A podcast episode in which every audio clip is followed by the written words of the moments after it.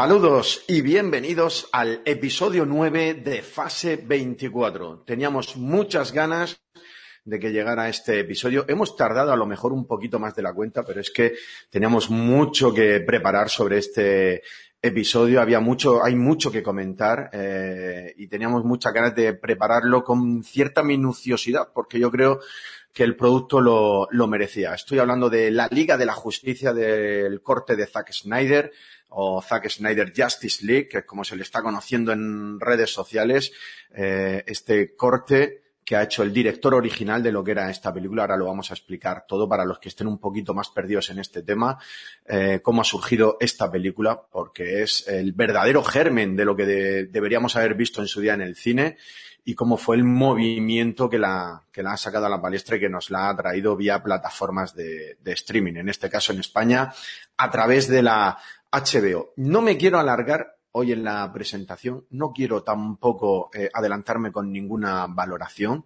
ni siquiera quiero dejarla en el aire, eh, que se intuya, porque lo primero que quiero hacer hoy ya es directamente empezar a presentar a las personas que nos van a acompañar para comentar esta Liga de la Justicia de Zack Snyder. Y hoy quiero empezar por don Ismael Marín, por Saga Els. Hola, muy buenas, Ismael. Hola, muy buenas, Javi. ¿Qué tal? ¿Cómo estás? Oye, estarás contento. Eh, para quien no lo sepa, Ismael es el director de comunicación de UCAN eSports, del equipo de deportes electrónicos de la UCAM, que se ha proclamado eh, hace nada campeón de Sí, sí, la sí. Superliga de la LVP de League of Legends, o sea, la máxima división en España. Pues os habéis proclamado campeones, Ismael. Cuéntanos un poco rápidamente de esas Sí, sensaciones. pues justo además hace, mm, yo diría que ahora mismo 24 horas, hace un día, y la verdad es que fue impresionante. Sí que es cierto que no nos dieron mucha guerra, por así decirlo, el, el equipo contrario, Green Real Betis, ya que nuestros chicos hicieron los, los tres matches bastante limpios. El segundo fue un poco más complicado, pero supieron darle la vuelta. Y la verdad es que muy contentos, muy contentos con todo y la verdad con ganas también de ya eh, dejar un poco lo que es la parte comunicativa del club y hablar de otras cosillas, ¿no? Hoy en, el- en este podcast de, de fase 24. Muy bien, perfecto. Eh, pasamos al otro miembro de nuestro equipo habitual, el doctor Quinton, don Samuel Ferrer. Hola, muy buena, Samuel. Hola Javi, hola Ismael, ¿qué tal? Pues mira, aquí estamos, eh, un día más, un episodio más, eh, para hablar de algo que la verdad es que se ha traído cola, tiene cola y, y creo que, que va a dar, va a seguir dando que hablar al menos un tiempecito, me da a mí.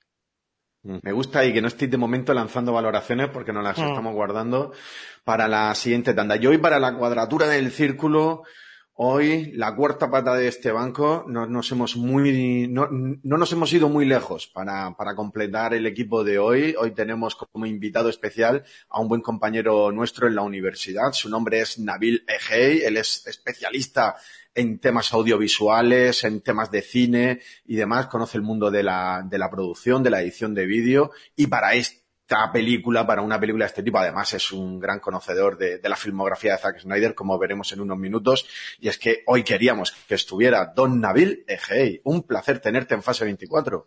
Hola, muy buenas chavales, ¿qué tal? Gracias por invitarme, un placer estar aquí con vosotros. Eh, desde luego que sí, que sí, eh, la como decía Samuel, hay bastante, bastante cola como para tratar este tema, pero bueno, realmente pues encantado de poder darle, darle caña aquí con vosotros esta noche.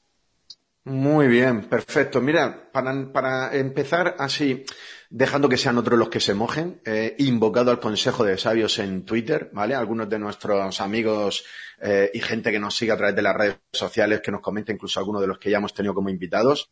Y así, viendo un poco lo que van opinando ellos, luego vamos comentando nosotros. Primeras valoraciones sobre lo que ha sido esta película, este corte de, de Zack Snyder. Alberto Frutos, que lo tuvimos aquí con, comentando WandaVision, dice, eh, es la enésima confirmación de Snyder como autor.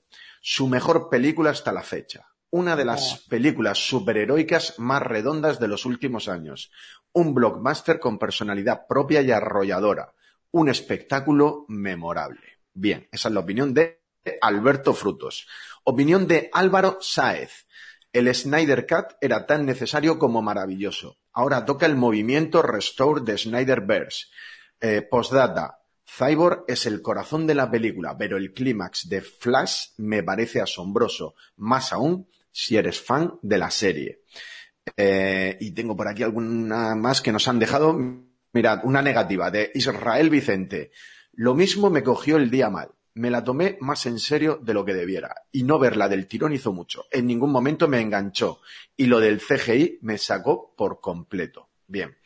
Eh, Quique Baeza, eh, a ver, Quique Baeza sí, también nos ha comentado por aquí que la ha visto eh, cuatro veces y que no sale de la peculiaridad del visionado, que le encanta el ritmo que tiene. Vale. Y la última de nuestro amigo también Javi Marcos, eh, desde los siete reinos, desde el podcast de la canción continúa, nos dice, me ha parecido una película notable para ser cine de, para ser cine de superhéroes, más profunda que las clásicas de Marvel, muy bien dirigida y estructurada. Las cuatro horas no se hacen largas.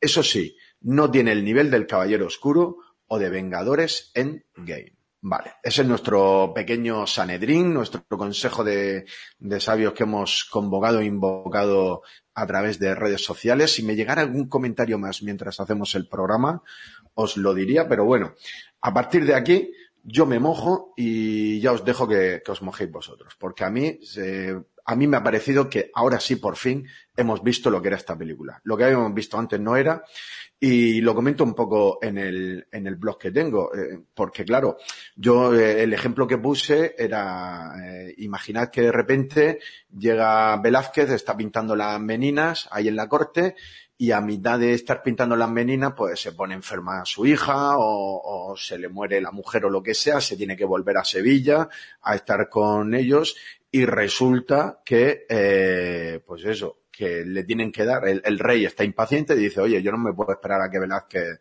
vuelva a la corte de nuevo, yo quiero ver este cuadro ya. O sea, no puedo esperar. Y entonces cogen a otro pintor de la corte, otro muy notable, da igual el que, el que digamos, y es el que tiene que terminar el cuadro.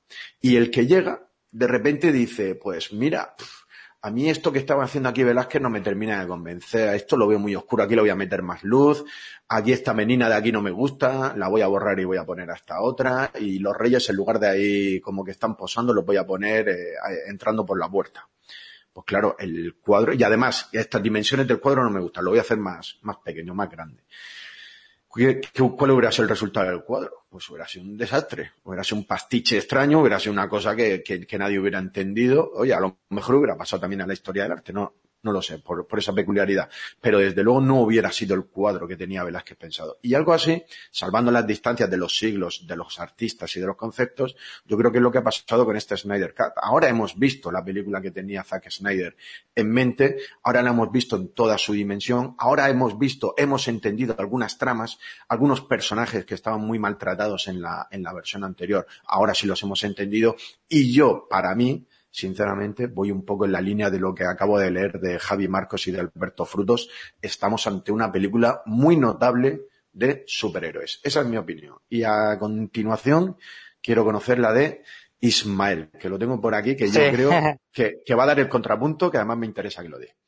Sí, pues mira, precisamente, a ver, a mí la película de la Liga de la Justicia, la de Josh Whedon, la que salió en cines, eh, no me gustó nada, la verdad. Me pareció la película en muchos momentos hasta ridícula y había algunas escenas como la de las alcantarillas que parecía incluso una película de serie B pero de, de, alto presupuesto, estas que está sacando últimamente Sci-Fi.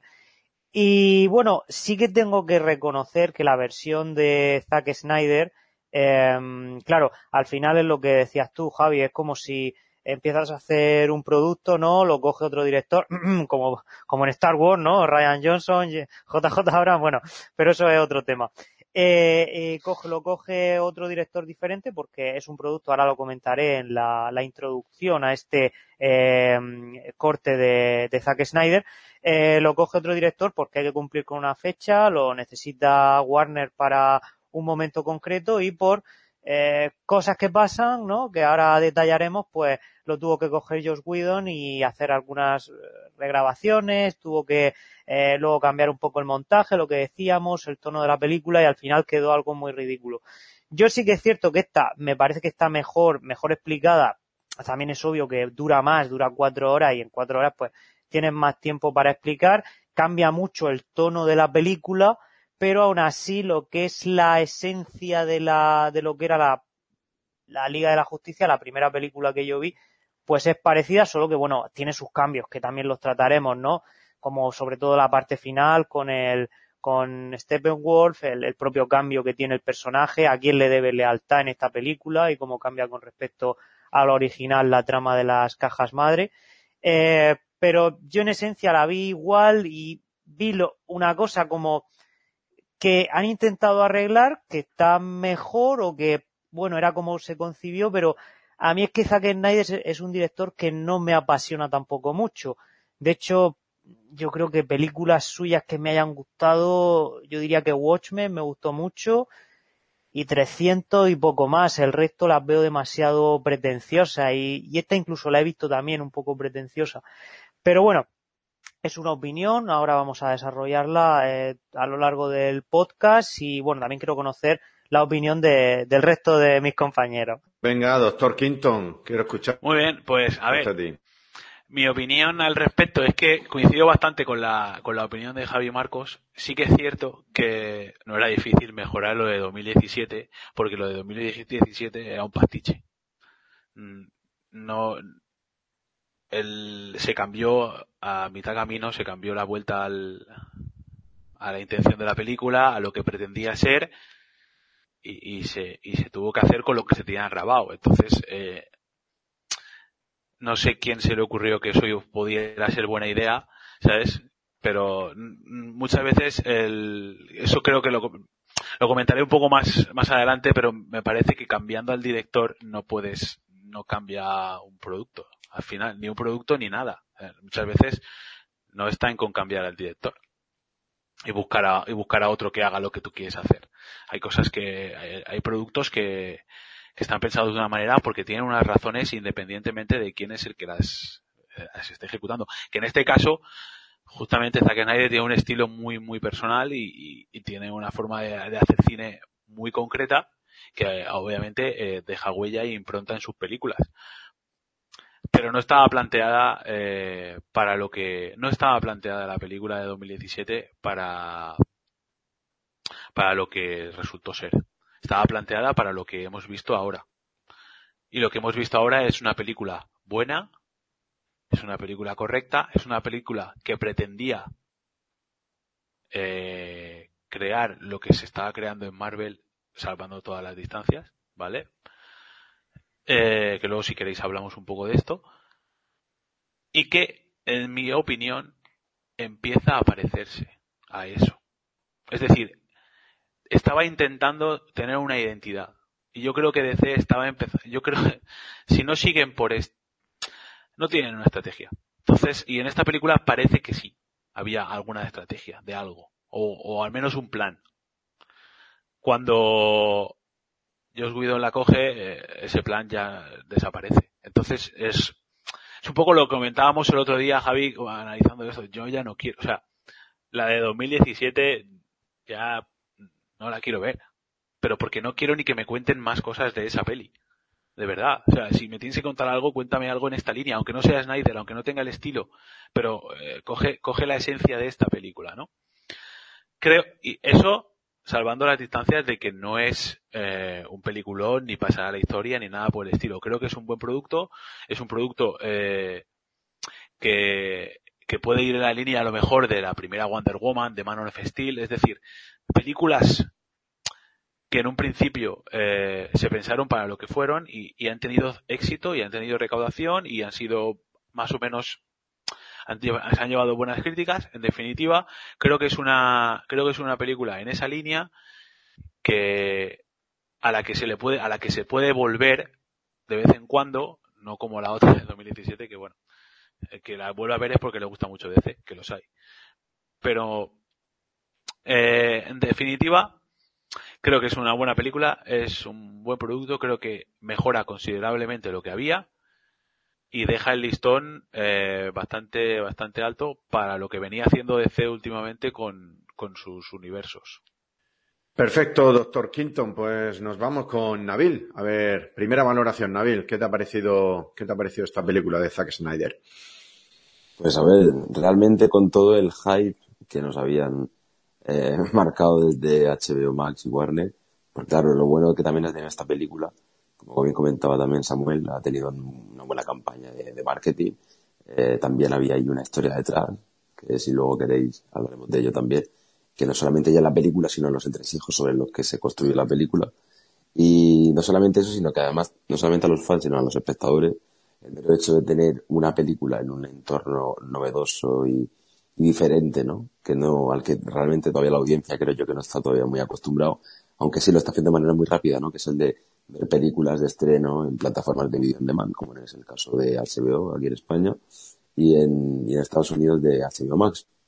la plataforma que, por cierto, bueno, va a entrar dentro de poquito a España y que va a costar casi el doble, pero justamente por eso, ¿no? Porque eh, hay una nueva línea ¿no? de, de estrenos de, películas en, en, en, este tipo de plataformas debido a un acuerdo alcanzado entre Warner Bros. y, HBO Max, que por cierto tiene su fin, a partir de 2022 volverán a las salas, pero viendo un poco todo esto, pues yo creo que también era que he visto la película no solamente ya de por sí, por las ganas que tenía de ver una versión novedosa frente a la de Oswedon, que fue horrible, como bien comentaba Ismael, sí que es cierto que una de las cosas que más he agradecido de, esta película es que no hay chistes baratos, que no se, no se cae en el cliché, que tiene un tono totalmente diferente, que tampoco puede ser comparada eh, con, con, Los Vengadores, ¿no? Antes hemos escuchado a un compañero que ha, que ha dado una crítica en la que comparaba ¿no? con Los Vengadores y creo que es una película totalmente diferente, es un universo totalmente diferente eh, y me gusta también que se pueda hacer.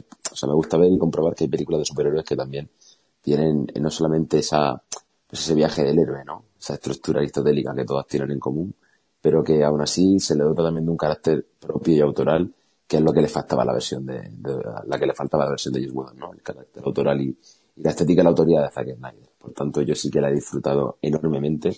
Eh, suelo ver las películas de, tirón y con esto es lo que me ha pasado básicamente es que tenía que parar las escenas y darle otra vez para atrás para volver a flipar en colores porque no solamente, tanto a nivel narrativo como las diferencias que son varias, ¿no? aunque la línea argumental es la misma, pero el mero hecho de tener diferentes, diferentes escenas nuevas, diferentes planteamientos, diferentes proyecciones también de, de la trama principal, tramas secundarias que se, que se trabajan de una manera muchísimo más cuidada, ¿no? Y con un tiempo además muy medido, porque cada uno de los personajes tiene su tiempo, tiene su historia, por más que la hayamos visto, pues nos sorprende ver todo lo, lo novedoso que se ha incluido, ¿no?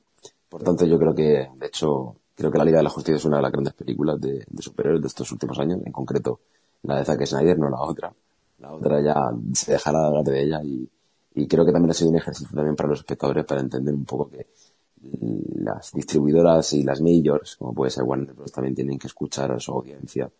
Y creo que al final lo han hecho, ¿no? Pero no sé si les ha salido caro. Pero bueno, lo veremos más adelante. Así que mi relación es, desde luego, muy, muy buena eh, no comparable con, como comentaba, con otros, con otras películas como pueden ser Los Vengadores, ¿no? Que es la competencia máxima. Pero vamos, es sin duda una película para disfrutar, pero sobre todo también para fans, es lo de lo que se trata también, ¿no? De contentar un poquito y escuchar un poco a esa audiencia que a veces parece que no existe. Perfecto. Yo, a modo de anécdota, os cuento que el día del estreno, 18 de marzo, caía en jueves y tenía que cubrir un acto en Madrid. Y sal desde Murcia. Ese jueves a las 5 de la mañana estaba ya tocando el despertador. Sal hacia Madrid eh, cubre el acto en Madrid, estás allí hasta mediodía, prácticamente la hora de comer, vuelve, come en ruta, llegas a Murcia aproximadamente a las 7, 8 de la tarde de retorno, llega a casa, te, eh, te encuentras a un niño de tres años al que hay que darle la cena, también leerle algún cuento y demás, y a las 10, 10 y pico de la noche estaba para irme a la cama, pero sabiendo que se había estrenado la peli y viendo algunos comentarios que ya estaba viendo en redes sociales, dije, tengo que No te aguantaste. Y el caso es que pude ver la del tirón, ¿eh? se me hicieron las dos de la mañana, eh, por lo que estuve prácticamente 24 horas despierto del, del tirón, porque no, no descansé nada pero la pude ver. Y luego a lo largo de la semana para preparar el podcast la he podido ver otra vez, eso sí, ya en modo episodio, que eso yo creo que para el futuro, para los próximos visionados de esta película, va a ayudar mucho el formato que ha elegido Zack Snyder para verla en plan, en plan miniserie. Pero bueno, eso lo, lo vamos a ir comentando ahora. Lo que quiero que nos comentes, Ismael, así de arranque, es sobre todo para los que están más despistados, porque yo creo que en, hay parte de público, yo creo que la mayoría de los que nos escuchan sí lo saben, pero que hay parte de público que no sabe qué es esto del corte de Zack Snyder de la Liga de la Justicia, si esto era una película que ya existía, qué pasó. Eso es lo que quiero que, nos cuentes para ponernos en situación.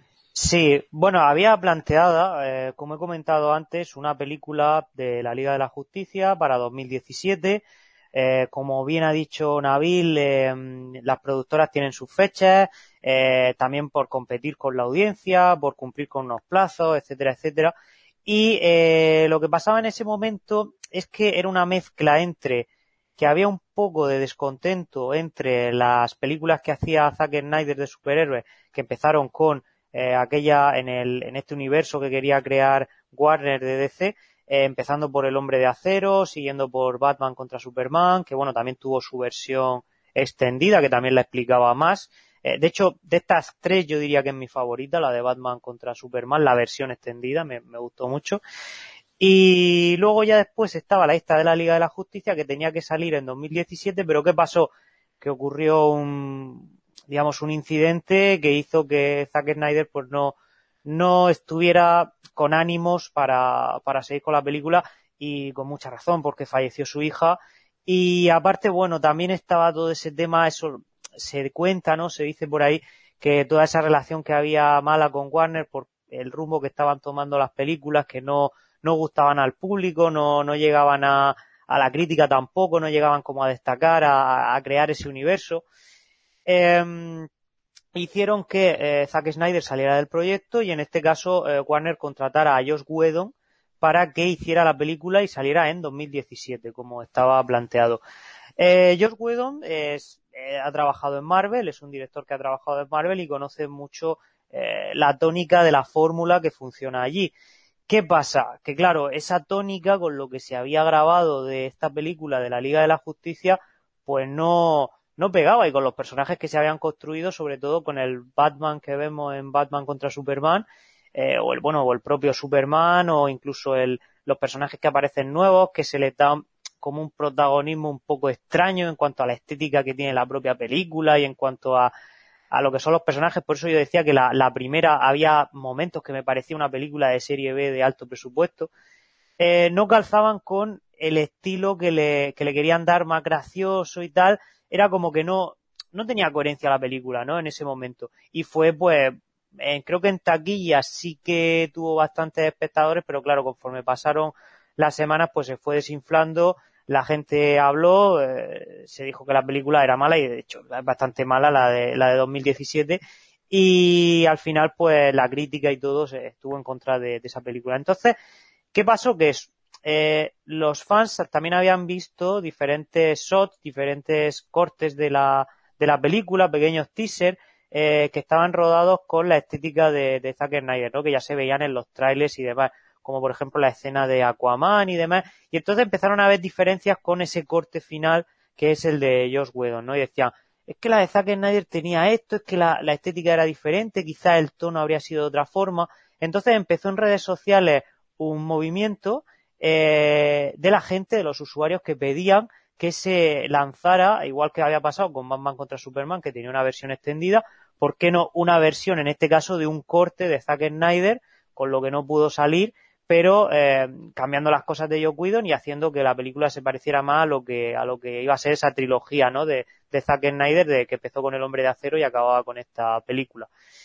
Y mm, al final la gente durante cuatro, cuatro años estuvo eh, siempre que había algún evento que de DC o alguna alguna Comic Con o algo siempre eh, aparecía este hashtag por ahí, ¿no? De, del, del, volver a ese a ese Snyder Cut.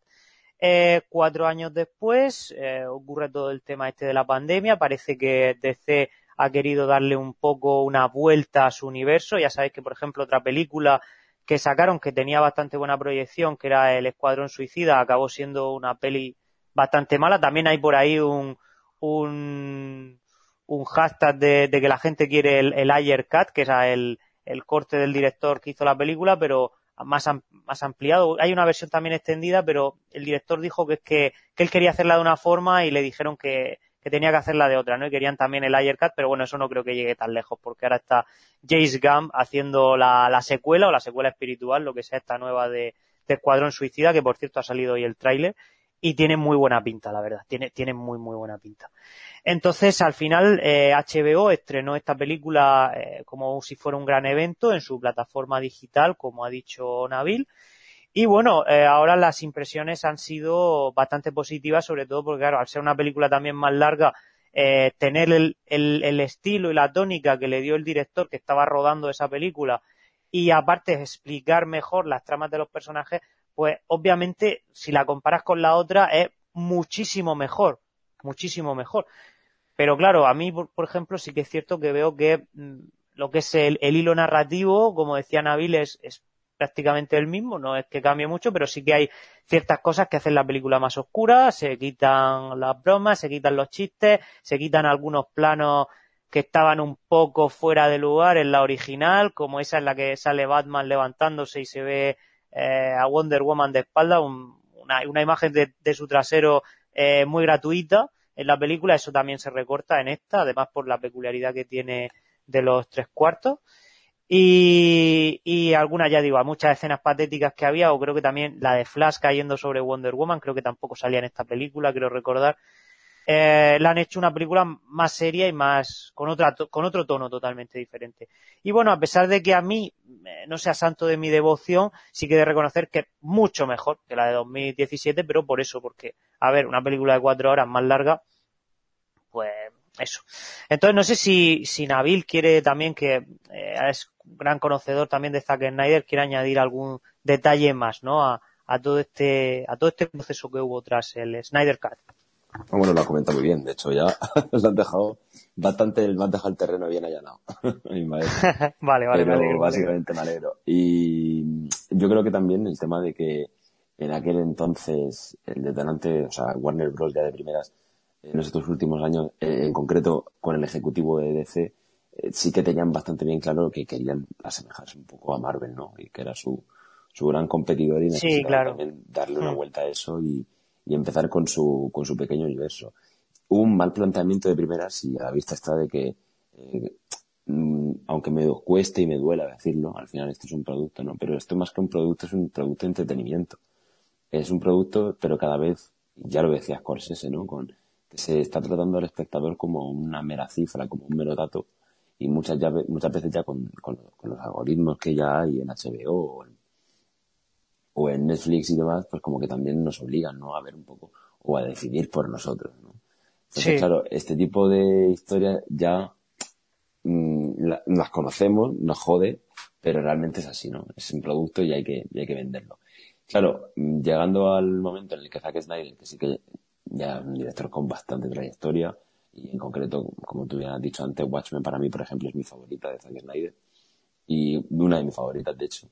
Eh, no solamente por ser tan fiel a los cómics, sino y tener también una cultura muy geek, sino porque es un director también que respeta. Es un director que no es como, por ejemplo, Paul, Paul W.S. Anderson. No sé si lo recordáis Sí. de las películas de Resident Evil, ¿no? Sí, sí, sí, O- sí, oh, claro que lo recuerdo, Navid, claro que lo recuerdo. Menos más que ahora van a hacer, dicen que van a hacer un, un reboot de la saga y van a sacar una más fiel a los videojuegos. Pero sí, sí, la primera, por ejemplo, me gustó, la de Resident Evil 1, la de, que bueno, salía Alice, el personaje este nuevo, eh, que está creado para la película, pero la alta a partir de ahí, vamos, un desastre. Pero sí, No, no. continúa, continúa. No, no, fue, fue, fue horrible. Pues claro, eh, es todo lo contrario, ¿no? Eric se declara un ferviente geek, ¿no? Y freak de, de videojuegos cuando lo que hace con sus películas es destrozar un poco la historia. Pues con Snyder no pasa. Y es una cosa muy, muy, muy difícil de ver en Hollywood. Y además es una cosa que a los directivos aún así yo creo que como que le da un poco por lo que he leído. eh, obviamente no he estado en ningún estudio, pero por lo que he estado leyendo y informándome durante estos últimos meses sí que les daba un poco de palo volver a hacer esta película. Eh, sabían que iba a triunfar, sabía que, que iban a tener la razón y muchas veces en este mundo de cine- del cine y de las majors y lo que hay detrás hay mucho ego, hay mucho, eh, hay mucha, dicho mal pronto, ¿no? Para poner los huevos encima de la mesa. Entonces, básicamente con, con esta película, con, con Justice League, pues Zack Snyder tenía las cosas bastante difíciles, ¿no? Después de haber hecho El Hombre de Acero y, Batman contra Superman, de hecho El Hombre de Acero, si no recuerdo mal, funcionó muy bien en taquilla, aunque no llegaron a todo, no sé si recaudó como unos 700 millones, y con, eh, con la, con la de con la de Batman contra Superman, recaudó un poquito menos. Realmente ahí sí que nos dimos cuenta. A mí personalmente la segunda película de Batman contra Superman sí que también se, se, empezaba a notar ya un poco cómo los estudios metían la mano, ¿no? Cómo notaban una historia un poco eh, controlada en cuanto a tiempo. Sabéis que cuanto más corto, más fácil es para vender. Así que todo el mundo siempre quiere cortar cosas en publicidad, en cine. Y por eso que Snyder sacó, como tú bien comentabas, Ismael, ese Snyder Cut, que tampoco es que tuviera mucho más, pero ya eran casi tres horas, si no me equivoco, ¿no?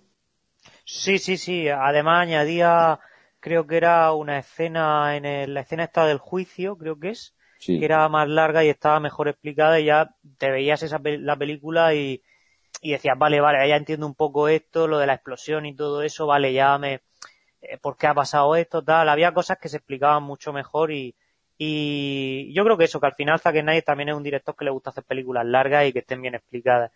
Em, con respecto a también a, a, a, Batman contra Superman, porque esta versión, esta versión entendida daba un, digamos, un sentido, pero a mí, por ejemplo, sí que es cierto que la peli me gusta, pero me parece eh, que la parte final, la de la parte cuando luchan contra el monstruo final, no recuerdo ahora mismo el nombre, eh, se me hizo como muy larga. Es como que yo lo habría dejado solo en el conflicto de Batman contra Superman, pero no, no habría metido ya más cosas. Era como, eso se me hizo largo, pero sí que es cierto que hasta la parte en la que ellos pelean me gustó mucho. De hecho, la, es mi favorita de, la, de las tres. De hecho, el, claro, ahí con, con esa película, con Batman contra Superman, es cuando ya el estudio empezó a decir, venga, va, tío, no te vamos a dar tanta rienda suelta porque parece ser que has dividido a la crítica, ¿no? Una, una, una parte eh, proporcional, ¿no? El 50% estaba a favor, ¿no? De una película tan, sí, oscura y tan fiel y otros como que todavía no acababan de entender un poco esa, eh, pues toda esa parafernalia de, de, de tonos oscuros, ¿no? De, de, esa trama también de Batman que tampoco entraba muy bien ex, eh, poco, intentó como de alguna manera eh, posicionar un poco a un Batman ya viejo, mayor, pero como que todavía no acababa de cuadrar. Con hmm. Justice League, a mi juicio, con Justice League sí que para mí, eh, cuando Zack Snyder tuvo la mala suerte de que su hija Autumn, a la que dedica la película con 20 años, se suicidó, y fue el momento perfecto para Warner como para decidir, bueno, bueno, eh, sabiendo ya que sí. eh, Zack Snyder nos está llevando por otra línea que no queremos, pues nos la apartamos, justificando un poco la situación en la que estaba. Y además que Deborah Snyder, que su mujer, pues también estaba metida en el ajo, que es la productora de la película con la que crean una productora no, pues, hace unos, unos 15 años así. Claro, esto puede hacer que Snyder en una situación en la que su familia es prioritaria y en la que, viendo que no le dan toda la libertad, pues decide preocuparse de su familia, ¿no? En este caso entra George Whedon, eh, director, como bien decía, de Los Vengadores, eh, de Buffy Cazavampiros y, y de hecho como que ya salió escaldado de Marvel, ¿no? Recordad que hizo eh, las dos primeras y la tercera ya empezaron a entrar, o sea, con Infinity War, entraron los hermanos rusos que demostraron con creces un liderazgo notorio y se notaba también que le habían llegado la saga a otro nivel, ¿no?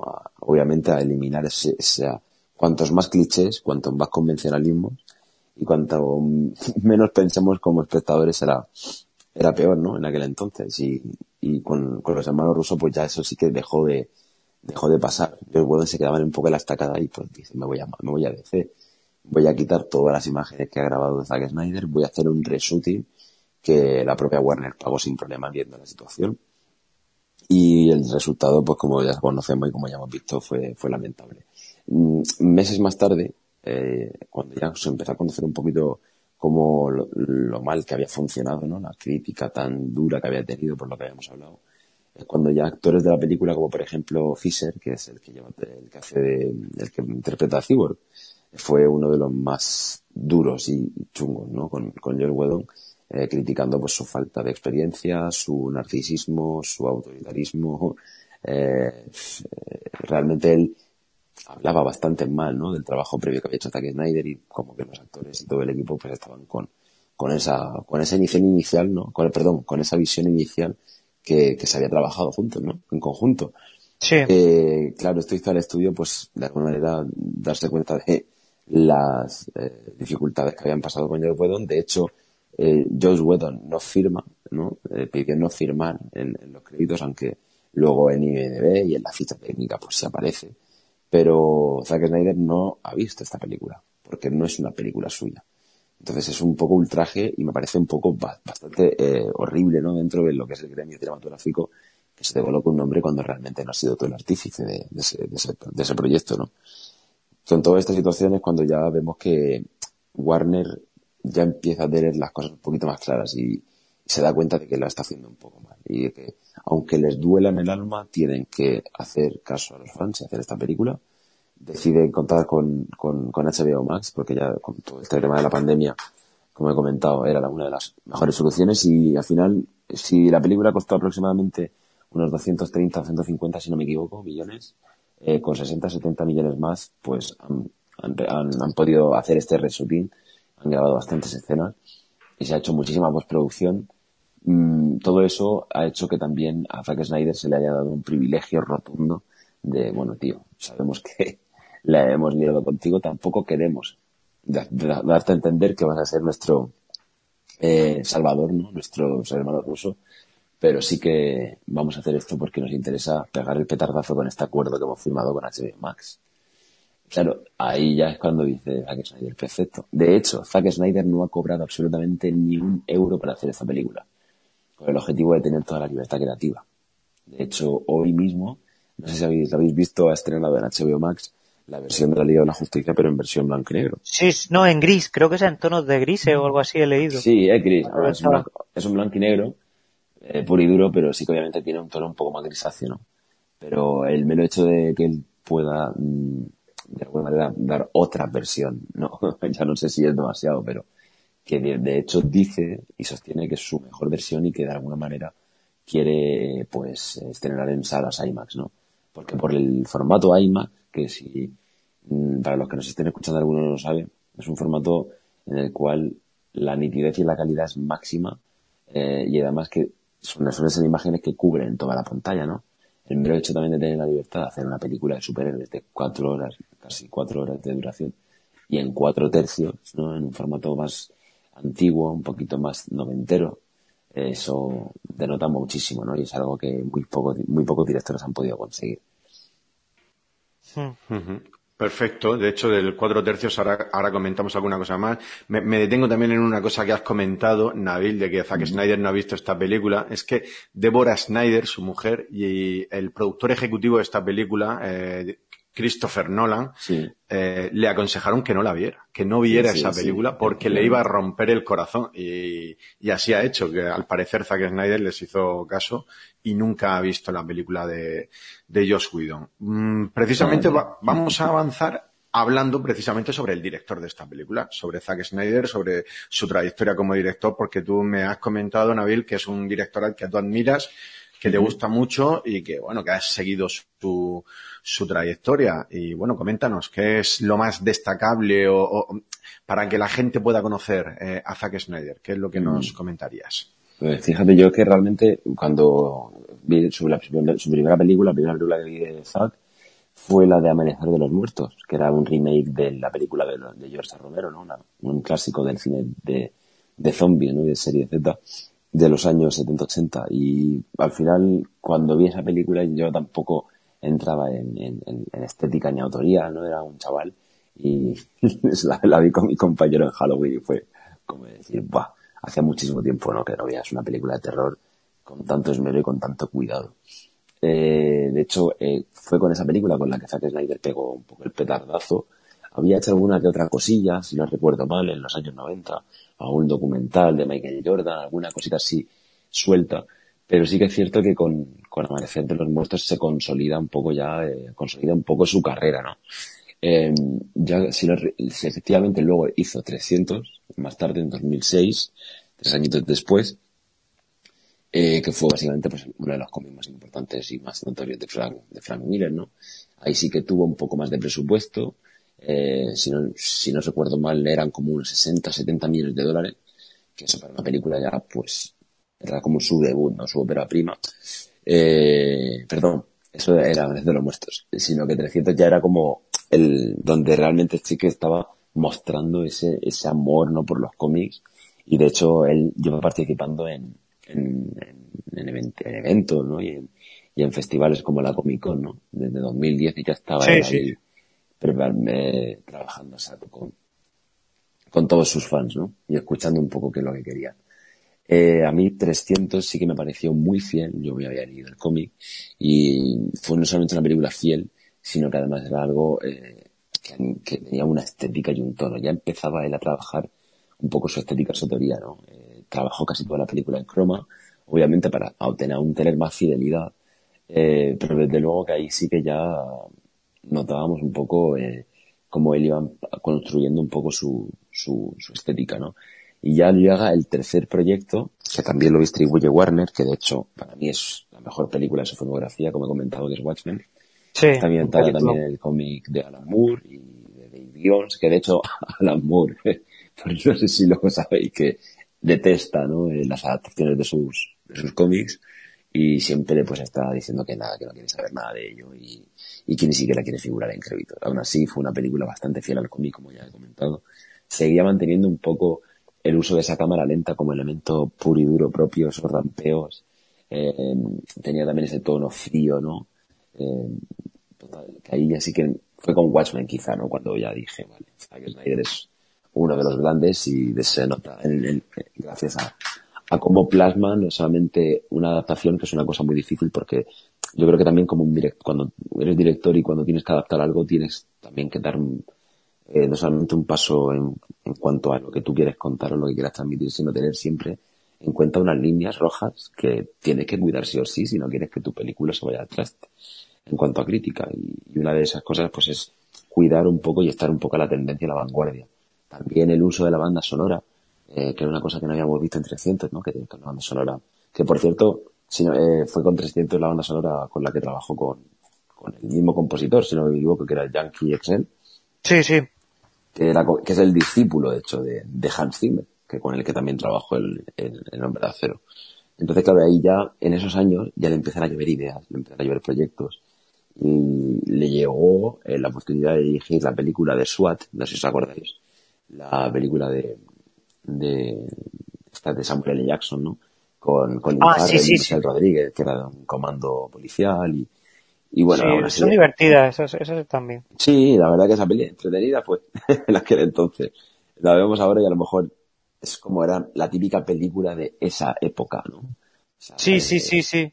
Me pasa a mí algo parecido, Nabil, con las de bueno, no sé si las habéis visto, las de Austin Power, que me acuerdo que las veía de adolescente y me hacían mucha gracia. Y hace poco pusieron una en la tele, la vi y dije, son horribles. no, sé por, no, sé por, qué. Me, pasa, a lo mejor me puede pasar esa misma sensación con Sí, sí, gordo cabrón. de Austin Power, no me acordaba. Sí, sí, sí, sí. De, hecho, con rechazó esta. Eh, estuvo a puntito de dirigir la película de Lobet, ¿no? En la primera, el, spin-off de, de X-Men Aún así ya lo tenía bastante, lo tenía bastante liado en aquel entonces, porque estaba trabajando con Watchmen, Entonces, pues sabio, fue bastante listo, creo yo, ¿no? En, saber eh, elegir, porque para mí un director no solamente es bueno con lo que hace, sino con cuándo y cómo decide lo que hace, ¿no? Es decir, que no coge cualquier película por puro convencionalismo, o por, por tener un poquito más de carrera profesional o mejores oportunidades, sino que elige muy bien sus proyectos. Y pasa lo mismo un poco con los actores, que al final un actor también tiene que tener en cuenta siempre que eh, los proyectos que elija les va a marcar de por vida, ¿no? Y que eh, desgraciadamente la audiencia y en concreto la industria encasilla. Entonces era un poco esa parte importante, ¿no? De tener muy bien en cuenta qué es lo que quiere hacer, hasta el punto de que hice una película que fue la, siguiente que hizo en 2010, si no me equivoco, que era la de Gahul, que era una película pues de, fantasía y de animación, ¿no? Que, que, trataba sobre un búho, ¿no? Y, y como el búho pues estaba con sus colegas en una isla. O sea, una película de niños, ¿no? También ahí demuestra un poco su... y le pasa un poco como a Robert Rodríguez. No sé si recordáis que Robert Rodríguez, el director de Mexicano, Desperado, eh, incluso la película última que hizo, Alita, de Combate. Sí, sí. Es un buen director, ha hecho muy buenas películas, pero luego ha hecho otras como Spy Kids, o sea, la Bajera en 3D, que son películas sí, la he visto, la he visto. que van a un público muy diferente, ¿no? Pero que también se está moldando un poco a lo que la industria le está dando, ¿no? Y al final no olvidemos que esto es un trabajo.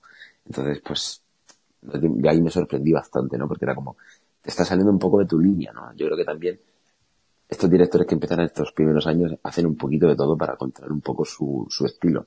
Y yo creo que eso es una de las cosas más difíciles y nada más difícil de un director, ¿no? Conseguir y encontrar un poco su, su sitio en la industria, pero también eh, estar siempre en sincronía con sus valores y con su, y con su idiosincrasia, ¿no? Como Claro, director. claro. Ya sí que nos damos cuenta de que con Sucker Fans, el, 2000 el 2011, ya yo creo que fue ya su película más atípica, ¿no? Eh, su película un poco más mm, personal, incluso era muy, muy, era muy de videojuego, muy de anime, eh, con un equipo artístico bastante desconocido, destacando a Gina Malone y, y a una de sus actrices más fetiche. Una de sus actrices fetiche eh, pues apareció ahí, ¿no? En Sucker Punch. Esta película que además tenía una banda sonora también muy potente, volvía a seguir un poco eh, su, ese estilo, ¿no? De, de la banda sonora y de que las cámaras lentas pues tenían bastante peso. Y ahí sí que le fue bastante guay, no en taquilla, pero sí en que se, se convirtió un poco en una obra de culto, ¿no? En ciertos círculos por las, cómo mezclaba, pues, a orcos, dragones, a nazis, zombies, eh, Sí, a sí, sí, sí. En los Película. sueños, eso, en los mundos oníricos. Efectivamente. Sí que es cierto que esa película tenía ahí un tono un poco que era una típica película para, para típicos adolescentes que están ahí descubriendo su pubertad, viendo a chicas. Con la hormona. Sí, total. O sea, yo creo que también era bastante dirigido y por eso quizás no fue un éxito de taquilla también, ¿no? Fue una buena película en cuanto a, pues, eh, esa, eh, un ejercicio. Yo creo que fue más para él un, un- un- ejercicio más que como una obra de culto para, para su filmografía. Y ya con, con El Hombre de Acero, pues ahí sí que ya vemos de lleno a un Zack Snyder fuerte, con, con muchísima responsabilidad y con un producto bastante importante porque hasta esa época los reboots que se hicieron de Superman, por ejemplo, el de Brian Singer, director de X-Men, y pues eso fue un poco batacazo, ¿no? No fracasó, ¿no? Lo siguiente, con un Lex Luthor horrible, si no recuerdo sí. mal, que era Kevin Spacey. Y bueno, pues tras eso, tras todas las series que se habían hecho, Smallville, bueno, es un producto que por, por- por propiedad intelectual DC eh, pues necesita sacar una rentabilidad de todo ese- del dinero que, que invierte en toda esa adquisición, ¿no? Acordaros como Marvel lo hizo, ¿no? Cuando, cuando, cuando Disney compró Marvel, cómo empezaron a sacar productos y líneas y películas por, por sacar. Entonces sí que es cierto que en este tipo de casos donde vemos que la película pues es más un producto también que, que una obra de arte, ¿no? Como tal. Ahí sí que entre Hombre de Acero y, la película de Batman contra Superman, sí que es cierto que como comentaba había ahí un poco de, eh, ya empezábamos, empezaban un poco las situaciones un poco más arduas, difíciles entre los estudios, entre Zack, le obligaron a reducir la película a dos horas y media y fue un montaje, fue pues eso, horrible. Fue un montaje muy rápido con el Marta como elemento que muchísima gente aún defiende, eh, pero yo creo que fue una, una película fallida. Es una película que pasa un poco ese aprobado para mi gusto, pero sí que me falta conocer un poquito más sobre la historia de Superman. Me falta además tener un poco más de, de consideración con un villano que se limita únicamente a hacer una posición un poco maquiavélica por maquiavélico, ¿no? Eh, me falta un poco conocer ese villano como, como Thanos o como eh, Steppenwolf o como esos villanos que también nos cuentan un poco de dónde vienen, ¿no? Yo creo que la clave está en eso, en que al antagonista se le da un papel puramente representativo, pero creo que la empatía que puede generar con el espectador, si nos cuentan un poco por qué llegan a este punto, ¿no? Por ejemplo, con el Joker es un caso de éxito, ¿no? De un antihéroe o, o por ejemplo, el, el cómic de Spawn, no sé si os acordaréis, ¿no? De la película Sí. de los 90 que me parece una barbaridad. Pues a eso me refiero, ¿no? A que ya hubo que quitar muchas escenas, se le quitó mucho el sentido a la película y aunque luego se solucionen esos problemas con una versión extendida, la reacción y la recepción pues no fue del todo potente. También no ayudó nada eh, Escuadrón Suicida, ¿no? De la que dirigida por el director de Training Day y sin tregua, si no sí, eh, David Ayer. Y Sí, Ayer. ahí incluso él también estaba de productor. Una película además que mm, sí que es cierto que era puramente chic, eh, le faltaba sangre, le faltaba emoción, le faltaba, le faltaba también un poco amor, ¿no? A, hacer un guion un poco controlado, porque cuando luego tú ves que en una película participan tres o cuatro guionistas y ves lo que ves, es como, estamos cansados, ¿no? De, de ver a superhéroes por un tubo con una explicación de cinco segundos, ¿no? Rápida y deprisa y corriendo. Eso no se puede hacer, ¿no? no Es verdad que los directores nos engañan cuando nos enseñan sus películas porque nos enseñan lo que queremos ver, pero no somos tontos. Entonces creo yo que ahí esa época DC tuvo un buen batacazo. Eh, luego incluso menos mal que llegó Wonder Woman, que, de la que también produce eh, con su con su mujer, si no me equivoco, eh, y además participa como productor y guionista con Wonder Woman, ¿no? Le echó una mano a Patty Jenkins, que se consolidó realmente como una directora puramente válida en el ámbito de los superhéroes. Y creo que fue Wonder Woman en mi caso lo que me devolvió un poco la confianza en esta en esta en este universo no eh, porque sí que es cierto que salí un poco decepcionado con con Escuadrón Suicida. Y dije bueno si es que me estoy viendo a Ben Affleck aquí me está recordando a Zack Snyder eh, pero luego veo que la estética intenta ser igual o sea intentaban copiar a Zack Snyder pero sin tener en cuenta a Zack Snyder. Les salía ah, mal la plata no sé quién comentaba alguno de vosotros decía que era muy importante que el, que el director, o sea, como que el papel de director es fundamental. O sea, yo cojo un director, lo quito y pongo a otro y eso es algo totalmente diferente. Y cuando no pasa eso, es porque el director no tiene realmente un control sobre el proyecto y lo tienen las majors, y son ellas las que deciden realmente lo que hacen. ¿no? Eso puede llegar a desmotivar realmente a un director. Eh, daros cuenta que con toda la inversión que hay, cuanta más, cuanto más dinero haya, más implicación, más tiempo y mayor repercusión tiene el proyecto, mayor es el estrés. O sea, imaginaros el momento en el que Snyder recibe la noticia de que su, de que su hija ha muerto, ¿no? Por, por, porque se ha suicidado y que encima no está teniendo tampoco un rodaje a gusto y, con, tranquilamente, ¿no? Claro, todo eso lo que hizo fue que en la Liga de la Justicia pues fuera un fracaso económico. Josh Whedon eh, llegó a decirle, por ejemplo, a, a Cyborg no, perdón, a Cyborg no, fue a Wonder Woman, al personaje, a Gal Gadot, a la actriz, en un momento sin querer le llamó, eh, ¿cómo se llama? Eh, de Marvel, ay, yo te lo diré, eh, la viuda negra. Sí. ¿Cómo se llama su personaje? Ay, no me acuerdo. Natasha. Ah, Natasha Romanoff, efectivamente. Pues llegó un momento que le dijo, es que Natasha haría tal, lo que, o sea, estaban mezclando a personajes de Marvel en una película de DC. Que ya esto no tiene nada que ver, la tasa con, con, Wonder Woman.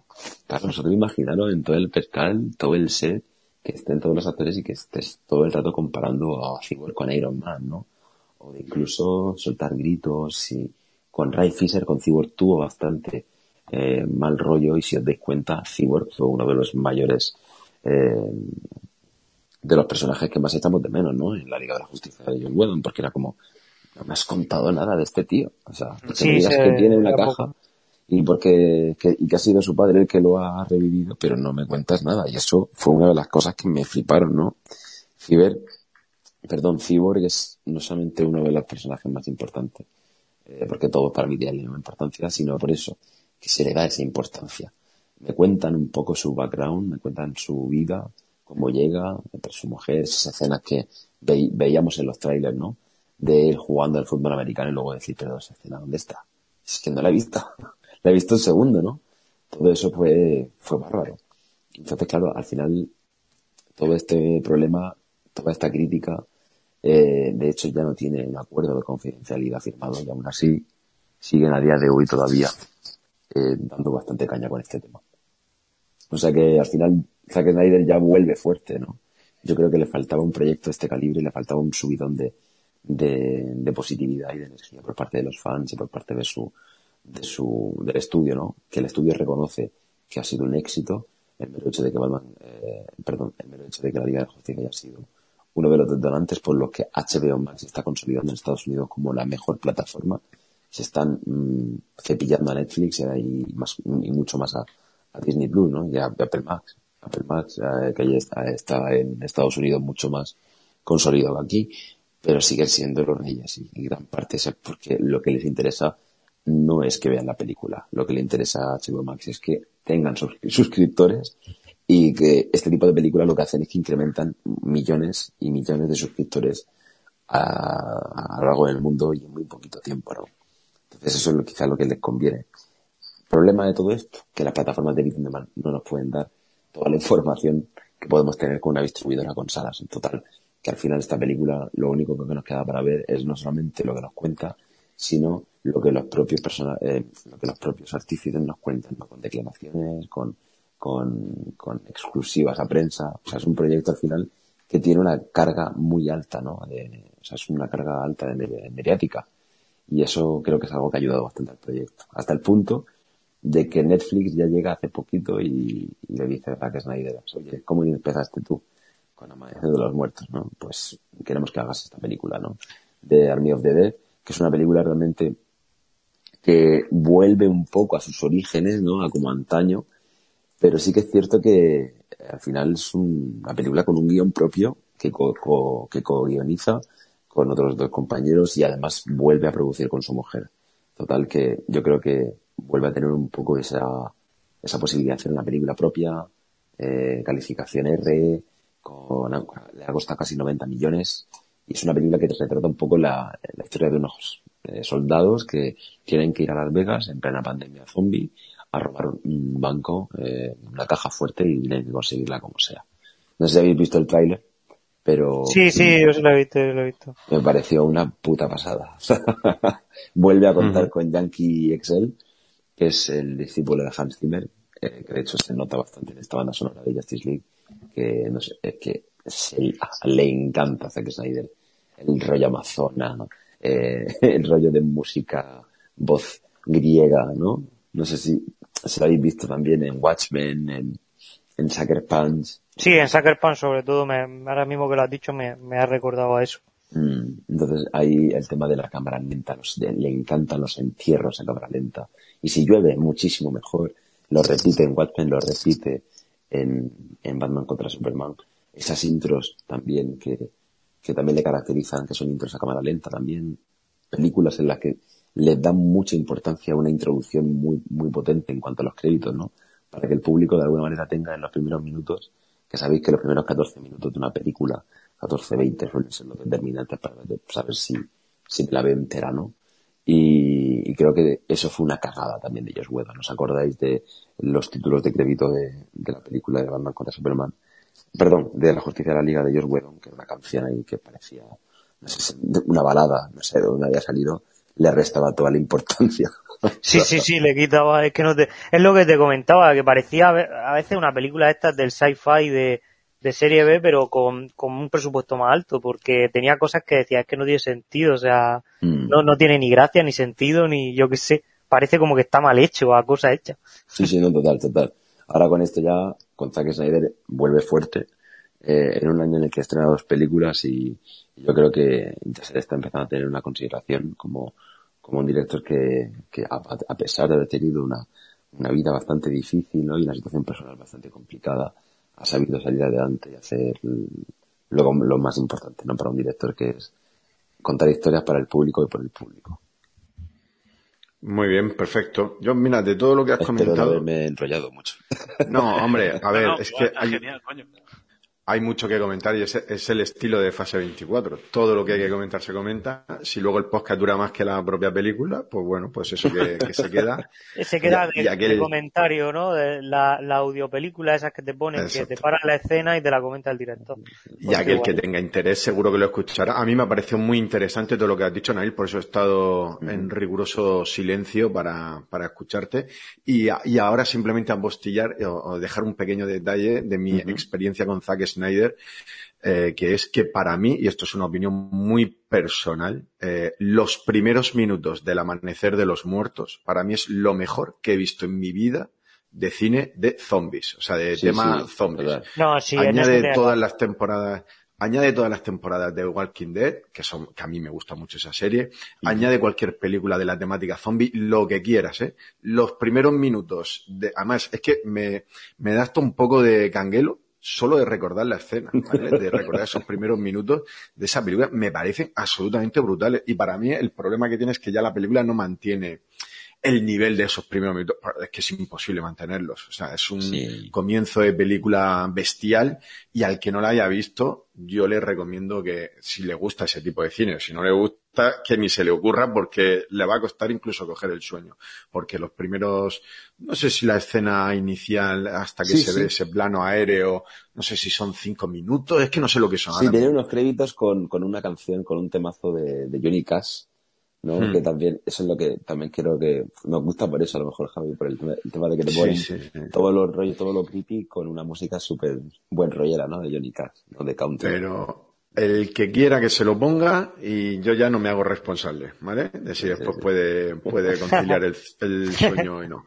Eh, pues mira, continuamos contigo, Nabil, porque aquí nos querías comentar un poquito del, eh, del análisis fílmico, ya no solo de la, de la película, sino también un poco eh, este acuerdo que han alcanzado, ya nos has dejado alguna pincelada antes, eh, Warner y HBO Max, y, y también algunos temas de la estética de, del cine de Zack Snyder. A ver, coméntanos.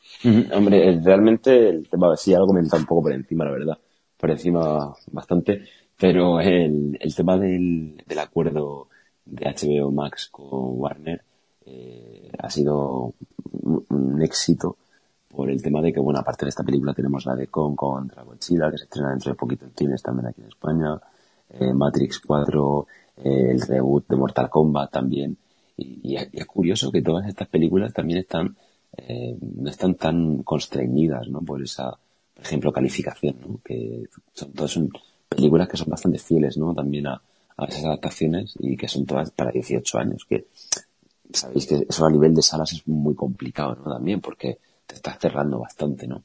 Entonces sí que es cierto que eh, tenían que buscar un problema el tema del confinamiento. Mm, recordar, no sé si recordáis la película de Tenet, de Christopher Nolan, que se la hace Sí, sí. Y Tenet fue, por desgracia, eh, no funcionó bien en taquilla. no sé si fueron 54 o 60 millones lo que recaudó en Estados Unidos. Y ha afectado, lo de la pandemia ha sido, yo creo que determinante. Yo la vi y también, en el cine, esa la de Tenet. Yo, sí, yo también. Yo, yo, yo, yo, también la vi en el cine, pero creo que la pandemia ha sido determinante para, para perjudicar a esa película y el hecho de que entre los que fueran no levantara pasiones. A mí es una película que me gustó mucho. A lo mejor no la pondría en el top de arriba del todo de Nolan, pero a mí me parece un película. Y, pero entre la pandemia que a lo mejor no levantó pasiones, no, no terminó de arrastrar a la gente al cine, creo. No, todavía la gente tenía, yo creo que también todavía los espectadores tenían un poco de miedo, ¿no? Y, Era un poco pronto. Y, Christopher Nolan sí que es de los máximos defensores, porque claro, aunque eh, este acuerdo se haya hecho, hay muchísimos, muchísimos directores que, y directoras, como Patty Jenkins, que han criticado un poco la postura, ¿no? De Warner Bros. Y muchos de ellos creen que esto puede cargarse el cine, ¿no? De que el cine puede estar en peligro de extinción y en cierto sentido es así por ello, Warner Bros., y pese a todas las eh, quejas y, presiones de todo, todos los sectores, porque en Estados Unidos hay muchos lobbies cinematográficos, eh, decide que en 2022 vuelve a las salas y que va a cerrar ya ese, o sea, como que va a volver todo un poco a la normalidad como antes, ¿no? Eh, hay una fase siempre de distribución que se tiene que dejar para, para salas, que suelen durar, este tipo de películas suelen durar en salas aproximadamente como máximo seis meses, dependiendo del, del, éxito que puedan llegar a tener. Porque no sé si.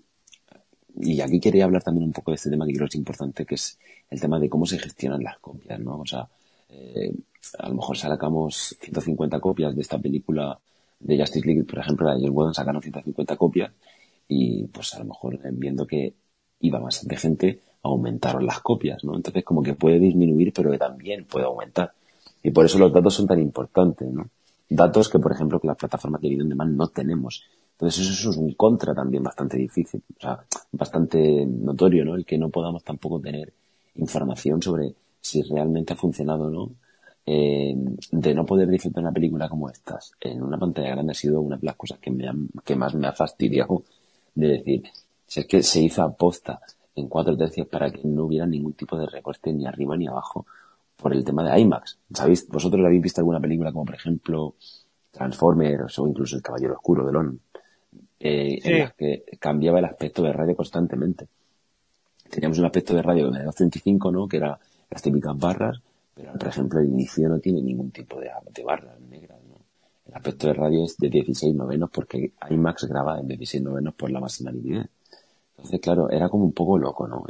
ahora, venga, ahora, ahora 16 novenos, ahora 235 Y que ese tipo de cosas tengan significado, a mí como espectador, yo lo compro. No sé si habéis visto la serie de Westworld. Eh, sí, sí, sí. pues en Westworld, eh, no sé si te acordarás, Ismael, que eh, cuando se trataba la línea narrativa principal, eh, sí que había una estética un poco más cinematográfica con ese aspecto de Radio 235, pero cuando estábamos en Westworld, no. En Westworld, el aspecto de radio era de 16 no menos, cubría toda la pantalla. Entonces ahí sí que hay una justificación. Sí, de hecho eso también pasaba, por lo menos en mi tele, en WandaVision, cuando está la, la, versión de los capítulos que es eh, la, la, serie como si fuera una sitcom de los 80, 90 y tal, eh, se ve en pantalla completa y luego cuando cambia el formato como si fuera una película porque está en el presente, una película de cine ya se mm, eh, le pasa, yo no entiendo tanto de ese lenguaje, pero sí, hay franjas negras arriba y abajo y es la, la imagen como más rectangular. También, también os digo que, por lo que yo he escuchado y tal, eh, el tema del ratio eh, era más un tema propio de, Snyder y que lo del IMAX era como una excusa. Es decir, yo creo que la gente también lo ha criticado eso un poco de decir, pues mira, eh, lo voy a hacer en cuatro tercios porque, mira, lo tenía así pensado y lo voy a hacer en cuatro tercios, para que, porque sí, porque soy yo, ¿sabes? Es como, el, igual que la gente le critica mucho el, los movimientos, o sea, el, la cámara súper lenta constantemente o casi constantemente. Luego el, el tema de los cuatro tercios también iba un poco en esa línea, que no sé hasta qué punto será verdad o simplemente es gente que, que no tiene ni idea y, y critica y ya está.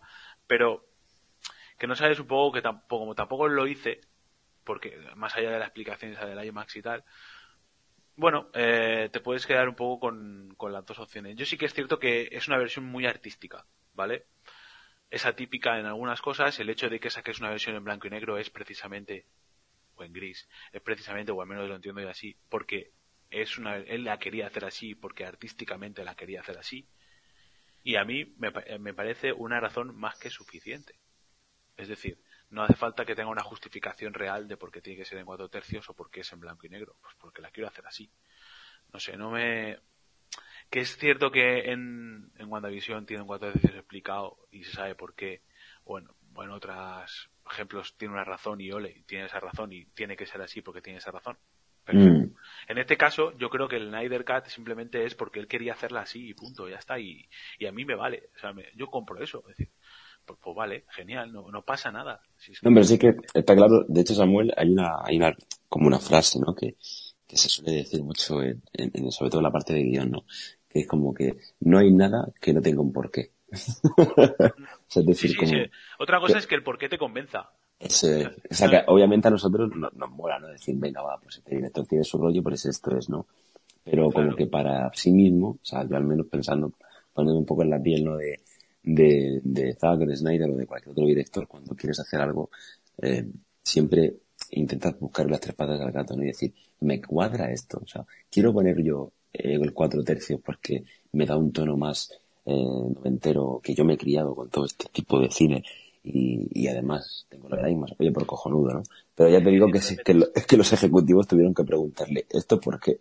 Claro, si tú le metes un cuatro tercios, pero es que tiene todo el sentido del mundo, porque si tú le metes un cuatro tercios en el que ves mucho más pantalla, mm. y aparte, eh, le metes un, un la metes en blanco y negro, te estás, estás tirando la película a, a, a oscuros, ¿vale? Y a, y a tonos muy negros, aparte de que es el cine clásico también, ¿no? O sea, a mí me recuerda al cine clásico de, de, y todo como muy épico y es, y es como, yo creo que lo que lo que intentaba es hacer una, una versión como muy personal esto eh, con mi conocimiento de cine Navid que son eh, no, no, sí, sí. ¿vale? pero es, importante como cualquier otro espectador claro yo la veo a nivel de espectador y también un poco a, más como un como la parte artística vale eh, como una obra, como una que no, no entenderme, o sea, como una obra de arte no en el sentido de, eh, de categoría, de decir, joder, una obra de arte está elevado a categoría, no, sino como una, una obra de autor, es decir, yo quiero hacer la película así porque para mí tiene un sentido, tiene, una, tiene un porqué y, quiero que sea así por los motivos que a mí me, me interese que no sé cuáles serán en este caso. Funciona, yo, a ver, a mí me molestó dos minutos el cuatro tercios. Luego me olvidé de que había cuatro tercios. ¿Vale? Entonces, no molesta tampoco. No, no creo que perjudique a la historia. Si la hubieran cortado a 16 novenos, sí que hubiera perjudicado. Porque esas escenas cortadas a 16 novenos te pierdes muchas cosas.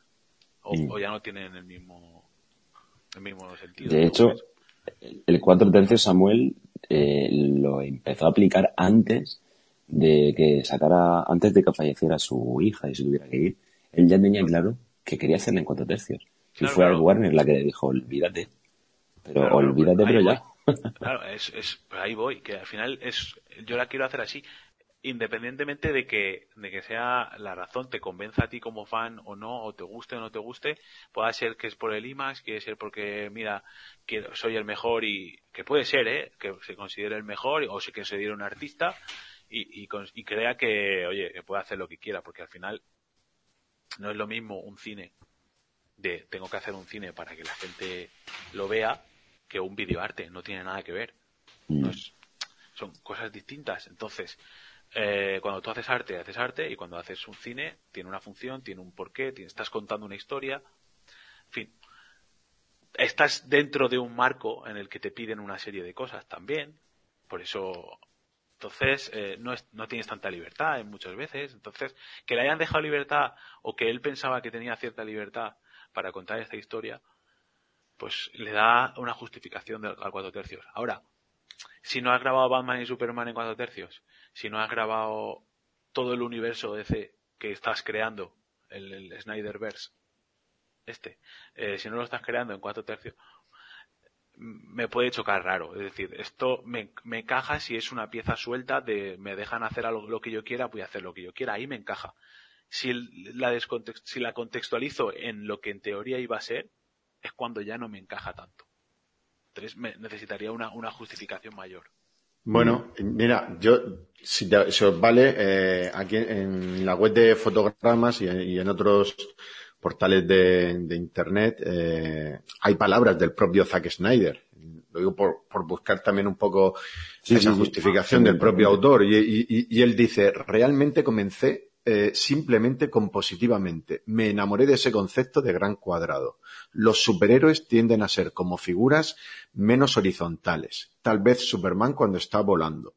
Pero cuando está de pie es más vertical. Todo está compuesto y filmado de esa manera. Y gran parte de la restauración es tratando de volver hacia eso, volver a poner esos cuadrados grandes. Yo cuando lo, antes de, de ver lo que decía Zack Snyder y antes de escucharos a vosotros, en lo primero que yo pensé cuando vi eh, ese mensaje que te ponen al principio de la película de que esta película eh, la vas a ver en cuatro tercios por eh, no, no me acuerdo cuál es la frase que, que emplean por la visión artística o algo así creo que dicen de, de Zack de- Snyder Exactamente. eh, eh, yo ah, lo primero que pensé fue en un cómic. Yo pensé, mira, me recuerda más a una viñeta de cómic este formato que el 16 novenos, que es mucho más horizontal. Y pensé que a lo mejor iban por ahí los tiros, porque es que Zack Snyder cuando rueda películas en las que se ha basado en un cómic, hay imágenes que son puras viñetas de cómic. Yo me estoy acordando ahora de 300, que es que hay imágenes de 300 que son el cómic, sin ir más Sí, lejos. sí. Y en esta película, eh, en la Liga de la Justicia, es que hay escenas que son viñetas de cómic total y ayuda mucho el formato para que te la imagines como una, como una viñeta de cómic. Y yo creo que por ahí Sí, sí. pueden ir los tiros. Puede ser eso, puede ser temas compositivos, de, de composición, puede ver la justificación de la verticalidad de los, de los seres. En lo que yo he podido, he podido escuchar esta semana un poco a gente hablando que se dedica pues, a hacer vídeos comentando y tal y cual, eh, sí que todos coinciden en que el, el pers- la- la- lo que lo que Snyder ha querido hacer es como muy como muy suyo, como muy personal, ¿no? Entonces, eh, el, el hecho de usar la composición, el hecho de, de utilizar la cámara lenta, todo lo que pretende al final es dar su versión de lo que son los héroes. ¿Sabes? Como un, como un, eh, este héroe atormentado, pero que so- son casi como dioses entre nosotros, ¿sabes? Es- Sí, es- sí, es- sí, es sí. ese rollo, ¿no? Entonces, eso es, eso es- también es un concepto artístico y, y, hombre, y Superman, eh, casi, en casi todas las, eso es- sale haciendo, abre los brazos al sol, o sea, es como un Jesucristo, ¿no? Como un Mesías con el, con el, con la tierra a los pies, es decir, todo es como un, todo es como muy eh, místico y muy y eso es una versión totalmente eh, personal y subjetiva de, del autor y, y, casi hasta te diría que artística del autor. Entonces, de cómo quiere mostrar a los personajes en contraposición a unos personajes mucho más normales, mucho más mundanos, como un Capitán América, como un Spider-Man, como un, que son mucho más de, de, del Bronx, ¿vale? O de Queens. Es que, sí.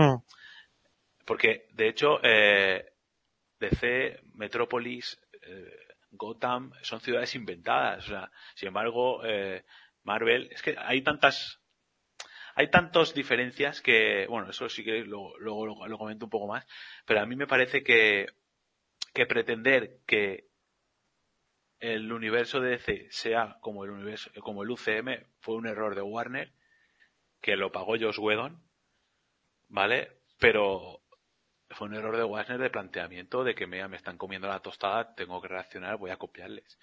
¿Vale? Y lo que pretendía este tío era, señores, vamos a hacer otra cosa distinta, tenemos otras cosas, tenemos otros seres, tenemos otra forma de hacerlo, vamos a hacerla oscura, porque estos son de, a todo color. Es que, si es que tú te identificas por contraposición muchas veces, o sea, entonces, por contraste. Entonces, eh, bueno, ahí hay una serie de, de circunstancias que han hecho que la película eh, sea como es actual, o, Snyder la planteara como la hemos visto y creo que para mí eh, es un acierto bastante bastante bastante claro sí que es cierto que utiliza recursos muchas veces abusa de muchos recursos que a él le gustan que pueden estar chulos y molar en, en determinados momentos, pero cuando el exceso, yo qué sé, lo de la caja, yo qué sé. A mí hay escenas que se me hacen largas cuando Wonder Woman tira la caja para arriba, pues a lo mejor no hacía falta.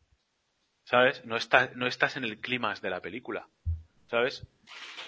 Esa escena al principio. La caja te refieres al maletín cuando está rescatando a las niñas. De la bomba, pues oye, eso, si es al final de la película, Samuel, entender. Pero... Estamos, estamos en las antípodas tuyo, porque yo alucino con todo eso. O sea, yo esa escena y ese momento, y además es que me gusta que abuse Zack Snyder de, de, de todo eso, porque es que, es Sí, que sí, yo sí, sí. alucino. Y porque no la vi en el cine esa, esa escena, si no me pongo en pie y aplaudir. O sea, es que me parece Pues, brutal. Ah, es un poco la pero eso es lo bonito también de, de, de, que haya opiniones diferentes para Claro. ti. A lo mejor a la tercera o cuarta vez que ves ese efecto ese, o ese recurso en la misma película dices, oye, pues, pues ya está bien. Y a mí no. O sea, a mí dame, dame de eso que a mí, a mí la verdad es que a mí me gusta mucho. Cuando sale Superman ahí mirando al sol, me vale. Cuando está, cuando Flash corre ir para el tiempo, me vale. O sea, hay unos determinados momentos. Cuando se cae el, el, el la torre esta de- con Steppenwolf dentro, que sabes que no está muerto, pues oye, tío, te sobra. Porque no hace falta, sabes que no está muerto. Entonces, no me hace falta mis- que me hagas un derrumbamiento del templo de Temiscira, eh, ¿sabes? Súper místico, porque Sí, sí, sí, te entiendo. ¿sabes? ¿sabes? No hace falta, ¿no? Entonces, hay veces que hay que ver cuándo hace falta ese recurso y cuándo no. Entonces, bueno, pero bueno, entiendo que él lo quiere usar porque le gusta mucho. Entonces, yo qué sé, a mí también me gusta mucho una serie, una, una forma de diseñar y muchas veces abuso de esa forma de diseñar precisamente porque me gusta mucho, o Anabil, hacer sus vídeos, en fin, o, o su cine o lo que sea, ¿no? Entonces, lo puedo entender. Pero, eh, que- se le critica también, o se le ha criticado, al menos lo que yo he podido escuchar y tal, iba un poco en esa línea, es decir, te estás pasando con tanto, tanto efecto, ¿no? Pero bueno, Muy bien. Bueno. Pues no sé si me queréis comentar algo más antes de pasar al casting.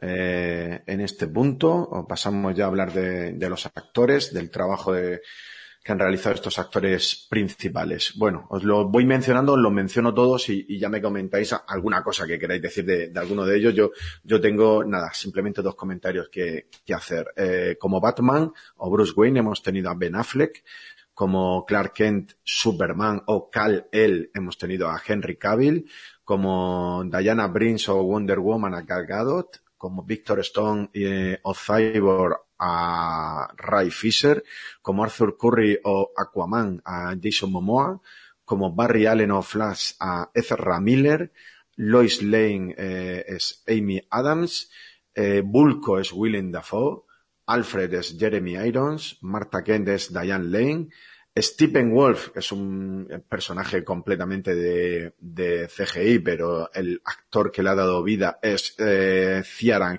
Hinch y Darkseid, el actor es Ray Porter, también un personaje que, bueno, es todo también CGI.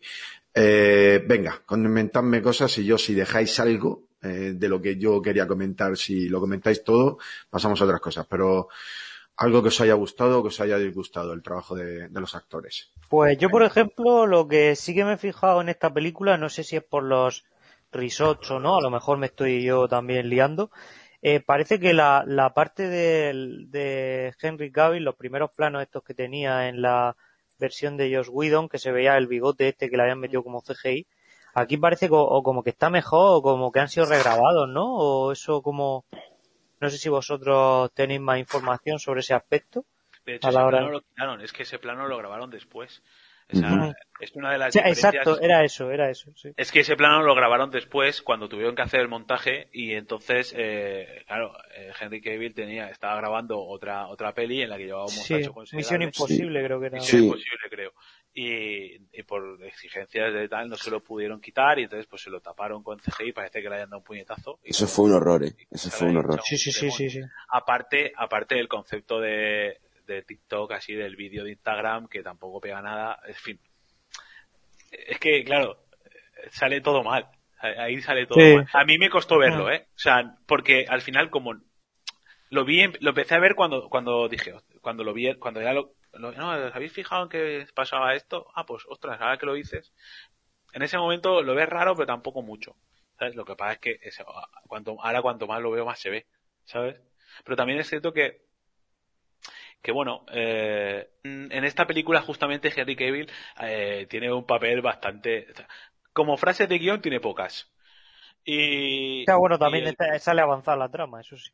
Sale, sale, a sale a las tres horas de película, o sea, le queda una hora. Y, dice cuatro frases. Que es quizás un poco la, la pega, o al menos le criticaban un poco eh, el... Estaba escuchando yo eso, ¿no? Que también criticaban el hecho de que, de que el personaje de Superman no estuviera apenas desarrollado en, el, en esta película. Es decir, vale que ya tienes un hombre de acero que te cuentan la, historia de Superman. No estoy hablando de eso, ni de los orígenes, sino el hecho de que, joder, estabas muerto, has vuelto a la vida y, y ese, ese proceso, que es un poco el sentido que tiene el traje negro. Traje negro en los cómics es un, es un traje de transición, ¿eh? entre que es Superman y vuelve a ser Superman, ¿no? Pues en ese proceso de transición está como ido, está, Superman está como medio ido, y de repente eh, ya conecta otra vez con Lois ahí en su casa, y de repente ya va a salvar a. y ya se mete en la pelea, le pega cuatro zurras al Steppenwolf, y ya. Y ya está, y eso es lo que hace Superman en la película, no sé. Me parece yo creo que, también, yo creo que también Samuel era como que a mí también me, echaba en falta eh, a Superman, pero cuando vi esta versión, como que la propia estructura narrativa de esos personajes, como por ejemplo la parte de Wonder Woman, de las Amazonas, eh, el inicio del grito me parece acojonante, o sea, el, el, que empiece con él también dice mucho de la película, ¿no? Es como que le está poniendo ahí voy, enganchando. Ahí voy, que, que siendo el personaje principal del Spider, del Spider del, Snyderverse este, me voy a equivocar varias veces, ¿eh? Porque, en fin. Estamos en DC, Samuel. Estoy muy acostumbrado. Pero cuidado, cuidado, no, no me empecéis a analizar la primera escena de la película que solo vamos luego, ¿eh? No, no, no, no. Yo iba a hablar... ¿eh? Sí, sí, verdad, verdad, verdad. Voy a hablar, voy a hablar de, voy a hablar de, del personaje de Superman en el, voy a hablar en el, eh, en todo el, en todo el planteamiento que tenía eh, Zack Snyder con, con la, con, con su universo, digamos, ¿no? Superman iba a ser el, el héroe al principio, este iba a ser el villano después, y, y, para volver a convertirse en héroe. O sea, iba a tener un recorrido, vamos, bastante, eh, con bastante pico, ¿vale? De pasar por un lado o por otro. Y, y la verdad es que al final se, va a quedar en, en, en algo casi a medio. Sí que es cierto que me parece eh, el personaje de Superman me parece un personaje que tiene que puede tener mucho trasfondo, que creo que en la primera película de Hombre de Acero lo trabajan muy bien con con ese aspecto de Superman un poco atormentado, cuentan mucho. Creo que el peso que tiene Superman de, de ser el, el, el, salvador de la Tierra en el sentido. O sea, es que el personaje de Superman es el, es el héroe, es el héroe, pero es el, es el máximo héroe de todos. Da igual que seas de Marvel o que seas de DC, me da igual. Lo llamaban el Mesías y todo en la película, ¿no? Claro, es, Sí, que sí, es, sí. es el superhéroe, es el superhéroe por, por antonomasia. Entonces, tienes que contar las motivaciones, tienes que contar la historia, no puede ser simplemente fuerte y ya está, que es lo que parece en esta película, ¿vale? O sea, es fuerte y ya está, es Hulk. Es que en momentos de la película aparece Hulk, arrasa, ¿sabes? Llega, le pega una paliza a este Penguin y ya está. Pues, Mm. no sé, me faltó algo de Superman. Es como que en esta película el peso de la trama lo llevaba Batman, lo llevaba Ben Affleck. El Sí, pero me de- parece como un poco razonable. A mí eh, me, me parece muy razonable porque como teniendo cuatro horas y habiendo personajes que no han tenido un desarrollo eh, de, de ese personaje tan, tan, tan controlado, ¿no? Y tan milimetrado como fue el nombre de hacerlo y la otra, pues como que de alguna manera también tenían que darle un poco más de Flash y a que Sí, yo lo pensé así también. Los que no nos habían contado nada y, y estamos deseando también un poco No, no, eso realmente dónde viene. pero en cuatro horas te da tiempo. Sí. Mentira, en dos horas, porque las, dos pri- las dos horas principales es presentación de personajes. Al único que no presentan es a Superman, casualmente. O, o ya. Batman, pero pues, Bueno, Superman- Batman, Es que en este universo interconectado ha tenido su película. Ha tenido Vale. una primera película y una segunda en la que claro, se enfrenta a eso no Batman. la que que- igual que, Claro, igual que a Batman tampoco lo presentan prácticamente. A Batman- Batman debería, pero bueno, porque de Batman que conocemos. Sí, pero es un personaje, realmente es un personaje que en el universo de DC, aunque no sea en este de Zack Snyder, ha tenido un recorrido que todos conocemos, todos sabemos cómo nace la, la figura de Batman, y a lo mejor han, han considerado o consideró Zack Snyder que necesitaba darle Sí, pero menos. porque menos sí, pero lore. a mí me Sí, faltó. sí. Aún así, aún así me falta contexto, es decir, Sí, sí, puede ser, en puede Batman, en Batman versus Superman de repente son enemigos y porque el otro destruye la Tierra, pero no se- pero nunca se han hablado, o sea, no, no tienes una motivación de por qué este odia a, a- no sé, lo cuentan todo como muy deprisa, es, es uno de los fallos que veo yo en Nada, lo único que, que hay es, eh, pues eso, la, eh, la reticencia que tiene Batman, pues al gran poder que tiene Superman, ya que estén expuestos a que se le puede ir la cabeza cualquier día Ya, y puede de acabar con ello. Y como hay un personaje intermedio, como es en este caso el Lex Luthor, que es el que está interesado en enfrentarlos y que, y que lo consigue. Bueno, Sí, eh, respecto a lo del bigote, es que em, se me había quedado colgando antes y, y no quería dejarlo pasar. Es que ah, ese es una- uno de los grandes fallos de, de todo lo que hizo sí. Whedon, que se empeñó en rodar una escena con Henry Cavill y Henry Cavill en ese momento eh, estaba ya haciendo otra película de Misión Imposible, una película en la que tenía eh, por contrato que lucir un bigote bastante importante. Eh, ¿Qué hubiera sido lo fácil? Afeitarse eh, y luego ponerse un bigote postizo en la película, pero es que la productora de Misión Imposible le prohibió expresamente hacerlo bajo una penalización bastante gorda. Por lo tanto, eh, la única solución fue meterle CGI a eso con el resultado espantoso que, que se pudo Sí, comprobar. luego, Pues, que, eh, cuando los despropósitos van uno detrás de otro, al final pasa lo que pasa. Por comentar algo de, de algún otro actor, eh, y ya me decís vosotros lo que queráis, eh, Ray Fisher, sin lugar a dudas, además él lo ha dicho en redes sociales, ha sido uno de los grandes beneficiados, porque su personaje también lo ha sido. Lo puso eh, en su cuenta de Twitter y, lo agra y agradeció a Zack Snyder la oportunidad que le dio en su día. Y Zack Snyder le respondió diciéndole que él era el alma de esta película. Yo no sé, perdón, el corazón, lo que dice es el corazón.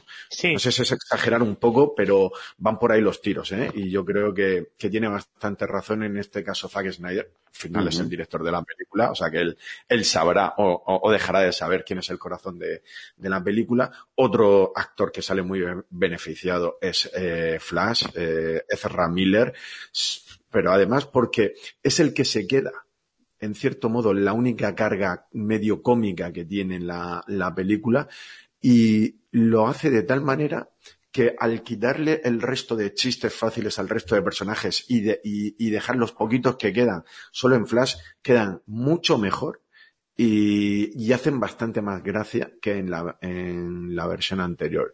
Y, y sí, otro personaje igual. opino igual. y, y, y otra actriz que para mí, bueno, eh, lo de Gal Gadot como Wonder Woman, yo no sé, al que la eligió en su día, pues eso, ese día estaba iluminado por, por una luz porque es que eligió, eligió a Wonder Woman y es que Gal Gadot lo, lo clava en, Sí, sí, sí. en la, en la película de Wonder Woman y en esta es que lo, lo clava. Es mi crush también. Tengo, entendido, tengo entendido que fue. Zack Snyder el que, el que propuso a, a- Pues lo Sí, clavó. Lo clavó, sin lugar a dudas. Que por cierto, anunció hace poquito que, que vuelve a estar embarazada. Creo que tiene dos niñas. Y Sí. vuelve, vuelve a estar embarazada Wonder Woman. Ahora os comentaré algo de, de su personaje. Y eso, eh, por mi parte, en cuanto a los actores. Bueno, Jeremy Irons como Alfred también me gusta mucho. Una- un papel un poquito muy secundario, pero sus pocas intervenciones a mí me son convincentes. Y yo no sé si de los actores queréis comentar algo más. del Yo sí que quería tratar de, o sea, de que una de las cosas que más me gustaron de la película fue eso, ¿no? Que, que eh, todos los actores y todos los personajes, como decía Zack Snyder, tú eres el corazón, ¿no? Pero es que todos tienen un papel fundamental, o sea, desde que Cyborg es clave para la, la caja madre, desde que Superman es clave para que vuelvan y rematen la faena, desde que Batman es el artífice que lo reúne a todos, que Flash es el que hace que no mueran. O sea, como que lo que le faltaba a la otra película era eso, ¿no? Que todos tuvieran un porqué y un porqué además fundamentado y que y potente. Y creo que también los actores, Batman por ejemplo, frente al nuevo Robert Pattinson que vamos a ver dentro de poco, eh, como Batman en la próxima película que se está rodando, bueno, que ya ha terminado, pero que ha sufrido también lo suyo. Este Batman que no habíamos visto nunca de un Batman eh, puteado, eh, reventado, ya mayor, yo el Joker mata a Robin. O sea, al final creo que Ben Affleck me ha gustado incluso muchísimo más aquí, porque se, se tiene esa pizca de, de gracia, de, media- de- media coña, ¿no? De Bruce Wayne, que también incluso tenía Christian Bale con Morgan Freeman. Y, y luego también me gustó mucho el, el, el papel de, de, de, de Amy Adams, ¿no? También me parece que esa tipo, no, me encanta esa actriz desde que la vi en la llegada, la película de Sí. Cage. Mm. Y sí que es cierto que, que es un poco pegote quizá. La escena de, de cuando Diane Lane eh, y Amy Adams están hablando en la cocina, ¿no? Que no es ella, sino que es el marciano, realmente, pues como que me jodió. Dije, joder, qué pena que no sea el personaje de, de Marta Kent, ¿no? Y que sea, y que sea porque era demasiado cercano. Y creo que también le dan un tono importante a la película, que es también lo, lo fundamental, por lo que Superman vive, ¿no?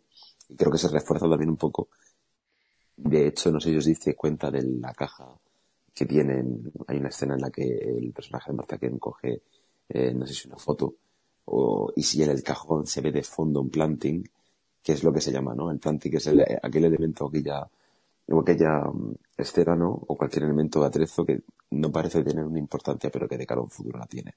O sea, es decir, ya nos está diciendo Zack Snyder de manera indirecta, que eso también me gusta mucho, que no nos le, que, que no nos lo, no nos lo dé todo mascado, que sea una cosa en la que también nos podamos trabajar y pensar. Y dices, anda, pues Amy Adams está embarazada. Entonces, me gustó también que se le diera ese papel importante y que, y que también tuviéramos algunas escenas de ella Ya en intentando el volver al día a día.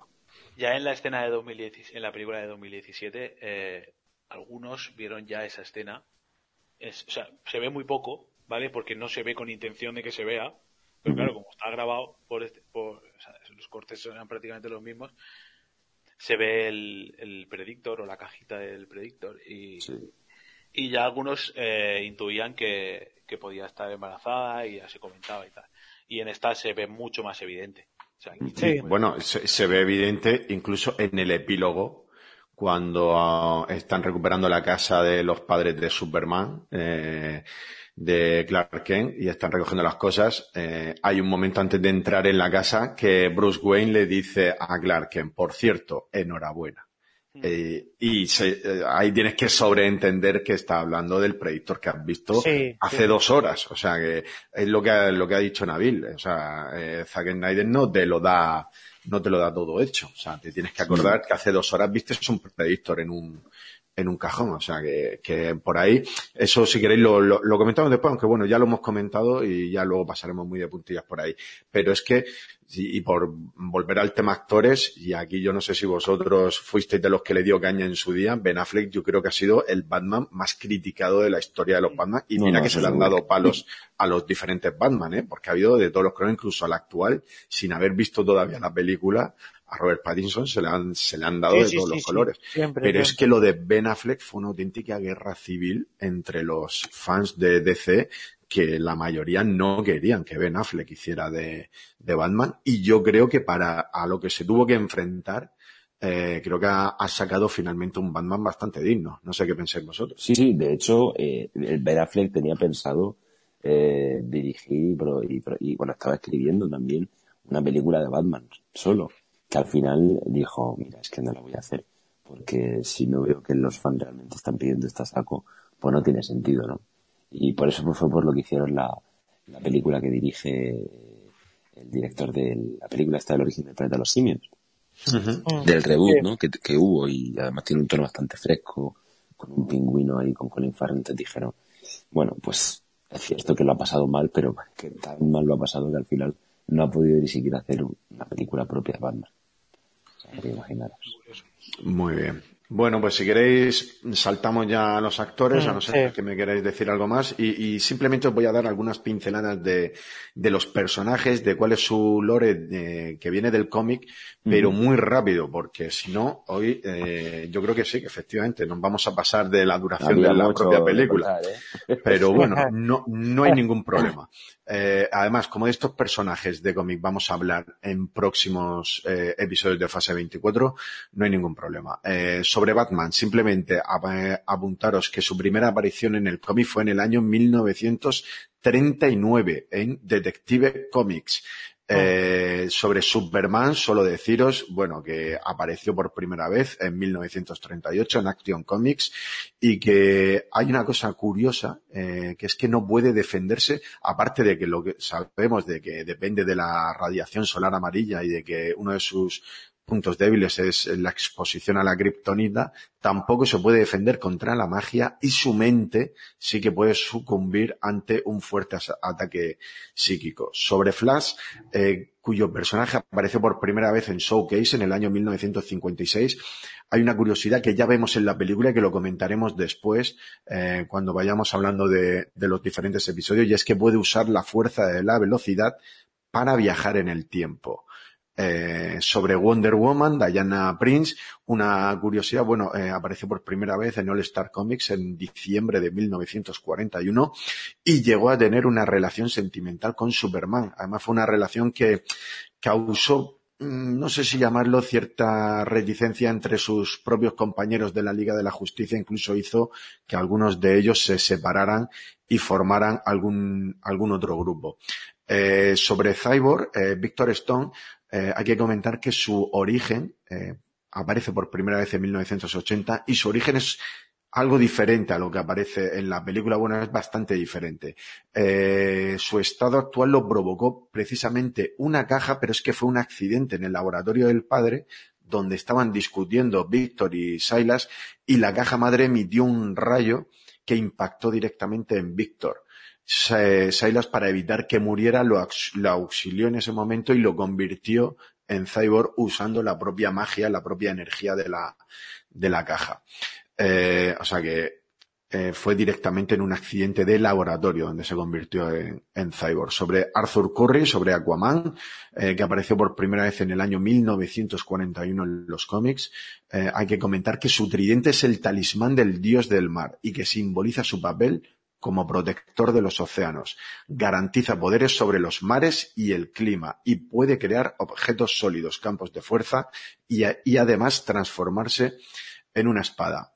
Y muy rápidamente sobre los, los tres malos, los tres villanos que vemos en esta película. Stephen Wolf nació eh, como personaje en el año 1972 eh, y ya poseía el electrohacha que vemos en esta, en esta película y además tiene un cable lazo para atrapar a sus adversarios y para lanzar chorros de energía. Desat, que es esa especie de hechicero que vemos que es como el segundo de Darkseid, eh, posee la inmortalidad y una capacidad física sobrehumana. Puede adoptar formas ilusorias, manipular la mente y obtener poder del dolor ajeno. Ojo a eso de manipular la mente y de que y de que tenga ciertos poderes mágicos con la debilidad de Superman. Sí, de Superman. Sí, que ha precisamente esos poderes. Sí, porque yo creo que por ahí podían haber ido los tiros en las continuaciones, que también lo comentaremos ahora, que se hubieran dado de Zack Snyder y que parece que nunca, que nunca Mm. se darán. Por eso lo quería apuntar en lo de Superman. Y sobre Darkseid como personaje, aparece por primera vez en el cómic de Superman en el año 1970. Eh, sus grandes poderes es que tiene un gran intelecto, mucha fuerza y una resistencia formidable. Puede lanzar rayos omega por los ojos. Esto lo vemos en la, en la película en algún momento, como se le ven los, los ojos con esa capacidad de, de lanzar rayos. Eh, tiene acceso y poder sobre las cajas madre y puede moverse entre las diferentes dimensiones. Y una curiosidad es que en el combate en el que finalmente es derrotado contra la Liga de la Justicia, le está luchando contra Superman. Hay un momento en el que parece que lo tiene sometido, le va a derrotar, pero los que aparecen en el auxilio de Superman son Wonder Woman y Aquaman, que le apuñalan los ojos a Darkseid para dándole el tiempo suficiente a Superman para darle un golpe definitivo y lanzarlo sobre un boom tubo que había convocado Cyborg. Así es como es derrotado Darkseid finalmente en los cómics. Yo comento esto de los cómics porque son cosas que luego están relacionadas con las, con las películas, como por ejemplo también las cajas madre y eh, la ecuación de la antivida, que es eh, ese elemento que cobra eh, protagonismo en esta en esta película del corte de Zack Snyder y que simplemente es medio mencionado en la película de, de Joss Whedon. En cuanto a las cajas madre, lo que sabíamos en el cómics de ellas es que habían sido creadas por el científico de Apocalypse Haymon, eh, utilizando el misterioso elemento X. Se les considera como unas supercomputadoras inteligentes y sensibles, aunque se desconoce su verdadera naturaleza. En este universo, pues ya hemos visto cómo, cómo funciona la fuente de poder que tiene y el hecho de que cuando se integran lo que hacen es que someten al planeta a la voluntad de, eh, del que las ha conseguido sincronizar, ya sea Stephen Wolf o ya sea Darkseid. Y sobre la ecuación de la antivida, que es la gran clave de lo que hubiera seguido siendo la trilogía de esta Liga de, la Justicia, lo que nos dicen en la película es que es la clave para controlar toda vida y toda voluntad en el multiverso. Y es muy parecido a, al concepto que hay en, eh, que hay en los cómics, donde se define como una fórmula matemática antigua y de otro mundo que otorga al usuario un control total sobre cualquier raza sensible. Donde si hay una diferencia es que en la película parece que es algo como que está impreso en la propia, en la propia superficie de la Tierra, que es algo que hay que encontrar en algún punto de, de la Tierra, y en el cómic eh, aparece como algo que está impreso en la mentalidad humana y solo en la mentalidad, en la mente de algunos humanos concretos. O sea que la dificultad de encontrar la ecuación de la antivida en, eh, dentro de los cómics era que había que encontrar a esos humanos que tenían la fórmula. Incluso hay un cómic en el que se formula dicha ecuación. O sea que incluso tiene su propia fórmula y es la siguiente. Soledad más alienación, más miedo, más desesperación, más autoestima. Todo esto es cierto, ¿eh? No me estoy quedando con vosotros. Sí, sí, sí. Dividido por burla, dividido por condena, por, eh, dividido por malentendido, multiplicado por culpa, multiplicado por vergüenza, multiplicado por fracaso y multiplicado por juicio.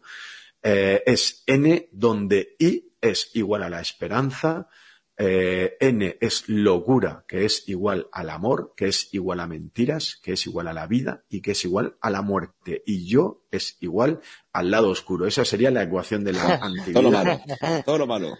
Vale, Exactamente. lo vale, Quedaría, quedaría el gran poder a quien la poseyera pues para controlar a todos. De hecho, en la película hay una frase de Darkseid que dice he convertido diez mil mundos en polvo buscando la antivida, buscando a aquellos que me robaron mi gloria. Caminaré sobre sus huesos y, y disfrutaré del resplandor de la antivida y toda la existencia será mía. Bueno, Eso en cuanto a temas que luego nos van a servir para comentar eh, cuando vayamos hablando de, de, la película, en cuanto a los personajes del cómic, en cuanto a las cajas madre y la ecuación de la antivida. Y antes de meternos en, analizar lo que es la película eh, parte por parte, que además Zack Snyder parece que pensó en fase 24 cuando, cuando hizo la película, porque nos la dividió y todo en partes para que nos fuera más fácil analizarla. Lo que sí que quiero es que Samuel nos haga eh, unas pequeñas diferencias eh, entre la película original, lo que vimos de Josh Whedon,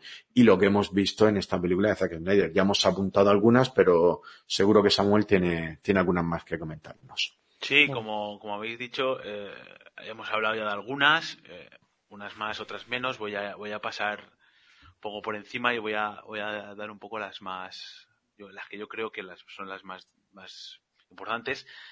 Cabe reseñar que, cabe reseñar que la película en esencia es la misma. En esencia, al final, lo que es la trama más o menos es la misma, pero cambian eh, cómo está escrita, cómo está contada, cómo están desarrollados los personajes. Hay muchos planos que no son. Y te, y te diría que casi ningún plano es igual, ¿vale? Todo, ni, aunque sean metrajes parecidos, cambian los colores, cambian los tonos, cambia, cambian muchísimas cosas. Entonces, para mí son dos películas distintas, ¿vale? Entonces, compararlas es, es como pues, pues sí, las puedes comparar, pero es como comparar a dos mellizos, ¿vale? O sea, no, no, no tiene nada que ver, simplemente que han nacido a la vez. Pues esto es un poco igual, ¿no? Es decir, esto es, no han nacido a la vez, pero, pero casi. Sí. Entonces. Uno ha terminado eh, de, de, nacer hace poco. Pero vamos, que, pero que en el fondo al final sale de lo mismo, es, es exactamente lo mismo, la esencia es la misma. Entonces nada, simplemente iría, voy a ir plano por plano, voy a ir más o menos de la forma lo más cronológica que pueda encontrando las diferencias. La principal diferencia que yo, que yo he visto es a nivel estético y es que la película de, que ya le hemos comentado, ¿no? Los cuatro tercios es uno, el hecho de que es mucho más oscura la película, eh, otra, para mí otra, otra diferencia notable es la aparición de Darkseid como malo principal y otra que creo que impacta de lleno en, en la historia realmente y, y, sobre todo una diferencia que para mí es notable con respecto a, a la otra película es eh, la motivación de Steppenwolf.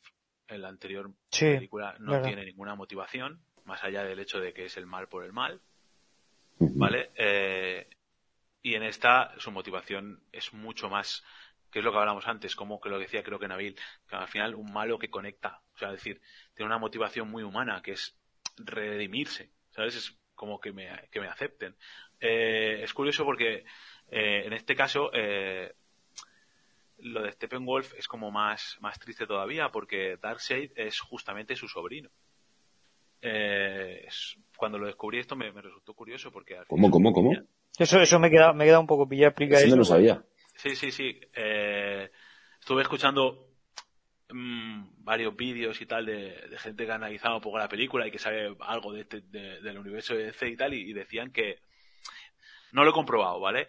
Pero no lo he comprobado más allá de que lo he escuchado y me ha, me ha llamado la atención. Pero por lo visto, eh, Steppenwolf es el tío de, de Darkseid, ¿vale? Son familia. Ya está, no tiene más, más Bueno, hay, hay, hay un momento, hay un momento en la escena de la película cuando The Sad está hablándole a Stephen Correcto. Wolf y le dice que le ha traicionado no sé qué, y hay un momento que le dice a la sangre de tu sangre. Correcto. O sea, que está sí, estableciendo, verdad, hay, hay, una línea familiar, o sea, Correcto. aquí no queda claro si es padre e hijo, yo no sabía el, el eh, cuál, cuál, era el lazo familiar, pero me cuadra con lo que está diciendo Samuel, porque es que The Sad le dice a Stephen Wolf que ha traicionado a la sangre de su sangre, o sea, a Darkseid, o sea que, Pensaba que, que me cuadra. Familia y que, y que Steppenwolf estaba como por debajo en el pero no, es al revés uh -huh. de, de Darkseid y lo trata casi como a un dios porque es, lo que lo que a mí me choca mucho más todavía si cabe es eso no como Steppenwolf eh, trata a Darkseid como como como si fuera un dios no pero bueno más allá del dato que este es curioso no eh, me parece muy interesante la motivación de Steppenwolf y el, conecto también un poco con otra diferencia que hay en esta, en esta película y es que al principio en el flashback cuando te explican el origen, el primer ataque a la Tierra, la primera batalla de los de los de la primera época de los dioses que, luchan contra Steppenwolf en la, la, de 2017 luchan contra Steppenwolf y en esta de de Snyder el que viaja a la Tierra por primera vez o visita la Tierra por primera vez es Darkseid, ¿vale? Entonces, esa es otra diferencia que hay con respecto a esa, película.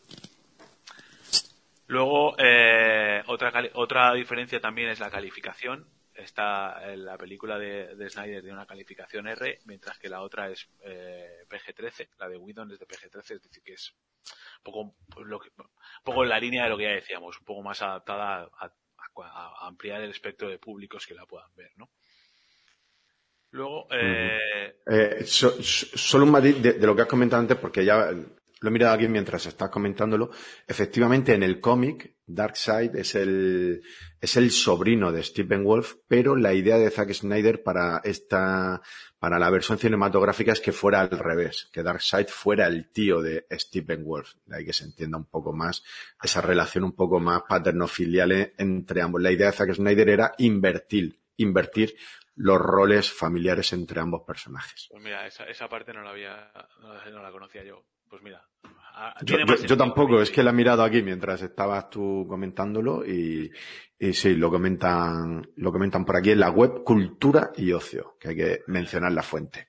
En, en, no sé si Nabil quería decir algo antes de que siga Samuel, o si lo que has hecho ha sido bajar la mano. Sí, básicamente era porque eh, a mí lo que más me, me, me impactó de este Wolf era que en la versión de Joel Whedon sí que era importantísimo el tema del miedo, ¿no?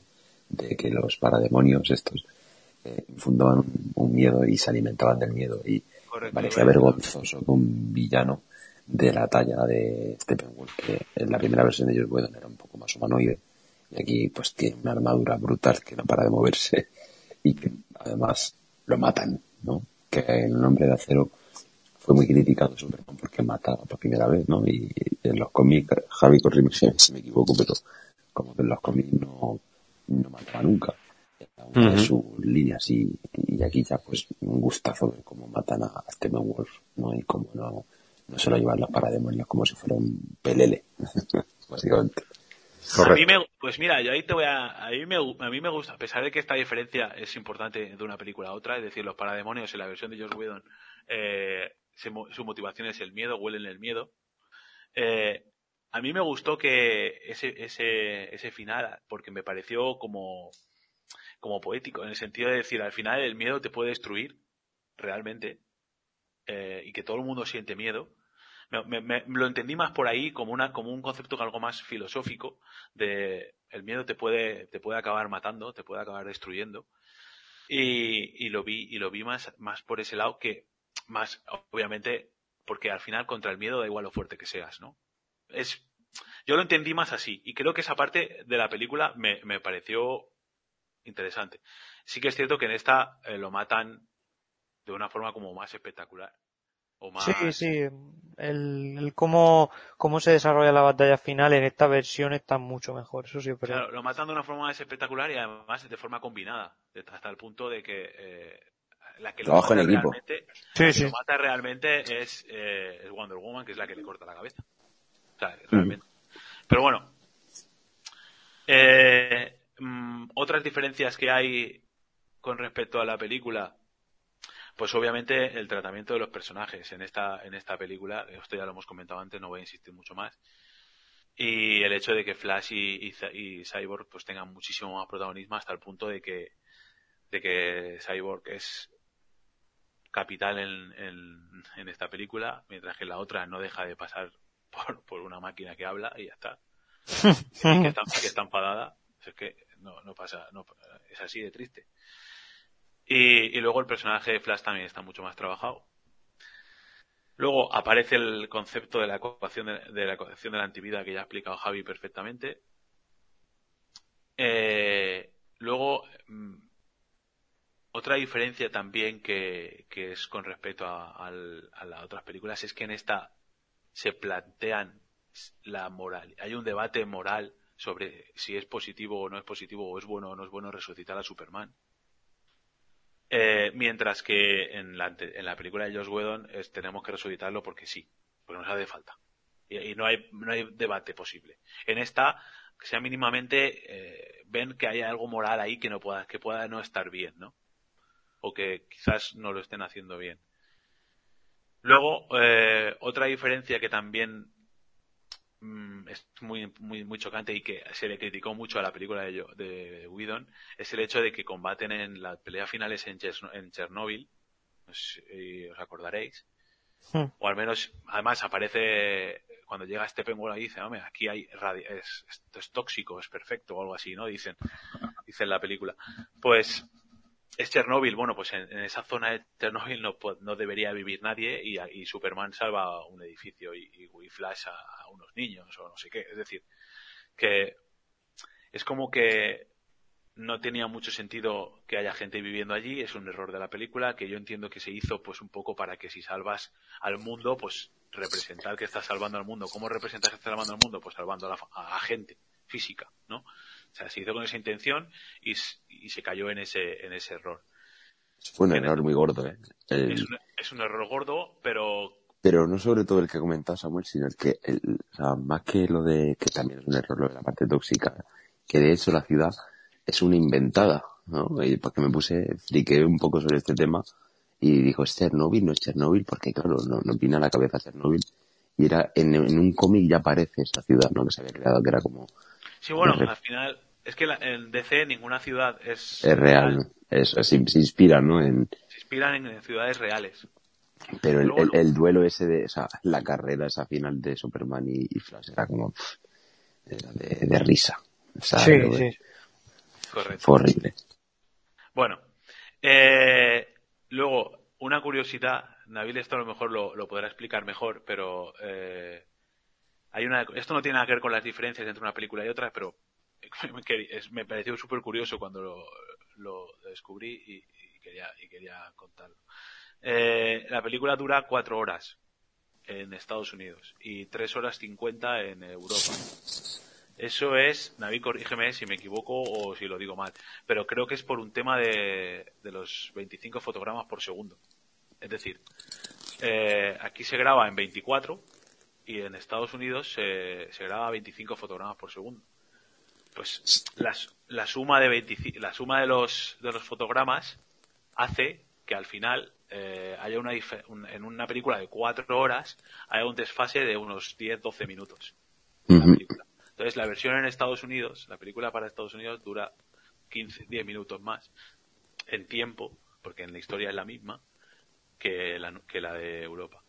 Sí, eso es básicamente, sí, sí que es verdad que tiene la relación con el, los fotogramas por segundo, pero sobre todo radica en, en, lo que es la, el, formato, ¿no? Porque existen dos tipos de formatos para la, a, nivel de frecuencia, eh, y en Estados Unidos sí que tienen el NTSC, que sería el National Television Standard Committee, que funciona a 30, ¿vale? Y el PAL, que es el que tenemos en España, eh, es lo que serían 25 fotogramas por segundo. Entonces, efectivamente, pues a, la larga, o sea, si fuera un 3 minutos no sería casi nada la diferencia, pero siendo 4 horas, pues esos 12 minutos son la golpilla. Pero vamos, que cuando tú me lo dijiste y me lo comentaste hace una semana, me di cuenta y, es el mismo metraje, ¿no? O sea, el mismo metraje. no, no, es el mismo metraje, exactamente la misma historia, lo mismo planos, todo, todo igual, solo que por el, eh, los fotogramas por segundo hacen que una sea más larga que la otra. El tema este de lo que has explicado tú mejor que yo.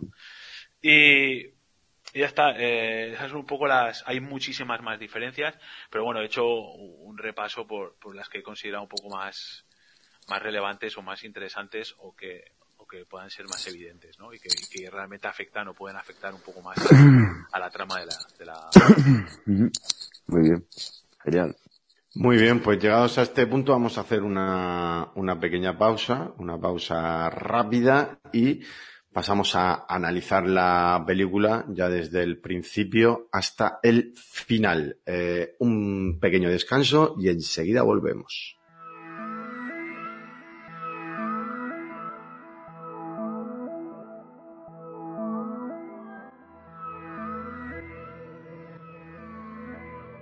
Episodio patrocinado por Chistis Store, la tienda online de camisetas creativas que hace que puedas llevar la sonrisa puesta.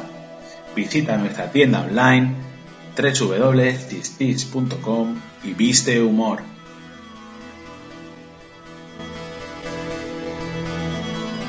Bueno, pues vamos ya con la segunda parte de este episodio 9 de fase 24 en el que estamos analizando la Liga de la Justicia, el corte de Zack Snyder y vamos ya con lo que es la película en sí. Vamos a analizarla y además, como decía antes, parece que Zack Snyder pensó eh, en nuestro podcast o en podcast como el nuestro para eh, que se nos hiciera un poquito más fácil esto de analizarla. Por cierto, yo antes de que grabáramos este podcast solo había escuchado eh, un podcast que hablara de esta, de esta película, el de los amigos de Tierra Omega.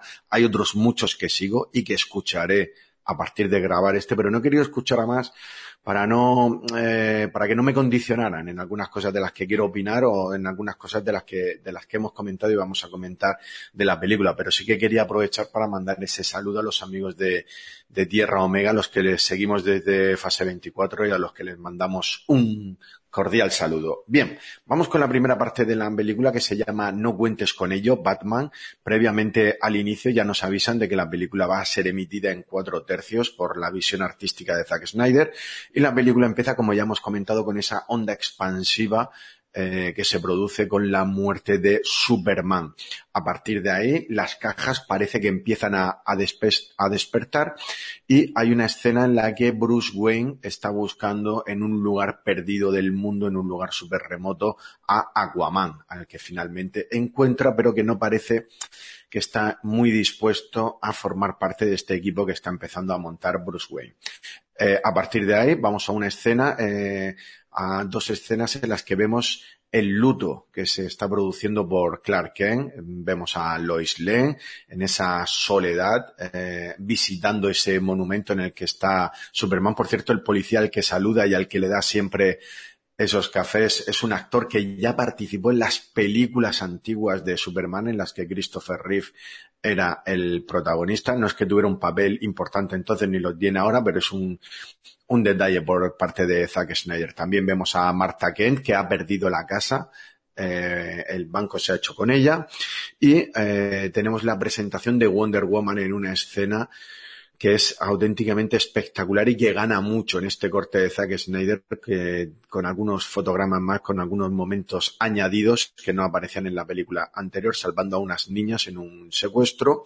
Y eh, se cierra esta primera parte con la aparición de Stephen Wolf, en la isla donde están las Amazonas, donde consigue derrotarlas y hacerse con esa primera caja. En una escena, ahora si queréis lo comentamos un poco más extensamente, pero que hay momentos en los que a mí me recordó totalmente a 300, salvando las distancias, pero claro, al final la estética de las Amazonas y de los espartanos es parecida, al final es mitología griega y ahí lo tenía huevo Zack Snyder para hacerse un autoguiño a sí mismo y a su propia película de, de 300. Venga, vamos con esta primera parte. Quiero empezar contigo, Ismael. ¿Qué me comentas? ¿Qué te, qué, qué, qué te ha parecido esta primera parte de, de la película? Pues la verdad es que es un inicio bastante bueno, sobre todo yo creo que lo que más me ha gustado de la película precisamente eh, son las partes en las que aparece Darkseid y Steppenwolf, la, las peleas estas que hay, porque se nota que el tono cambia con respecto a la, a la versión que nosotros vimos de Josh Whedon en su momento, porque son como más, yo lo noto más violento, ¿no? Como más, como decíamos, que era ya para, para un público más adulto, y noto que las peleas son como más brutales, son más bestias, incluso la, la escena de, de Wonder Woman hay un plano en el que lanza a uno de los eh, malos contra la pared y no sé si que creo que queda un poco de rastro de sangre, pero, o sea, es una, una cosa muy rápida, pero sí que se ve Sí, que, sí. que, que toma más brutalidad en cuanto a las escenas y precisamente, ya digo, la, lo que más me ha gustado de la película, yo creo que son los flashbacks. Eh, los que vamos, los que hemos visto en esta primera parte, los que van a venir después y yo creo que también los de los de los postcréditos que ya hablaremos. Pero sí, mm, con respecto ya digo a las escenas de acción, bastante bien, bonitas, me gustan los, los tonos esos así como en amarillo, que, que así como amarillo tal, que utilizan. Y bueno, por lo demás, por el tema de la historia, la parte de Aquaman yo creo que no cambia mucho. Eh, es muy parecida a la original, solo que los planos son diferentes. Hay una música diferente, creo que suena en su presentación, que en la primera, en la de Joss Whedon, parecía como que eh, cuando entra al mar parece como un pirata, no sé, me daba la sensación porque salía así como bebiéndose una cerveza, no sé. Sí, sí. Daba ese toque como si fuera un pirata o algo así. Parecía un anuncio de, de perfume. Exacto, exacto.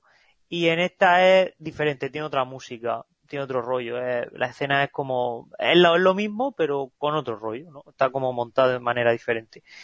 Y, en general eso, lo que pasa es que ya digo, lo que es el hilo argumental, pues yo aquí lo vi muy parecido. Solo vi que era como otro punto de vista de algo que ya había visto y, y con una tonalidad más seria. Pero ya digo, lo que, lo que son los combates a gran escala, eso la verdad es que sí me ha gustado. Me ha gustado bastante. No sé qué opináis vosotros, pero me han parecido, yo diría que lo mejor de la película, prácticamente. Muy bien, muy bien, muy bien. Perfecto. De esta primera escena, hombre, a ver, yo creo que nos tenemos que detener en dos momentos.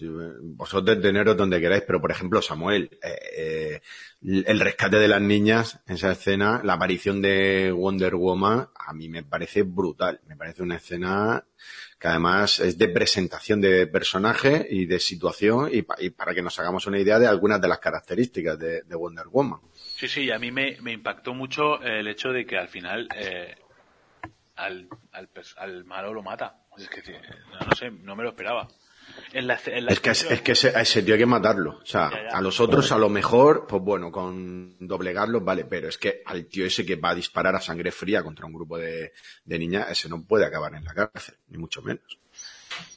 Yo- pero, pero a mí me sorprendió el- la brutalidad del, del. Porque además rompe medio edificio, sale el casco. Sí, sí, sí. Sí, sí. Y, el, y sombrero, y el sombrero sale volando como El diciendo, al, tío lo ha desintegrado di- No, no, el directamente. tío dejó de existir, ya no, o sea, no Exacto. había nada, o sea, nunca, nunca más se supo. Eh, bueno, me sorprende mucho el, es- es- es- bueno, lo decía Ismael, la brutalidad esta que, que Zack Snyder está dando a los personajes, pero obviamente la escena en sí es muy chula, está muy bien hecha, eh, es lenta cuando tiene que ser lenta, menos la parte del final que ha hecho el maletín, y es rápida cuando tiene que serlo, cuando está parando las balas tienes que ir a toda leche, o sea, no puedes, ¿sabes?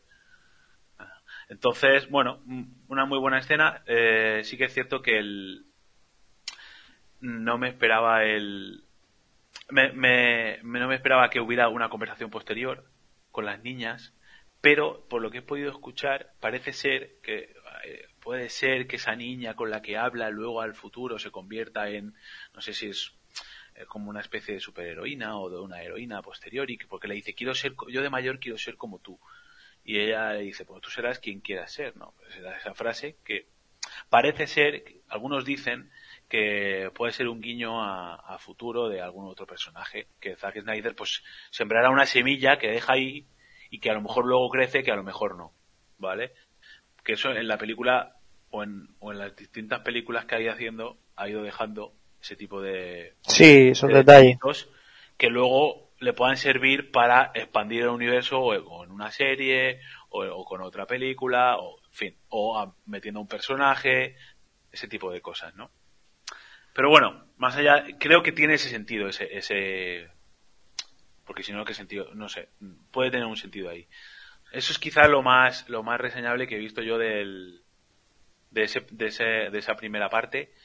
Así como el hecho, volvemos otra vez más a tratar a los superhéroes como si fueran dioses, es decir, al final la escena, por ejemplo, de Aquaman, en la que él se va y luego esta, este grupo de, de gente, de chicas, se ponen a cantar como, como con un tono así como muy religioso y, y, y a olerle la ropa, que es como estoy... Sí, esa, esa escena me pareció un poco rara, ¿eh? A mí, a mí me chocó muchísimo, a mí me chocó muchísimo. me y dejó solo se pillado. puede- y solo se puede entender, y solo se puede entender, yo creo, desde este punto de vista, es decir, cómo yo, eh, Snyder quiere presentar a los personajes como, como dioses entre nosotros. ¿Vale? Es, para mí es el único sentido. Y creo que esas son las dos cosas que a lo mejor yo destacaría más, que me parecieron más curiosas, que no, sé, que no hayamos comentado ya. Muy bien. El no cuentes con ellos Batman, eh, que es como se llama el título, es frase una, eh, una frase de Aquaman, además casi al comienzo, que le dice que no cuentes con, con que me vaya a sumar. Y, y por cerrar esta primera parte, bueno, con lo que se cierra, que es con Stephen Wolf, que aparece en escena, se hace con la primera caja, pero es que todo lo que suma esa escena a mí me parece espectacular. Y hay incluso un paralelismo, o por lo menos yo lo he visto, ¿vale? O lo he querido ver entre, lo he dicho antes, entre el 300 del propio Zack Snyder y, esta película con las Amazonas.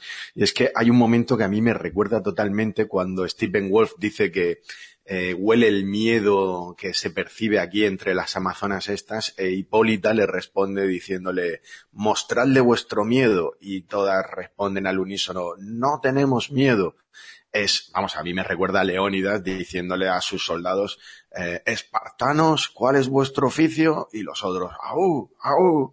Sí, sí, es verdad, es verdad. Es una escena eh, que vamos, yo la veo relacionada y además la estética de eso de mitología griega y demás ayuda bastante a que la mente pues se te vaya, se te vaya aquella, aquella película. Y luego todo lo que corre alrededor de esta escena. A mí me parece espectacular el momento de la huida de, de Hipólita con la caja, después cómo intenta eh, deshacerse de, de, Stephen Wolf y cómo, pues bueno, como si fueran prácticamente moscas, va eh, eliminando una a una hasta que finalmente se hace con la caja y ya cuando viene el ejército de caballería a por él, que yo creo que tampoco hubiera supuesto un gran problema para él, pues decide tampoco mancharse demasiado más las manos y se, y se marcha. Avanzamos y nos vamos a la segunda parte de la película, nos vamos a, la era de los héroes, eh, que comienza con la colocación de esa primera caja que ha conseguido, eh, que ha conseguido Stephen Wolf. Eh, Hipólita avisa ya a Diana lanzando una flecha de fuego que es vista en el templo de Artemisa. Hay que decir que Artemisa y Diana son la misma diosa. El nombre uno eh, es en la mitología griega, creo que es Artemisa en la mitología griega y Diana en la mitología romana, o viceversa, no me hagáis mucho caso porque no tengo el dato aquí delante, pero creo que es así. Eh, aparecen ya los parademonios eh, empezando a perseguir esas las otras dos cajas. Vemos a Diana llegando al templo y recuperando la, la flecha para entender qué es lo que está ocurriendo.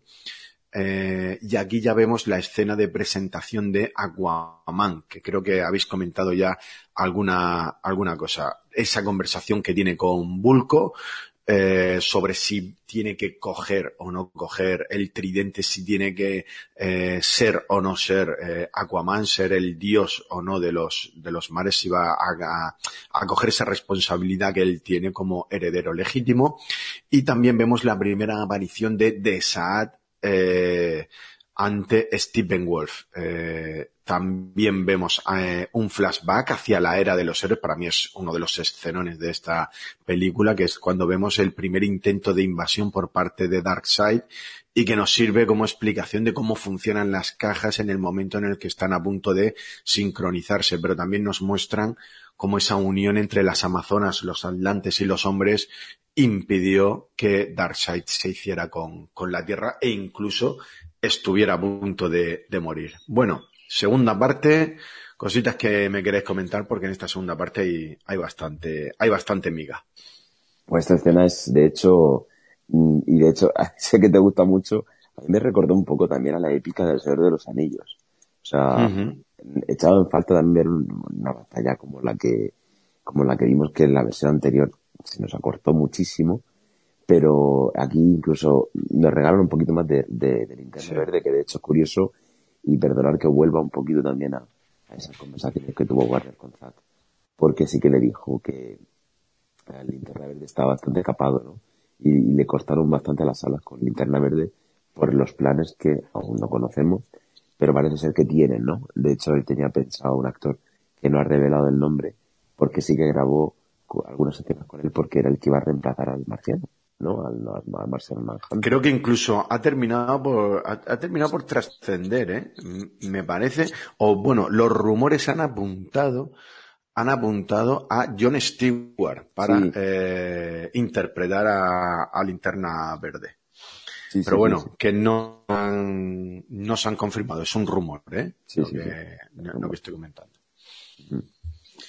Vale, eh, venga, Ismael, Samuel. Eh... Pues a mí, precisamente, ya digo, la, las escenas que más me han gustado en la película han sido estas, las de los flashbacks, y quería que llegáramos a esta parte porque yo creo que esta es, la, es mi parte favorita cuando sale Darkseid, también luchando, una parte muy brutal, y también la tonalidad que tiene, el cómo está rodado, bueno, es CGI más, más menos, pero sí, el cómo está rodado y tal me gusta mucho. Y destacar que eso, que la escena concretamente lo he contado esta tarde y dura unos 5 minutos, creo, unos 5 o 6 minutos y creo que la de la versión anterior duraba unos 3 minutos o así, era, o 2 minutos, era muy corta.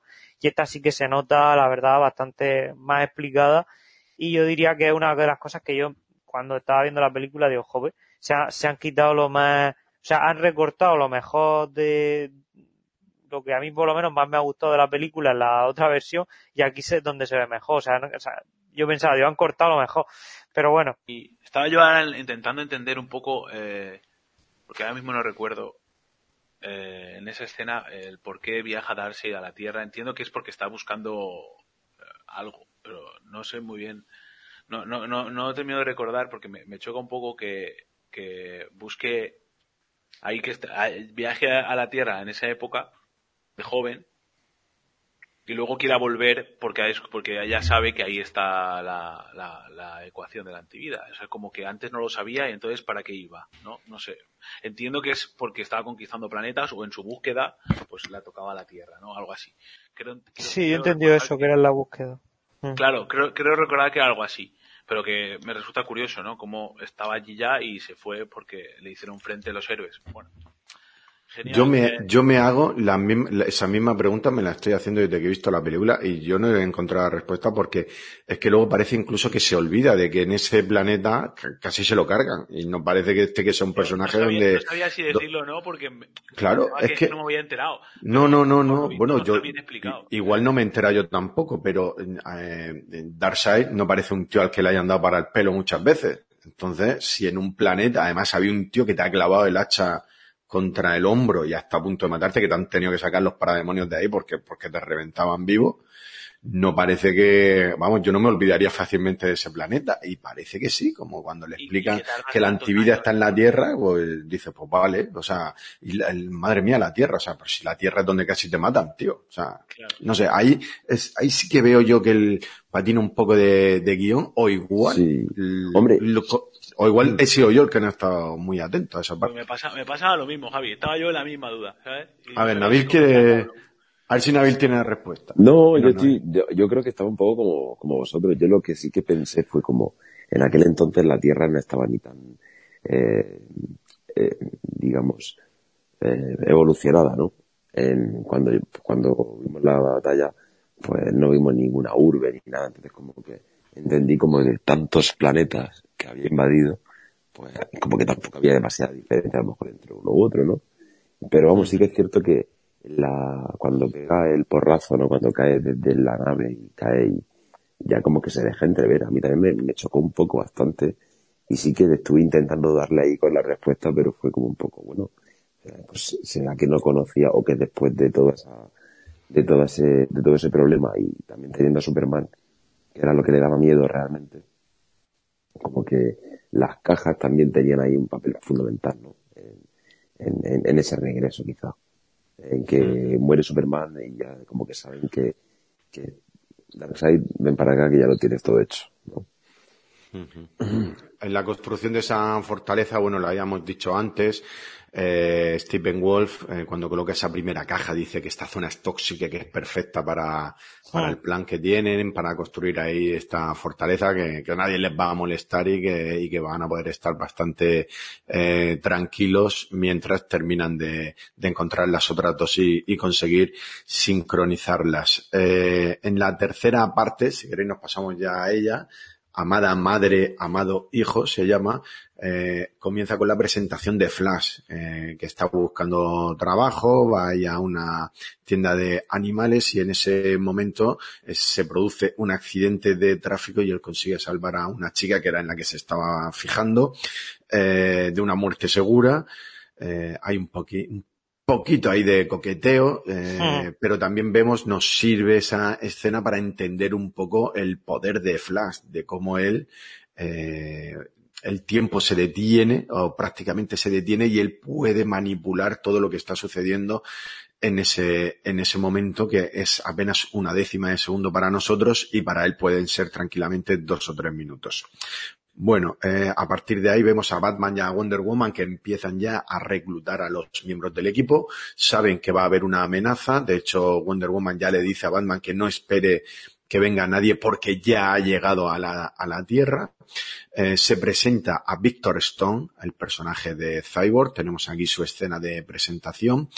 Eh, Flash visita a su padre en la cárcel que el padre está empeñado en que encuentre un trabajo, en que ya siente cabeza y en que deje de obsesionarse. Hay que decir que el padre está en la cárcel acusado de matar a su propia mujer, pero eh, él eh, sí, sí, no digo acusado de, porque Flash, eh, Barry Allen está convencido de que es inocente y él defiende su inocencia. De hecho, en la película que veremos de Flash, eh, que es la que están haciendo, en teoría es posible, una de las teorías que hay es que precisamente vaya sobre un viaje, que Flash eh, realiza un viaje al pasado para evitar la muerte de su madre, aprovechando la, la velocidad que puede alcanzar y que pero que al hacer eso habrá como una especie de realidad paralela y ahí será donde, donde se lie parda. Veremos si es será. Lo que se llama, es lo que se llama en los cómics Flashpoint, el Flashpoint. Pues, y además precisamente es sobre ese cómic que, que, se llama así también Flashpoint, eh, sobre el que se basa, o sea, que va a ser, no lo quiero dar por seguro porque no lo ha confirmado ninguna fuente oficial, pero parece que van a ir por ahí los, los tiros. Bueno, eh, nos sirve para presentar también esa parte humana de, de Barry Allen. Eh, Wonder Woman y Batman se dividen el trabajo para reclutar a Flash y a Cyborg. Batman recluta a Flash sin mucho problema, porque Flash lo hace encantado. Sin embargo, Wonder Woman tiene un poquito más de problema. Cyborg no está muy convencido de querer abrirse a formar parte de un grupo y se marcha volando después de hablar con, con Diana y acaba este, esta tercera parte con Stephen Wolf haciéndose con la caja eh, de los Atlantes después de combatir contra Mera y contra Aquaman en una batalla que está chulísima debajo del agua, sí. pero hay un momento en el que Stephen Wolf se hace con la se hace con la caja, no quiere combatir más y un poquito como hace con la primera se escapa con esa capacidad que tiene de, de viajar, de teleportarse y se escapa y, y, se va con la segunda caja. En la presentación de Victor Stone, que me la ha pasado un poco por encima, pues bueno, nos explican un poco, pues eso, la relación con su padre, que no iba a verlo a jugar al fútbol, que no le dedicaba, que no le, no le dedicaba tiempo, porque siempre estaba con el laboratorio. Su madre, que sí que era más cercana a él, es la que muere en ese accidente de, de tráfico, le está a punto de morir y su padre empeñado en no perder también a su hijo, aprovecha el poder de la, de la caja que él tiene para, para revivirle y para, bueno, más que para revivirle, para impedir que muera y para convertirlo en lo que es, en un cyborg que tiene pues como una estructura blindada y unas capacidades totales para controlar cualquier eh, cosa que esté en línea, cualquier eh, historia eléctrica, cualquier tema electrónico, cualquier cosa que, que pueda manipular a través de las redes virtuales. De hecho, vemos un pequeño ejemplo de cómo el sigue la vida de una mujer que está en ciertos apuros y en un momento dado le mete en la cuenta 100 mil dólares para que, pues eso, pues para darle un empujón y para que, y para que no pase tanta, tantas penurias. Bueno, tercera parte, amada madre, amado hijo, que por cierto se refiere a Cyborg y a su madre. Es lo que pone en la lápida de ambos, aunque bueno, como sabemos, Víctor no está realmente muerto. Venga, contadme. De hecho, esta escena, eh, o sea, este, esta parte va justamente de la relación entre los padres y los hijos. La presentación sí. de, de, Flash y de Cyborg eh, lo que pretende es conectar con eh, la relación con sus padres y vemos dos de relaciones de, de con, dos relaciones totalmente distintas, muy diferentes, tanto de los, del hijo con, con respecto al padre como del padre con respecto al hijo. Por ejemplo, me explico. Eh, en el caso de Flash es el hijo el empeñado en tener una relación con el padre, que el padre formar, seguir formando parte de la vida del padre, ayudar al padre y el padre es el que dice, hijo, olvídate de mí, vete a tu vida y olvídate de mí, porque no tengo nada, yo soy un lastre, ¿vale? Tienes un padre que se sacrifica por su hijo, por un lado, con una tragedia en la que la madre pierde también, en la que también la madre ha perdido a su mujer también, y, su, todo parece entender que de forma inocente, o sea, no es él el culpable, con lo cual es aún más injusto todavía. Y por otro lado tenemos a la relación entre eh, el padre Silas y, y Cyborg, que es un padre ausente, que siempre ha estado más importante, siempre ha sido más importante su trabajo que su familia, o al menos así lo, así lo plantean, hasta que se da cuenta de que se queda sin familia, de que lo va a perder todo. Entonces, no lo puede aceptar.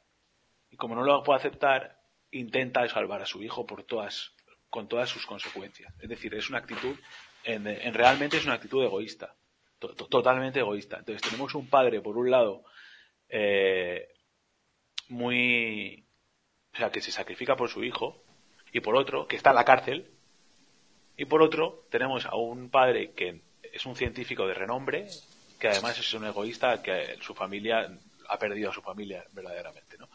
Entonces, esa, esas contraposiciones de, y luego aparte la madre juega un papel importantísimo en, en, cómo es, en cómo es Cyborg y, la relación que tiene con el padre, obviamente, ¿no? Pero a mí me chocó mucho la, la relación con los, o sea, cómo estaban contándote los padres y cómo se relacionaban los hijos con sus padres, ¿no? Cómo hmm. hay esa y cómo son los padres con respecto a los hijos y cómo se comporta y cómo tiene que comportarse un padre o cómo no tiene que comportarse un padre con respecto a sus hijos. No sé, me, me, resultó muy muy curioso esa esa doble esa, esa, misma situación, una situación que aparentemente podría ser la misma, que es he perdido a mi mujer o no tengo a mi mujer, hay un drama, hay un trauma y cómo lo gestionan eh, las diferentes personas en los diferentes roles, ¿no? Mm. Ya está, ya, no, ya me cayó. Sí, no, sí, de hecho, Flash sí que sería como esa parte un poco más positiva, ¿no? De, de como que a pesar de todo lo que pueda pasar, hay luz. En cambio, Cyborg sí que obviamente, a pesar de tener ese nexo, ¿no? Que comentaba, pero sí que tiene ese, ese lado un poco más pesimista, ¿no? Oculto, no quiere salir, no se siente cómodo consigo mismo, ¿no? Entonces, sí que ahí se ve esa, esa contraposición. Y me gustaría destacar también un poco, como hablaba antes, el tema de que Zack Snyder trabaja mucho con actores que los que ha trabajado. En concreto, eh, como he comentado antes, Carla Yugino, que ha currado con el, el Punch y en Watchmen. No sé si os acordáis de Espectro de Seda. Eh, aquí vuelve a contar con Billy Crudup, que es un actor que fue el que interpretó a Doctor Manhattan en Watchmen. Y claro, el verlo, para los fans de Snyder es como, anda, se ha contado con, con Billy Crudup, ¿no? Otra vez para, interpretar el padre de, de Flash, eh, para que también veáis un poco el poder decisivo que tiene un director también una película de industria, ¿no? De, de porque al final a lo mejor en Flash va a depender también, ¿no? De, como que no es una película más, sino que depende muchísimo. Y me parece muy importante que tratar un poco más el, el, pasado de Flash, pero sobre todo también el, la bella escena de la cámara lenta, perdón, salvando a, esa chica, ¿no? Con esa picaresca juventud a la que él tiene, creo que lo que le da también un poco más la y la parte eh, más, eh, digamos, cómica y, menos usual, ¿no? Dentro de, de lo que sería esta historia. Perfecto. Ismael, de la tercera parte, ¿qué nos quieres comentar? Sí, yo la verdad es que mm, no añadiría nada más porque creo que sobre todo Samuel lo ha explicado muy bien. La verdad es que eh, ha marcado totalmente el contexto de, lo que es esta parte y Nabil ha hecho un, epílogo sobre, sobre lo que ha dicho. Así que. Pues avanzamos. Yo, avanzaría, Muy bien. Creo que nos vamos a la cuarta parte que se llama la máquina de cambio, que comienza con la bat señal. Bueno, ahí vemos que está la gente un poco loca. Aquí vemos al inspector Gordon, que está un poco sobrepasado por la situación de delincuencia que tienen en, en Gotham. Eh, pone la bat señal y aparecen eh, Batman, Wonder Woman y Flash y se incorpora al equipo ya por fin Cyborg, que justo cuando se incorpora, pues bueno, eh, vemos la mirada entre Batman y, Diana como sonriendo, como que ya tenemos a una parte muy importante del equipo que lo, que lo estábamos buscando. Eh, utilizan la información cruzada que tienen unos y otros para entender dónde está Stephen Wolf que ha estado eh, secuestrando a gente que tiene el olor de las cajas. eh, en esa búsqueda de, las cajas y eh, entre la información que tiene la policía de, de dónde ha desaparecido la gente y dónde y dónde se han producido esos secuestros y demás, eh, se establece un punto a través de los conductos de ventilación de dónde podrían estar y ahí hay como una especie de referencia térmica que es la que les indica que pueden estar ahí todas esas personas. Y efectivamente ahí están con los parademonios y con Stephen Wolf que es el primer gran enfrentamiento entre los héroes y este villano. Ahora si queréis comentamos eh, algunos detalles de esa batalla. Al final de la cual aparece Aquaman que se suma también de esa forma a la Liga de la Justicia, ayudándoles a escapar de un escape de agua que forma Stephen Wolf. Eh, en ese momento descubren que, bueno, que falta, eh, una de las cajas madre eh, llama a Stephen Wolf y, eh, y, se escapa, no sin antes lo que os he comentado, dejar esa brecha abierta eh, sobre la que se forma una especie de río subterráneo del que tienen que, que escapar. Esa caja madre que llama Stephen Wolf es la que le da una visión y le muestra que la ecuación de la antivida se encuentra en la Tierra que es la clave, como decíamos antes, para controlar el multiverso.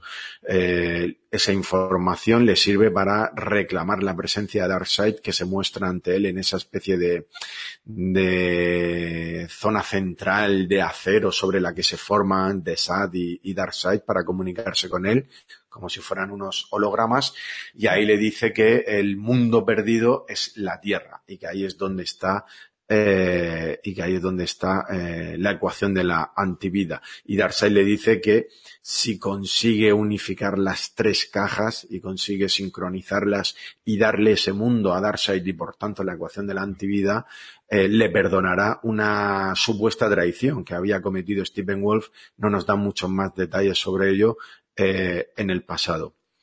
Aquí es donde también nos explica eh, Cyborg estando ya con la única caja que todavía no tiene Stephen Wolf, cómo le, le creó su padre. Y aquí es donde llega la teoría. Si del humo puedes volver a construir la casa eh, con esta caja, entonces, y ahí es donde surge la duda, ¿puedes revivir a Superman? Superman ahora mismo es el humo de lo que fue una casa, puedes conseguir que Superman vuelva a la vida. Y concluye este episodio, esta parte 4, con esa conversación que habíamos mencionado antes entre Martha Kent y Lois Lane, intentando Martha Kent que Lois Lane vuelva a su vida, retome su vida anterior y que siga adelante. Cuando se despiden descubrimos que Martha Kent no es ella realmente, sino que es el detective marciano, pues eso, que está intentando animarla a que retome su vida. Venga, cuarta parte, que aquí hay mucho que, que comentar. Venga, Sí, Ismael, sí, sí, dale sí. tú. Yo, de hecho, en esta parte, el- eh, he mencionado antes la, la parte de las cloacas, creo que en la versión original quedaba muy cutre, en esta, la verdad, queda bastante bien. Es un buen momento para ver eso, reunidos eh, a los héroes, eh, eh, una parte muy climática de, de lo que es la película, y también una cosa bastante interesante que también aquí se revela un poco como el, el Stephen Wall que hay en esta película, eh, cuáles son sus motivaciones, cuál es su objetivo, ¿no? Eh, a quién le debe lealtad, ¿no? Te deja un poco eh, esas semillas plantadas para lo que podría haber sido el Snyderverse, que no creo que, que continúe, ¿no? Pero bueno, eh, nos han dejado aquí esta pieza que, que completa su obra. Y ya nos dan un poco a entender eso, las pinceladas de lo que, de, de a quién es el fiel, eh, por qué está haciendo lo que está haciendo y por qué, por qué se está dirigiendo a la Tierra. Luego, con respecto a la escena de, de Detective Marciano que comentabas y tal, eh, es un buen cierre, la verdad, para, para esta, para esta parte de la película.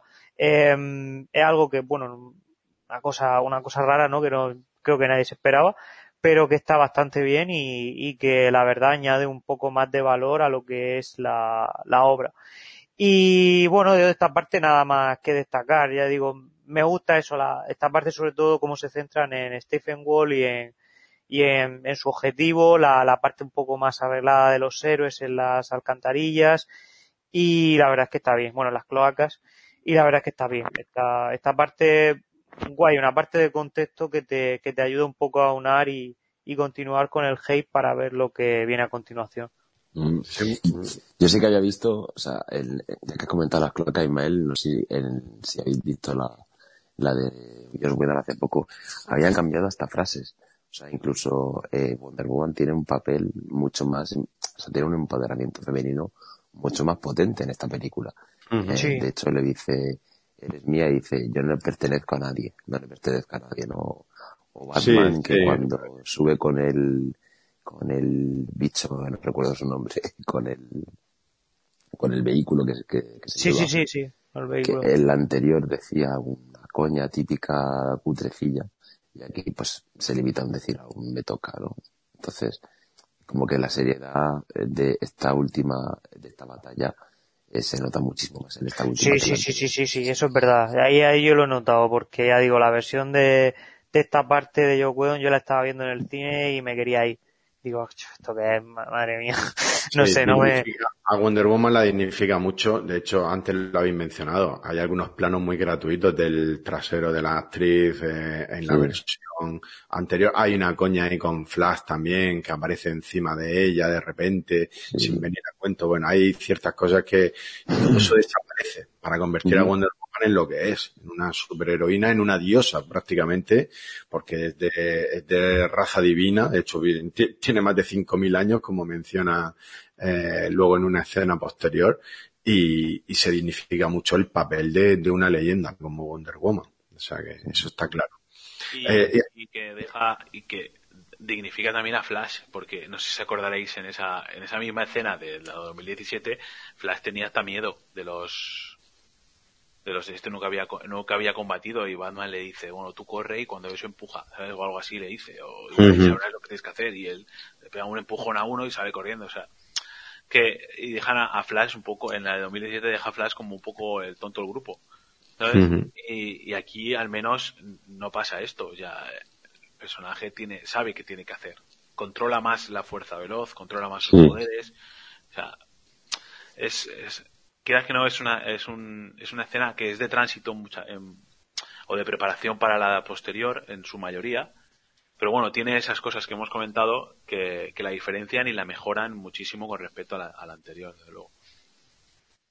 Totalmente. Bueno, de la escena de la, de la pelea, lo que sí que vemos y que ya nos quieren dejar intuir es que es, eh, entre, incluso entre todos eh, no van a poder con Stephen Wolf, que van a necesitar una pieza más y una pieza bastante importante porque a fin de cuentas Steve Wolf en el momento, o sea, sí que se lleva algunos golpes importantes, sí que hay algún momento en el que tanto Wonder Woman, sobre todo Aquaman también le ponen en ciertos problemas, pero a la larga él es más fuerte y sobre todo uno por uno, pero incluso aunque estén todos juntos, no pueden hacer nada con él. También vemos una parte más humana de, Batman, que es el único de los personajes que no tiene superpoderes por sí. O sea, como humano, pues sí, eh, tiene, eh, es experto en artes marciales y demás, pero eh, no tiene los poderes sobrehumanos que tienen los demás y se tiene que valer de la tecnología y de la armadura que tiene para poder estar más o menos en igualdad de condiciones con los demás.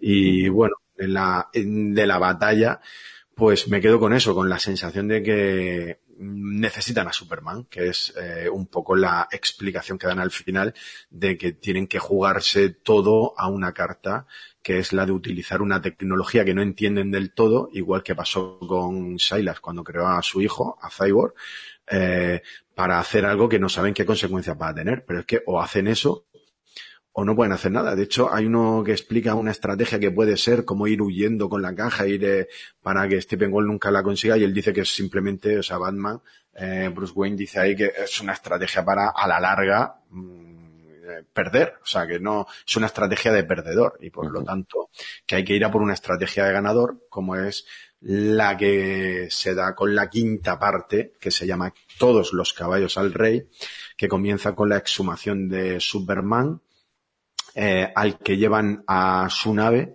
para activar la caja. Aquí se ve en el momento de la activación como Flash hace que retroceda un poco el tiempo, porque la caja en el momento anterior a que, a que él la active, eh, se estaba hundiendo en el agua y de repente se va hacia arriba. Es un detalle importante porque después veremos cómo lo hace de nuevo para el momento clave en el que tienen que conseguir eh, desincronizar la, las tres cajas. Eh, lo consigue y por lo tanto consiguen sobrevivir a Superman, pero ojo, en ese momento hay una pequeña visión de un futuro en el que se ve a Wonder Woman muerta, con las monedas encima de los ojos, esas monedas que le tienes que dar al barquero, a Caronte, para que te ayude a llevarte a la, a la otra orilla del, de la laguna Estigia, eh, aquí totalmente con la eh, mitología griega. Vemos a Aquaman muerto, eh, atravesado por Darkseid, y vemos a Superman vestido de negro, y con el brazo en el hombro de eh, Darkseid que parece como que le está ayudando, que le está consolando. O sea que entendemos un poquito qué es lo que ha podido pasar en esa visión. El caso es que vemos que Superman resucita, eh, la caja se activa que el que la coge es Silas para intentar esconderla, se la lleva al laboratorio, ahora contamos para qué,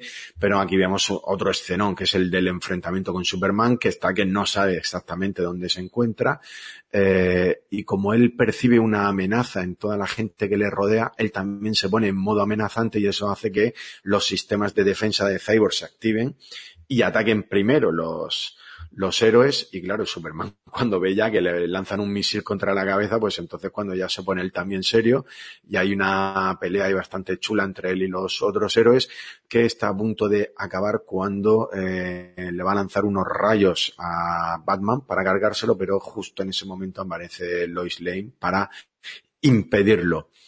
Eh, en el momento en el que aparece Lois Lane, parece que Superman empieza a recordar, la coge, la abraza y se la lleva volando. Eh, es el momento en el que vemos que, claro, recuerdan que una de las cajas está en juego y que aparece Stephen Wolf. Eh, se la ha llevado Silas al lugar donde eh, tenía un rayo térmico, que nos lo explican en una escena anterior, en una de las partes anteriores, para convertirla en la cosa más caliente que hay en la Tierra con el rayo, pero claro, lo que hace Silas con eso es sacrificarse, porque al estar dentro de la misma sala donde se produce ese rayo, prácticamente se, se desintegra ante los ojos de, su hijo.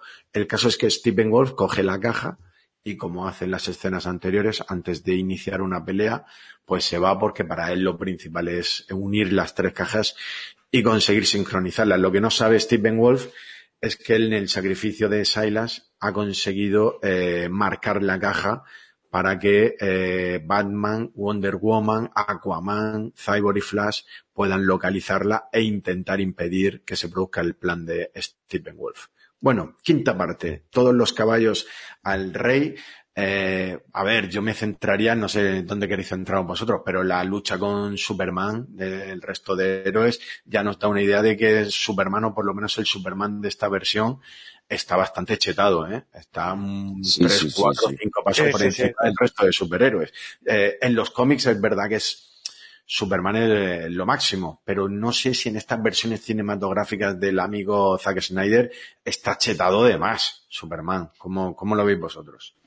Yo, en la versión con de Batman vs Superman, no me pareció que hubiera tanta diferencia entre Wonder Woman y él como en esta. Sí, Vale. sí, verdad. Eh, para mí, de hecho, eh, en esa película, en la de Batman vs Superman, yo eh, pensaba, me fui del cine eh, mal porque pensé que Superman había muerto gratuitamente. Es decir, eh, ¿por qué tiene que coger en la lanza con la kriptonita y matar a, a Doomsday cuando Wonder Woman tiene la misma fuerza? O, o sería capaz de hacerlo también y no, y no sucumbe a la kriptonita, no sé. Porque en esa, en esa película tenían la misma fuerza. Sin embargo, en esta, o muy parecida, sin embargo, en esta otra se, se nota que Superman, lo que tú has dicho, está cuatro o cinco eh, pasos por delante de cualquiera, incluso de, de Wonder Woman o de Aquaman, que son también bastante fuertes, ¿no? Mola mucho ver que él solito puede con, con todo el mundo, incluso es más rápido que Flash, o como mínimo tan rápido como Flash. Porque la escena de los puñetazos, eh, la parte de los puñetazos se ve que están corriendo, están moviéndose a la misma velocidad. Y, y no sé, a mí me, me, por cerrar un poco lo de los capítulos de los padres, me parece un buen cierre eh, el sacrificio de Silas porque hace un tra o sea, ha cambiado. Ya y, y además su hijo lo ve y es como la, re- lo re- se le redime, ¿no? De lo que hablábamos antes de que había sido un mal padre que estaba siendo totalmente egoísta y se había movido por una por, una actitud totalmente egoísta. En este caso se sacrifica porque su hijo cumpla su misión, que en el fondo también es un poco lo que le motiva al padre desde que lo convierte en, en- en cyborg. Es decir, tú tienes un- una misión, tienes este don, tienes este, tienes esta y tienes que cumplirla, ¿no? Entonces yo destacaría esa- esas dos cosas, ¿no? Eh, como el padre, pues, se redime de tantos años no haciendo bien de padre. Y, luego que este lado Superman está es mucho más tiene todo el sentido del mundo al final eh, Zack Snyder su principal personaje era Superman y quiere, y quiere hacerlo prevalecer sobre el resto entonces pues en esta escena lo pone quizás más más que más que ninguno y eh, luego eh, se, se ve también cuál es el, el punto débil emocional de, de Clark o, lo o cuál es el ancla de, de Superman que es Lois. Al final. Lois es la que ancla a Superman a la realidad la que lo devuelve a la, a la tierra y la que cuando no esté cuando se, cuando se supone que en el mundo apocalíptico no está es, por- es la que lo vuelve loco. O sea el hecho de que ella no esté es lo que le vuelve loco. Es decir Superman puede estar vivo, puede estar muerto, pero la razón por la que vive es Lois. ¿Vale? Que es, la explicación es esa. Al final, que simplemente con mirar a Lois, él ya reconozca, vu- vuelva a entrar en sí, eh, lo que te está diciendo es, vale, esta chica eh, es la razón por la que se mueve Superman. O sea, la motivación principal de Superman es Lois Lane. Y, y que servirá para contar después eh, por qué se hace malo Superman. Porque si no, no tendría sentido. Es decir, te ¿sabes? Tampoco. Al Sí, final, sí. eh, ¿Cuánta gente pierde a cuánta gente? ¿Vale? Mm. ¿Cuánta gente pierde a su mujer? ¿Cuánta gente pierde a su, a su padre? ¿Cuánta gente pierde a su madre? Para eso vas a convertir a un icono como Superman en el malo. A Superman que es todo bondad, que es todo rectitud, que es todo. ¿Sabes? La única explicación posible para eso sería que eh, contaras previamente que, la, un- que lo único que puede hacer cambiar a Superman en algo, o sea, es que su, Lois Lane es su, es su centro, ¿sabes? Y el- me parece muy, muy inteligente contarlo de esa manera y solo, y solo se puede entender desde ese, desde ese punto de vista. O sea que la verdad es que esta parte a mí me, me gusta mucho por todos esos detalles que tiene que no son tan directos. Igual que las, los guanteletes que tiene Batman, que se fabrica, Mm. Que es como, joder, qué premonitorio, es como sabías que te iba a atacar, ¿sabes? Porque además los usa para, para absorber la energía de, de, de los rayos de Superman, no sé, que me pareció como muy premonitorio de todo, de que, joder, a lo mejor esto ya es demasiado, ¿no? Pero No, no, sí, también lo utiliza en la batalla de antes, ¿no? En la- en- lo utiliza Cuando- para absorber la energía de los rayos, pero que es como que creo que los desarrolló un poco pensando también en Superman, o a lo mejor los tenía ya medio desarrollados de cuando se iba a enfrentar a Superman, no lo sé. Sí, pero que Sí, tiene... sí, que- de hecho lo trabaja con la nave de la Kryptonita, o sea, con la Eso nave de- con la nave con la que utiliza la, fu- la tecnología, o sea, que sí que lo tenía meditado por si acaso. Sí, pero que, que tienen un poder parecido al de los brazaletes de Wonder Woman y cuando Alfred le explica a, a Wonder Woman cómo funcionan los, los brazaletes estos, le dice, y no estarás pensando también en hacer un lazo negro, como Sí, sí, diciendo, sí, sí. No estarás pensando en copiarte efectivamente, de mi- te estás copiando de mis brazaletes y ahora, pues mira, también tengo el, el lazo de Estia, creo que se llama, que es con el que hago que digan la verdad a todos aquellos a los que cojo, pues también puedes hacer un lazo negro para Batman, ¿verdad? Eh, venga, más cositas de esta, de esta quinta, de esta quinta parte. Todos los caballos al rey. Por, bueno, había dicho yo que estaba muy chetado Superman y además lo habéis dicho, se ve en ese enfrentamiento con Wonder Woman cuando se dan los cabezazos uno al otro. Aquí se dignifica un poco a Wonder Woman que sí que es capaz de darle un cabezazo y de que lo sienta a Superman, pero es que después Superman le mete uno que la hunde contra la, Sí. contra la Sí. tierra. Ah, bueno, y hay, hay una escena que a mí me encanta, un momento que es en el que Flash eh, intenta lanzarse contra Superman, Superman se aparta y Flash le da a Aquaman y los dos acaban contra la escalera y después se ve a Aquaman señalando a Flash como que, que, va a decirle algo, como que va a echarle la bronca y el otro intentando decirle lo siento, lo siento, que por cierto Ah. es una escena que ya se está utilizando para hacer memes en, en Internet. De hecho, eh, el meme que yo he visto es el de Aquaman señalando y son los fans diciéndole a Warner Bros que qué está haciendo que le devuelva a Zack Snyder eh, el control y Flash aparece como si fuera la Warner diciendo lo siento con la cara esa que pone que pone Sí, sí, Barry. sí, sí. Pues yo precisamente de esta parte eh, pienso que lo que nos querían mostrar era, eh, como bien ha dicho Samuel, ¿no? Ese Superman, porque ya vemos unas pinceladas de ese Superman malo, ¿no? Que, que podría eh, producirse, ¿no? Esa, eh, eh, eh, ese, ese gran enemigo de la, de la Liga de la Justicia en el futuro, que ya te está adelantando Zack Snyder con esas visiones que ya vemos también en Batman contra Superman y en la propia Liga de la Justicia al final de la, de la película, ¿no? En la escena post-crédito. Entonces, eh, da la impresión como, eh, está como desorientado, como diciendo que es que no, da, da como a entender que no lo, no lo dejan ni vivir ni morir, ¿no? En una frase que suelta ahí durante, al final del combate. Eh, da la impresión de que, de que nos quieren mostrar el miedo que puede dar o lo fuerte que puede ser Superman cuando está enfadado, cuando ya piensa que lo ha perdido todo y, y cómo puede poner en jaque a los héroes y que a, eh, en el futuro incluso pueda ser una amenaza mundial, ¿no? Como es esa, esa visión que tiene, eh, de, de- que a mí también esa parte me gusta mucho, o sea, molaría que hicieran una película de la Liga de la Justicia en, el- en un futuro posapocalíptico donde Superman fuera el malo o algo así, ¿no? Que de hecho en los cómics ha, ha pasado, incluso en los videojuegos, en el, en el Injustice este pasaba en el que salía la Liga de la Justicia también, los personajes de DC.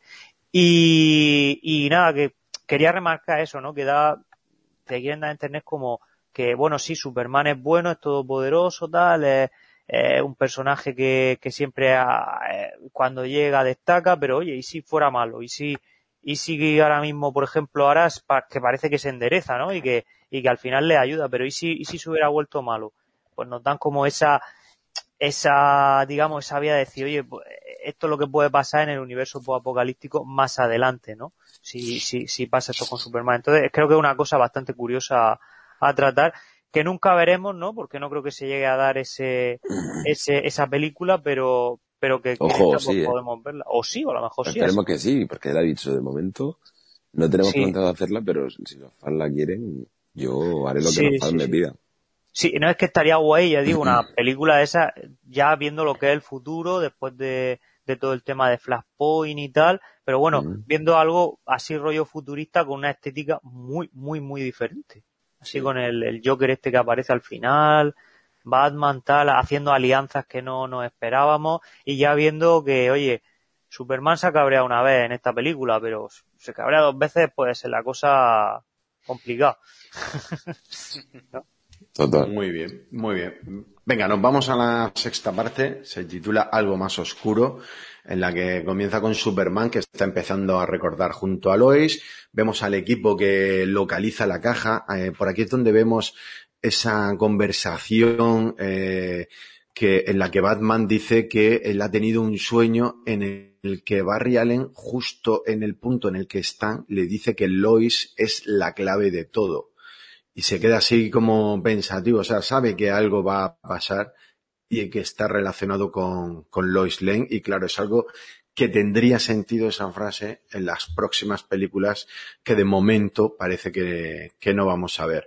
Eh, Superman se encuentra con su madre, eh, se reúne esa familia de eh, Lois Lane, la madre Martha Kent y Superman y él lo que le dice a su madre es que me han traído aquí por alguna razón. Y claro, tiene que averiguar por qué razón le, le han traído. Las cajas se unen y vemos a Superman que aparece con el traje negro. Ese momento es muy épico Sí, y sí, muy sí. chulo. Y vemos alguna frase, antes la habéis comentado, relacionadas, está entre el tema de superhéroes y la propia religión, porque eh, se oyen frases, además son frases intercaladas entre los dos padres de Superman, el que interpreta Russell Crowe, su padre de Krypton, y el que interpreta Kevin Costner, que es su padre en la Tierra, y le dicen cosas como que darás a los habitantes de la Tierra un ideal por el que luchar, les ayudarás a lograr grandes proezas. Todos los sueños y esperanzas de Krypton viven en ti. Ámalos, Cal, como te amamos nosotros. Vuela, hijo, ha llegado la hora. Y es el momento en el que sale volando y se, y se muestra ante el sol, que es el que le da el poder, eh, pues prácticamente como crucificado, ¿verdad? Hay, hay una semejanza entre una imagen angelical de un ángel o incluso de, pues eso, de, de Cristo en la cruz y la verdad que es bastante chocante porque es está cruzado aquí el tema de superhéroes con el de la, con el de la propia religión. Pero sí, de hecho, Superman eh, bebe pero muchísimo de, la, de, la, de la, tradición judío-cristiana y de, y de la figura de Jesucristo, porque tiene dos padres, uno celestial, digamos, y uno terrenal. eh, tiene esa figura, vamos, Snyder desde el minuto uno lo está tratando como si fuera eh, la respuesta, incluso hasta la frase, ámalos como nosotros, o sea, es que es que...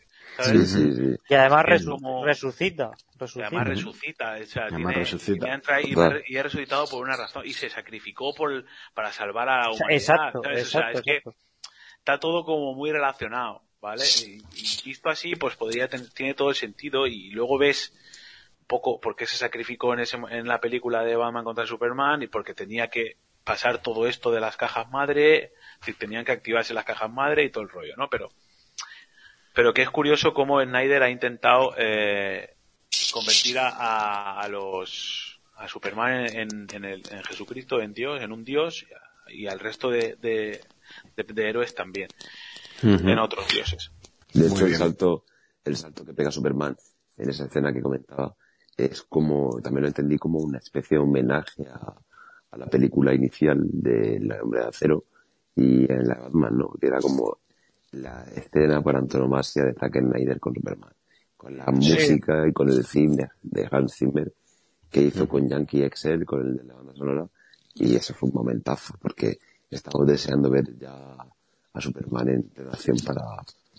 Yo que sé, no era lo más importante de la película, pero es un momento de hype y de emoción, de epicidad, y que motiva un poco también al espectador a decir, venga, que viene ya la guerra, ¿no? Yo, ya, llamadme viejo, boomer, o como me queráis llamar, pero para mí la música de Superman será siempre la fanfarria de John Williams de las películas antiguas de, de las películas antiguas en las que Christopher Reeve era, era Superman. Para mí sigue siendo una música, bueno, si llego a oír el mínimo tono en esa escena de aquella, aquel tan, taratatan, tan, tan, tan. Si lo llego a escuchar en esa escena, bueno, ya me, vamos. Te vuelves loco. A, claro, yo apago la tele y, y, y, y, ya he visto todo lo que tenía que ver.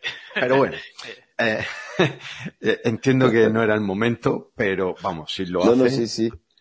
Toda mi generación se hubiera vuelto loca. Lo que pasa también hay temas, otro, imagino, de. Otro de detalle, el branding sonoro entre otras cosas, tiene eso. Es decir, cuando aparece Wonder Woman, siempre sale la misma música. Claro, claro. Van, van, por sus temas, por supuesto. Cada claro. uno tiene su tema y, y, y según ah, su Eso también se lo cargó Joss Whedon también. ¿eh? Claro. Uh -huh. Pues, en fin. Muy bien, luego, avanzo, luego avanzo. De, luego hablaré de eso. Eso. Luego, muy bien, avanzamos y comentamos que, bueno, eh, eh, íbamos por ese momento en el que ya aparece Superman con ese traje negro, que es el con el que aparece también en los cómics, cuando resucita con Sí, el traje sí, sí. negro. Empieza el asalto y la batalla final. Vemos también otro momento en el que Superman se encuentra con Alfred y que le dice, eh, deduzco que eres Alfred y el otro dice, señor Ken, encantado de conocerle y ahí ya entendemos que Alfred le va a poner al día de qué es lo que, lo que está pasando, aunque ese, esa parte nos la ahorran.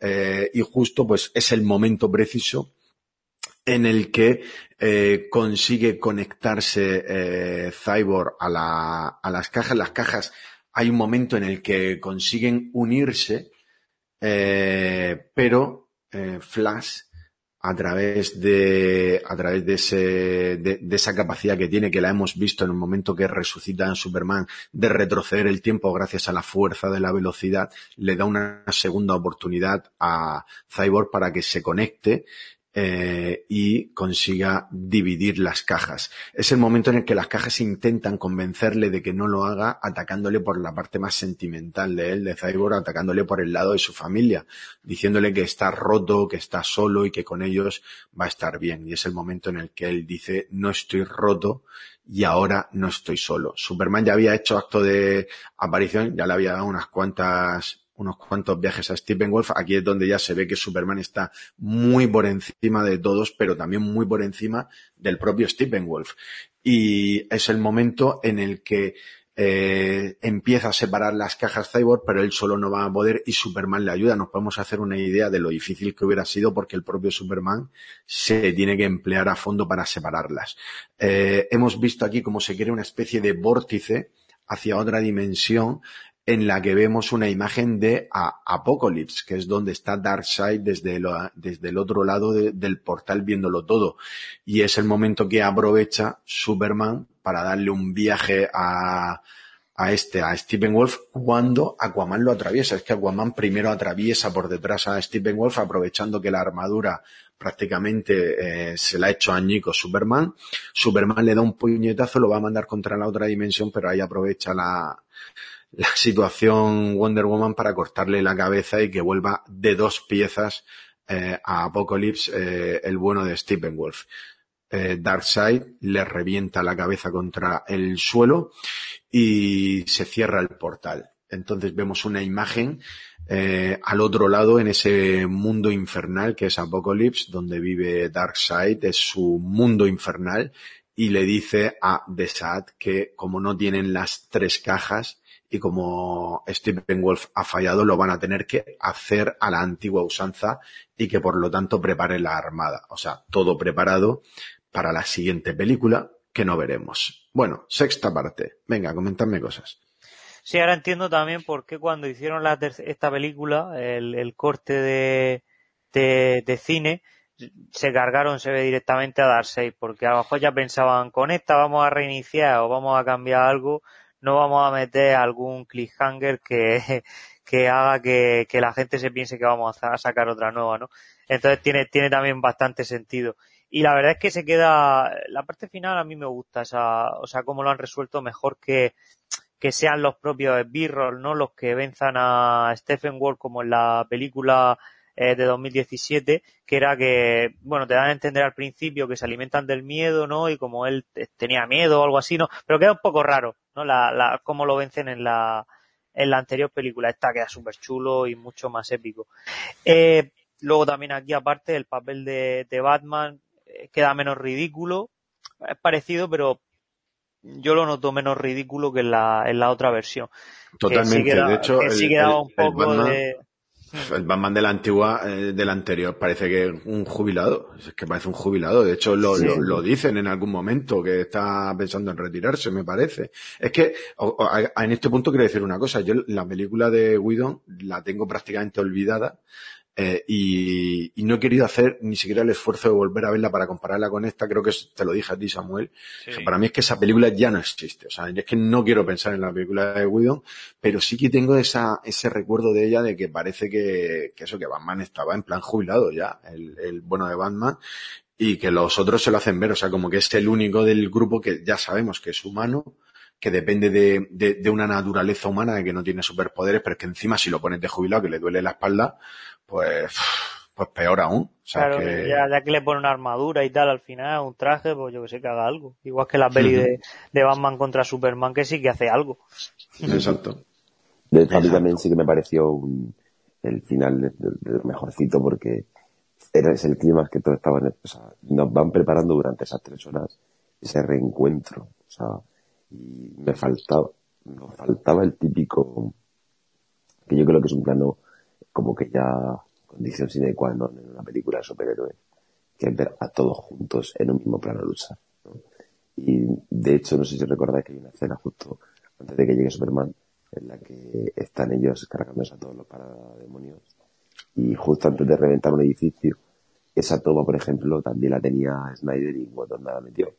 Y me encantó verla porque era como la típica escena de superhéroe todos juntos a cámara lenta, ¿no? Y luego ese, ese, esa coña de, eh, de, Aqua- de Aquaman a Batman. ¡Estás loco, tío!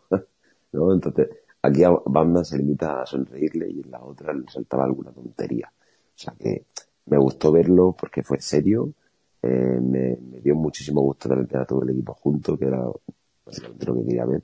Y además me gustó también un poco el, el uso de la música en, en esta última parte, que creo que es fundamental Sí, sí, sí, sí, es verdad. La música porque está... tiene un mix y una mezcla entre el theme, el dim fi- final, ¿no? De, de Justice League, pero que además te lo va mezclando con un tono rockero, ¿no? Y se amolda muy bien a, a esa parte, venga, vamos con Aquaman, ¿no? Que es un poco el más loco, ¿no? El, el, el borracho, el, el liado, ¿no?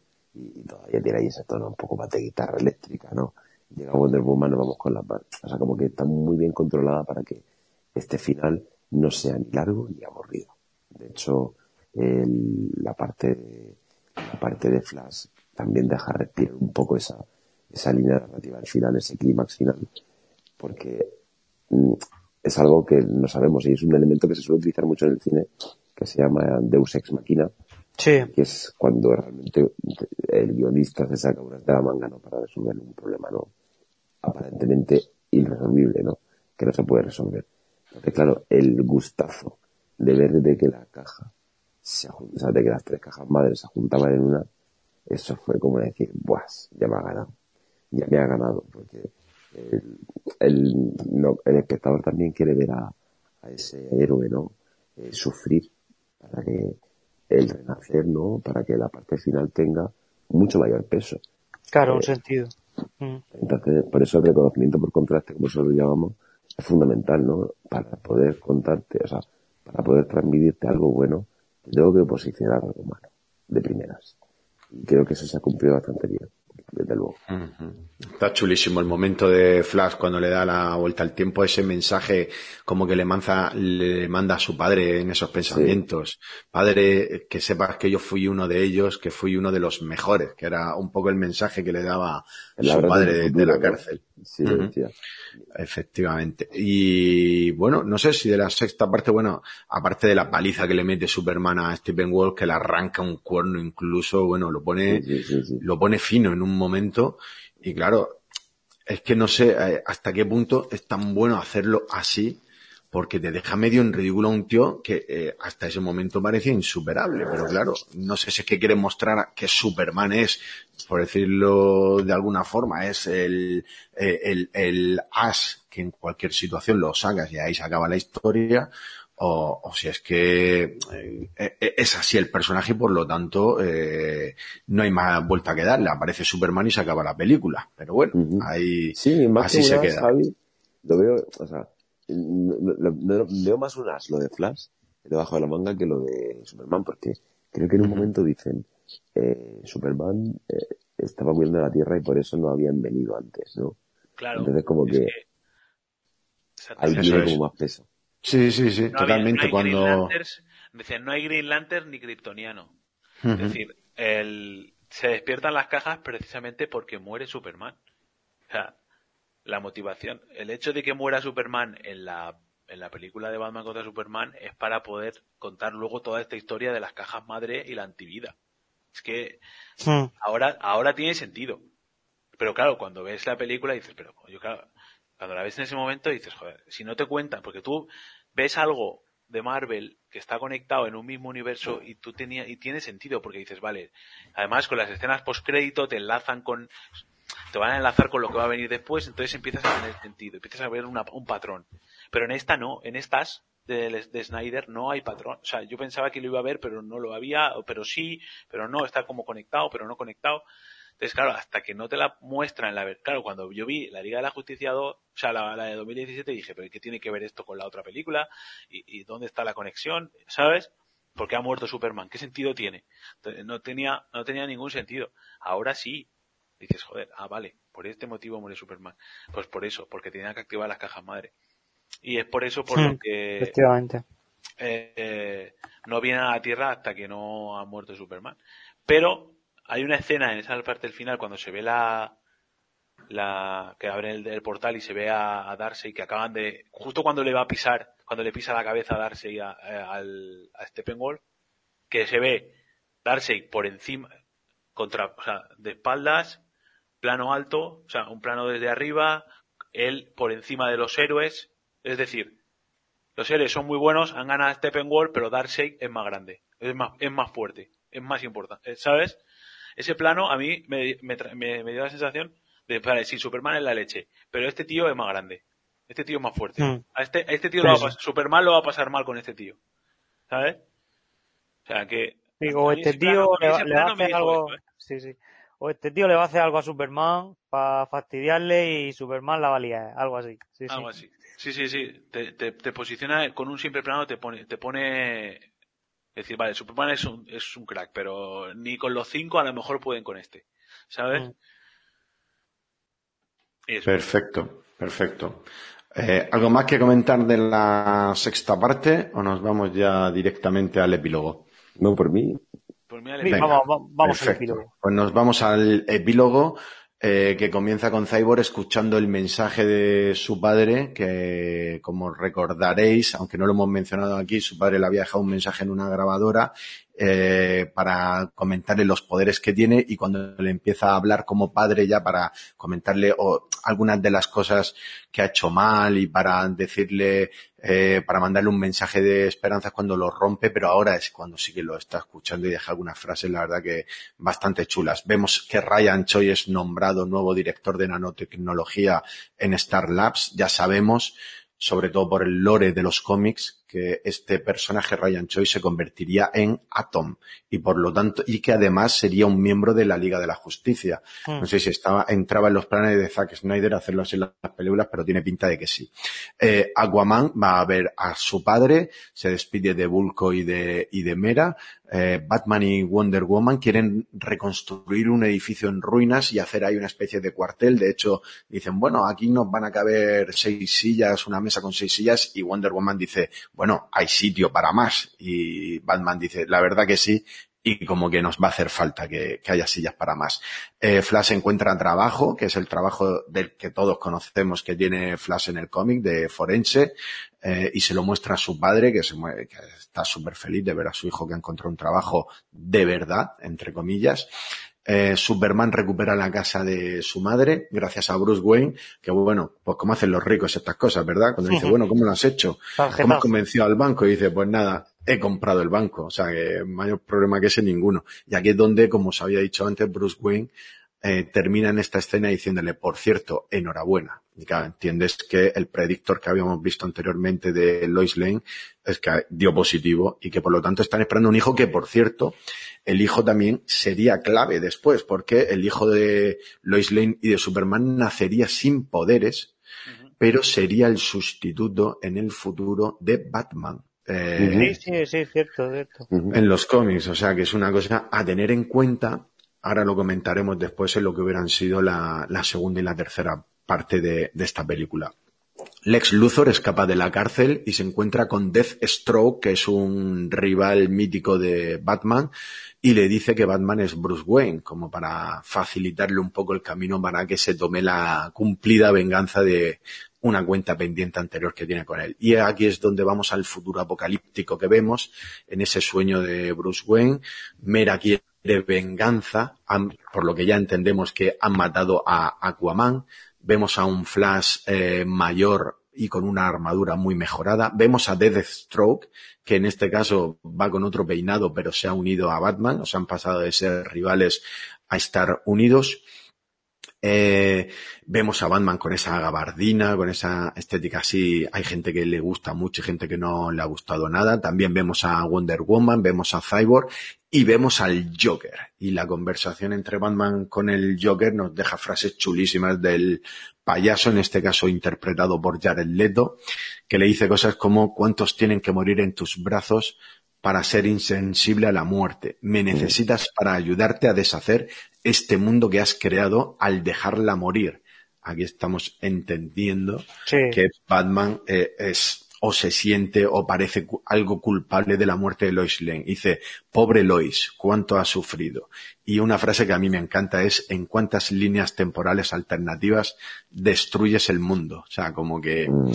hay aquí un rollo multiverso de esos que le gustan mucho a mis amigos Ismael y Samuel. eh, y, y bueno, Cyborg dice que están al descubierto, que, aquí no están bien. Batman le dice a todos que hay que ceñirse al plan, pero bueno, el caso es que aparece Superman, que evidentemente en este, en esta realidad alternativa o en este futuro apocalíptico es enemigo de ellos, y cuando se le encienden los ojos, eh, despierta Bruce Wayne. O sea que es un sueño eh, que le revela parte del futuro o de un futuro que puede ser a, Batman. Mm, se sale a la terraza y entonces es cuando aparece el detective marciano para decirle cosas como que se avecina una guerra y que, y que eh, se ha aparecido y que está ahí para ayudar y que tiene un cometido en este mundo y que es hora de que empiece a luchar por él. O sea, como que el detective marciano se une a la Liga de la Justicia. Y así acaba la película, así nos deja en un momento en el que claramente todo te está pidiendo que mínimo tiene que haber una segunda parte, aunque sabemos que habría una segunda e incluso una tercera, pero que parece que ni DC, ni Warner Bros, ni el propio Zack Snyder, de momento parece que estén por la labor. Bueno, contadme cosas del epílogo que hay, hay bastante que comentar. Yo me quiero centrar únicamente en la conversación con Batman, y Joker, que me parece de lo mejorcito de, de, esa, de esta parte, precisamente por, por la toxicidad de las palabras de cada uno y cómo eh, es una pelea, así como se, normalmente Batman pelea con los puños, con Joker no pelea con los puños. La pelea con Joker es, es intelectual, es psicológica, es, es una pelea, él te ataca al, a la psique, te ataca al, a, lo que sientes. De hecho, todas esas frases que has dicho y una más que, que le dice que es, ¿por qué mandas, otra vez vas a mandar a un niño a hacer el trabajo de un hombre o algo así? Sí, muy buena. Sí. Haciendo referencia a, a, cuando Sí, sí, sí, esa, es buena. Eh, él, eh, Joker, sabe que toque fibras tocar de, de Batman y, y, Batman hace un esfuerzo por contenerse y no partirle la cara en ese momento. Bueno, le suelta lo de Harley Quinn también, ¿no? Un poco para darle un poco. Le suelta lo de Harley Quinn para, para, para, pues eso, para encontrar, para darle un poco de pero es una guerra dialéctica al final, psicológica totalmente, una batalla en ¿qué? tres minutos, cuatro minutos de conversación, o sea, se dice tiran toda la mierda, que quizás no sería a lo mejor el mejor momento, quizás, para eso. Bueno, pero eh, está muy bien porque te cuenta mucho en muy poquito. Te cuenta mucha historia de, ambos personajes en muy poquito. a mí me, gustó mucho esa, esa parte de ese epílogo y creo que fue casi más lo más lo más relevante de, para mí de, de todo de, de todo ese epílogo porque lo demás al final no deja de ser cosas que no van a poder pasar. Al menos esta parte, pues oye, mola ver al Joker y ver al Joker contra Batman eh, haciendo de, de, Joker y Batman. No sé, sí, de hecho, Zack Snyder tenía también súper claro que quería meter al Joker de, de Escuadrón Suicida, que como hemos comentado antes, eh, participó en el proyecto como productor también. claro, al final eh, le costó un poco eh, introducir todo esto en la anterior por eso quedó todo eso fuera.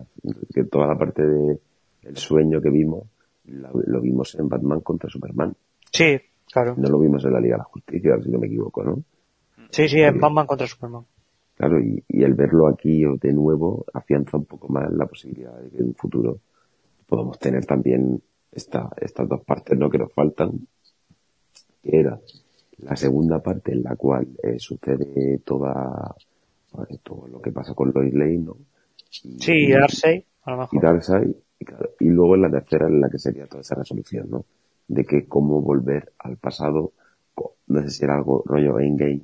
Sí, sí, porque sería a lo mejor empezarían en la época apocalíptica y eso sería una gran parte de la película hasta que Flash, pues yo que sé, hiciera algo para cambiar el pasado o para devolverlo al pasado, algún punto en el que sí, Flash, Flash sería Zack Snyder ya ha dado algunas algunas pistas y efectivamente eh, Flash volvería, o sea, conseguiría que se volviera al pasado y el que se sacrificaría para que Lois Lane no muriera es Batman. O sea, Batman se sacrificaría por Lois y conseguiría revertir la situación en la que, pues eso, Darkseid consigue poner de su lado a Superman, nada más y nada menos que por el hecho de que Batman ha dejado morir a, a Lois. O sea que la clave sería Lois Lane, la clave para revertir la situación sería Flash, pero el que se sacrificaría sería Batman para darle la vuelta a la situación. Y el hijo que tendrían Superman y Lois, como habíamos comentado antes, sería el siguiente Batman. O sea que digamos que así se unirían todas las piezas. Se llama Bruce Kent. O sea que está todo ligado hacia lo que pasó en su momento en el cómic y, y- y lo tenía todo pensado Zack Snyder, incluso sabiendo que todo esto puede pasar, eh, o sea que todo esto es lo que pasaría. eh, todo el mundo está deseando que se hagan esas películas, porque lo que estamos contando es que sería súper épico. O sea, imaginaos lo que podría ser. El símil, Javi, de, el símil también me gusta mucho de que se utiliza también mucho en la estructura clásica, también, no sé si lo antes, lo del tema del viaje del héroe, de que cuando pierdes a tu amada, el personaje se corrompe. Le pasó Sí. a Anakin Skywalker con, con la Padme, ¿no? Convertirse Sí. en Darth Vader, le pasa a este personaje a, a Superman. Y es curioso también conocer, eh, por eso creo que también es tan importante la base de los cómics, porque conocer que Batman tiene un poder de persuasión muy débil y que es muy fácil convencerle y que Darkseid tiene un poder de convicción muy fuerte, pues es la clave perfecta, ¿no? También para sostener esa, esa, ese, esa manipulación. Sí que No, es cierto. yo creo que tiene que ver más con, con el personaje este que ha dicho antes Javi, de, el, de ¿cómo se llama? El, el secuaz de De Sad. controlar las mentes. de- Mm, de. Sad. Es que a lo mejor tiene que ver más también con ese otro. Si, si este está un poco tocado anímicamente, esto ya es especulación porque no lo vamos a, a lo mejor no lo, no lo veremos, pero imagina, si este está un poco tocado psicológicamente por la muerte de Lois y el otro es capaz de manipularle psicológicamente, eh, tiene. Eso es. Sí, sí, Sí, sí. claro, sí. claro. Por ahí van los vale. tiros. De hecho, es un- no es que sea una debilidad porque tampoco es débil mentalmente, pero en toda la fuerza bruta que tiene Superman, mentalmente es más asequible manipularlo y vamos, por ahí irían los tiros. De hecho, bueno, eh, algunos no perdemos la esperanza de que se lleguen a dar esa, esas películas. Si el fandom consiguió darle la vuelta a la situación para conseguir que este corte de Zack Snyder viera la, viera la luz, pues ¿por qué no va a conseguir que de aquí a un tiempo se rueden las siguientes películas? Sí que es verdad que los actores van cumpliendo años y que la idea sería hacerla con los mismos actores, si no perdería, la verdad que perdería muchos puntos. Entonces, Claro. pues bueno, veremos, veremos. Ahí yo creo que hay un margen de un Sí. dos, tres años para, para intentar convencer a todo Bueno, mundo. eh, conseguido en cuatro, creo que ha sido. O sea que, no sé. Sí, pero Veremos ya estaba, sí, pero ya estaba parte del trabajo hecho, la idea era, existía el corte, o sea, existían muchas de las cosas, o sea, era más fácil que este corte de Zack Snyder viera la luz porque al final no es lo mismo que ahora poner en marcha dos películas porque la idea de Zack Snyder era una trilogía de la Liga de la, de la Justicia sin contar las dos anteriores. Claro, lo que está diciendo Ana Warner es que no, que esto era la trilogía y punto. Pero claro, ves la película y dices, no, perdona, aquí se ha quedado todo abierto, están todas las Claro, líneas hombre. Claro, claro, claro. de la, de sí, la lo, trama hablan abierta. de ello como la... Sí, hablan como de ello como de la trilogía de, de Zack Snyder, pero no. Pero al- no, al- aquí faltan- bueno, se queda abierto para otras Falta tres, mínimo, menos, o- falta mínimo una película, mínimo. Otra película de cuatro horas, por lo menos. Pero Otra, falta mínimo te película, pero en teoría, en Sí. teoría Zack Snyder lo tenía planeado para dos más. Yo entiendo que la Claro. segunda sería la que nos dejaría eh, el mundo apocalíptico ya como el real, o la situación de que los malos han ganado. Y la tercera y última sería la que le daría la vuelta a la situación, un poco lo que pasó en Endgame. Y aquí aprovecho para decir otro paralelismo entre, entre ambos mundos y ambos universos, aunque no era buscado.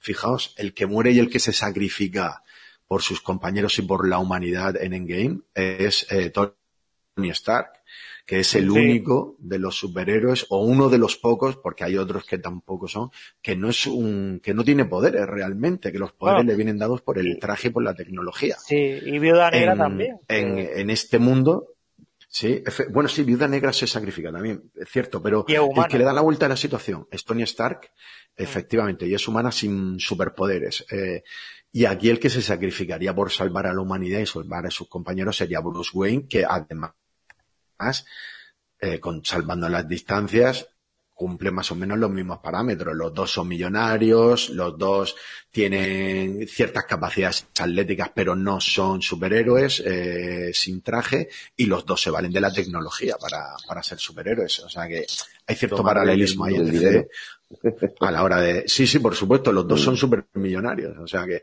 uno tiene un poco más tema ligón, ¿verdad? Tema de Playboy, que es Tony Stark, pero Bruce Wayne también en algún momento también se la ha visto con ese, con ese rollo de, ligón y de, y de Playboy. Cerramos ya con lo que estábamos hablando, con cómo queda todo esto, con si va a haber o no va a haber segunda y tercera parte, en el camino que está tomando la Warner y, y DC con todo este movimiento, y luego todo lo que se está moviendo en redes sociales de eh, a través de ese hashtag Restore de Snyderverse, que es los fans pidiendo a Warner, a DC y a Zack Snyder que se retome esto y que se terminen esas, se hagan esas dos películas. Algo que, como digo, siendo realistas a día de hoy parece bastante improbable. Venga, comentadme. Es, una pena porque, eh, bueno, aquí voy a contar yo un poco. Eh, primero voy a decir que, que porque creo que no van a van a ver una película o como mínimo dos películas no van a ver. Porque primero eh, Warner tiene que reconocer su error y no creo que sea fácil que conozca el error de, haber sacado una película antes para competir con Marvel, ¿vale? Y entonces, y aquí enlazo con el error mayúsculo que es eh, competir con Marvel sin hacer lo que hace Marvel. Claro. Eh, Marvel planteó un único universo con muchas películas que iban explicando toda la trama. Luego, cuando tenía toda la trama, todos los personajes explicados, sacó un gran evento que fueron los Vengadores. Todo eso muy planificado, muy estudiado, muy conectado, con que le ha dado un, un, trabajo de, de, reconocimiento del producto brutal, que ha, generado un enganche y un, y, un, y unas ganas de más espectacular que ha movido mucha gente, ha movido mucha masa y eso es estratégico, ¿vale? Eso es algo estratégico. Eh, de algo de esto ya comenté cuando hice el mini en, hace, hace, un, hace un tiempo, pues habla, ya hablé un poco de, de, la estrategia a nivel de branding de, de Marvel para, para su universo, para su CM. Y eh, cómo eh, DC mm, mm, ha ido a la cola, no ha sabido engancharlo bien. Creo que sí que tienen algo de estrategia, ¿vale? No creo que, no creo que sean pollos sin cabeza, sino que creo que su estrategia va más por el multiverso, es decir, muchos universos, lo que le va a permitir sacar muchos tipos de Batman, muchos tipos de Superman, porque tú ves las series, muchos tipos de Flash, muchos tipos de super, muchos tipos de superhéroes, porque tú estás hablando de muchas tierras o de muchos universos, ¿vale? Mientras que el UCM está centrado en un universo. ¿Qué pasa? Que el, Snyderverse, o sea, es decir, podría ser perfectamente un universo dentro de estos muchos universos. Sí. ¿Vale? Igual que lo de Nolan, es que lo tienes, lo tienes perfecto para montarlo así pero no lo estás sabiendo eh, comunicar o no lo estás sabiendo decir o no lo estás sabiendo eh, estructurar y te estás llevando por eh, parecen cosas aisladas que lo que hacen es marear al fan vale porque si tú le planteas un tú planteas un multiverso en el que tú vas a tratar una línea argumental o micro universos o en líneas argumentales cortas de ahora te voy a hablar de la Liga de la Justicia de Snyder, de según Snyder. Ahora voy a hablar de Nolan y lo, el Bars, y, lo, y lo metes todo, lo haces canon todo. O coges y, ahora voy a conectar con el Joker de, porque el Joker de Helldayer y el Joker de Joaquin Phoenix son de son Jokers distintos de universos distintos. Hostia, pues ya empieza a tener cierto sentido. ¿Vale? Es que a lo mejor es un recurso fácil de decir, mira, me voy a sacar de la manga esto del multiverso y así agrupo, agrupo todo. Puede ser, pero coño, eh, aprovechalo porque puede ser muy interesante y yo creo que el fan lo, es que yo, te lo compro. O sea, a mí me dices que tu plan es este y yo te lo compro. Y me parece genial porque te diferencia del UCM en todo.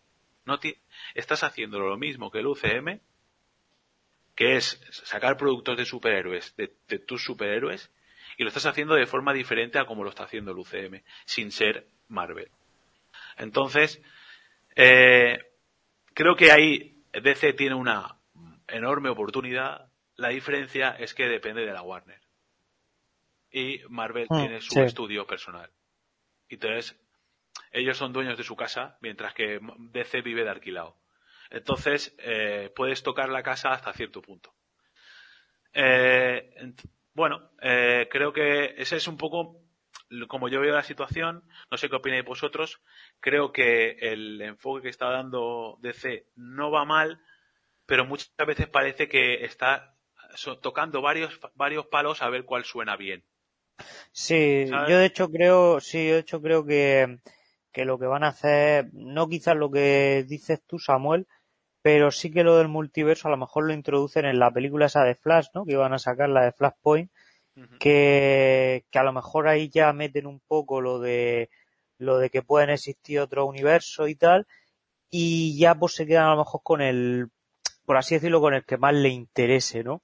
Que en un momento dado quieren hacer el del Snyder, pues el de Snyder, que en un momento dado quieren seguir con ahora el nuevo Batman que va de Robert Pattinson y todo eso, o que quieren, yo qué sé, seguir, hacerlo otra vez de nuevo, otro reboot, pues algo así, pero yo creo que, la clave a lo mejor va a estar ahí en ese flash. Pues que corran, pues que corran porque, pues que corran porque cuando salga Spider-Man 3 ya está, es verdad, ya, ya, ya se ha, ya se acabó. Sí, el rollo. Es decir, o te haces ahora con el, con el multiverso tú y eres y el multiverso es tuyo, o cuando salga Spider-Man 3 se te ha acabado, ¿eh?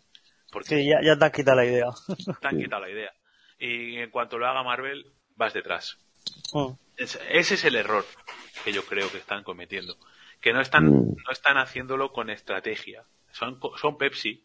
Entonces, mm. eh, da igual lo que haga Pepsi, eh, Coca-Cola va por delante. Pues en la mente de la gente, en la mente de, hay, aún así hay gente aférrima a Pepsi, ¿vale? Y yo solo bebo Pepsi porque es que molo. Pues vale. Pero, o sea, el gente, a quien le mole DC, le mola DC. Yo estoy hablando del público general, ¿vale? Que es a lo que tú vas, porque tú al fan fan, el que te compra los cómics, ese ya lo tienes ganado. Ese ya puedes hacer lo que tú quieras, porque con que salga Superman, le va a valer y con que salga más o menos bien les va a valer. Tú tienes que ver el fan random, es decir, gente que no es friki de los cómics. Gente que va a ver una película de superhéroes porque le mola el superhéroe y ya está. Como es el caso, por ejemplo, de Navid. Es decir, voy a ver una película de superhéroes, pero no me, no, a mí no me mola, no me mola mucho. No soy un friki de los superhéroes. Pero sí, me, me vas a ganar mucho más con un, con un producto muy trabajado, muy pensado, muy bien hecho, muy muy estructurado que un producto que no se sabe que ahora te saco un escuadrón suicida, que ahora te saco no sé qué, que ahora copio a un director que por sacar un estilo porque parece que no tengo estilo, no tiene estilo, no tiene Tienes, tienes la excusa perfecta para decir no tengo estilo por esta razón, no soy así o soy así por esta razón. Y le estás dando que tu estilo sea que no tienes estilo, pues vale. O sea, no sé. Eh, creo que es eh, están perdiendo una oportunidad muy buena de, posicionar sus productos y sus películas y, de posicionarse en la mente de la gente como un producto similar pero diferente al UCM, en el que puedo ver cosas de superhéroes pero voy a ver otra cosa de superhéroes. Sí que es cierto que el UCM tiene un, lenguaje y un muy muy de público muy muy accesible a muy universal. muy de todos los públicos, mientras que el que DC o el Snyderverse no, más de no, no era todos los públicos. Y eso es lo que Warner no quiso. Porque, pero bueno, pues no, pues haces una cosa que no sea para todos los públicos y no aprenden. sí, y ya está. Si es que no, no es tan difícil. No, sea, no, no creo que sea eh, tan difícil. Quizás lo que creo que es difícil es encontrar gente que controle tanto de, del universo de DC como tiene Marvel. O sea, la gente que trabaja en Marvel son auténticos frikis de Marvel. Sí. todo. Pero se la juegan, se la juegan. Por ejemplo, eh, que hay casos de ejemplo. Marvel con Logan, por ejemplo, que es una de las mejores películas para mí de, del universo X-Men. Es una película muy bestia y muy violenta. Y fue, si no la mejor de todas. No por la crítica, sino, estoy hablando ya a nivel taquilla, ¿eh? Y luego, por ejemplo, tenemos el caso de Deadpool, que es otro caso también, del mismo, del mismo símil, un poquito más de risa, pero también calificada de R, exitazo en taquilla. Entonces, claro, fijaros que Marvel, que es de Disney, tiene aún más que perder por tener este tipo de películas. Y es que, al final, tiene- una Major tiene que abrir un poco su, su, A veremos su- a ver, a visión. veremos a ver el Deadpool del UCM si es, si se parece en algo al Deadpool original.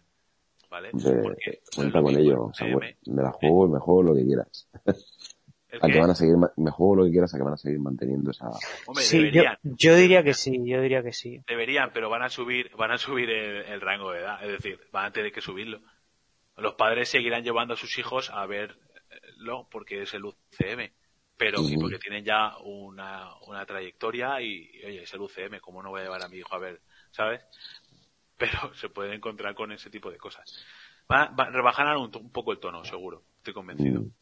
Porque, porque- porque el UCM es para también. todos los públicos. Por mucho Sí. que, ¿sabes? Logan, eh, Deadpool en ese en lo- en lo original, los X-Men están fuera del, de- del UCM. De Sí. hecho, no los van ni a, en teoría, muy probablemente no los van ni a meter porque no tienen los derechos aún. O sea, que, o los tienen pero no, o sea, es como medio mezclado.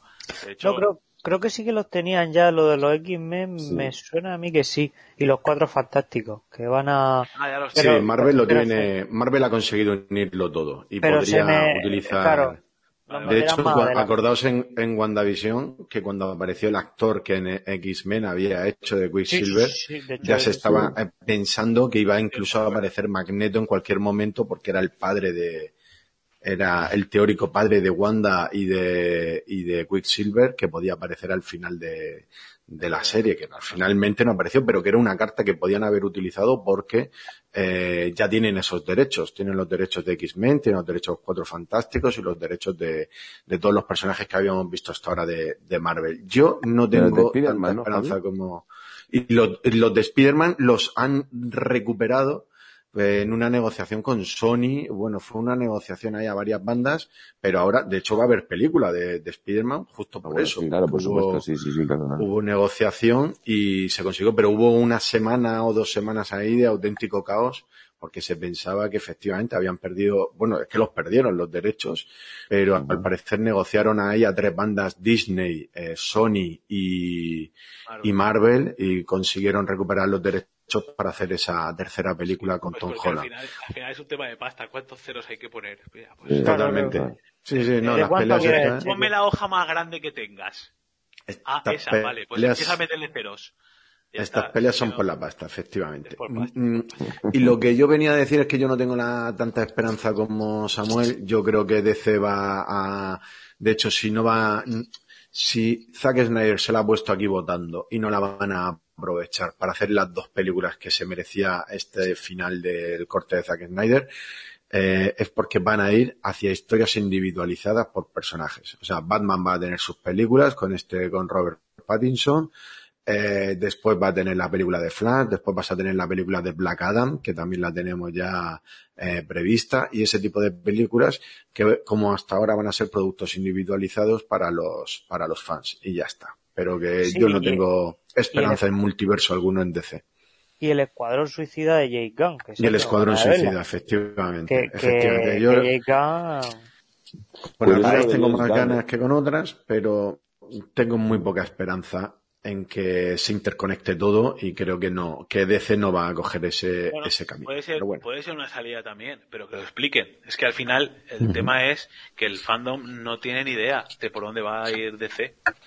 Sí, bueno, en teoría, eh, en la última convención que hicieron online, pues explicaron eso, sacaron la, de hecho fue, digamos que nos dejaron a todos contentos con el tema de que revelaron que iba a salir el corte de Zack Snyder, pero a partir de ahí lo que comentaron eran productos individualizados, la película de Batman, la película de Flash, la de Black Adam y demás que con lo de Black Adam la gente también hubo bastante bastante hype con esa con esa película, aunque a mí Shazam eh, me gustó lo justo, por no decir que no Sí, me ah. gustó nada. A mí no me... Yo creo que es la peor. Yo no- yo no Por eso. visto. Pero si la esperanza, la Pues, esperanza hacia Black Adam viene de Shazam, que es en teoría su, su rival, pues si vienes de Shazam, pues qué quieres que te diga, no tengo ganas de ver Black Adam, pero bueno, al final acabas viéndola porque, porque lo ves todo de esto, pero bueno.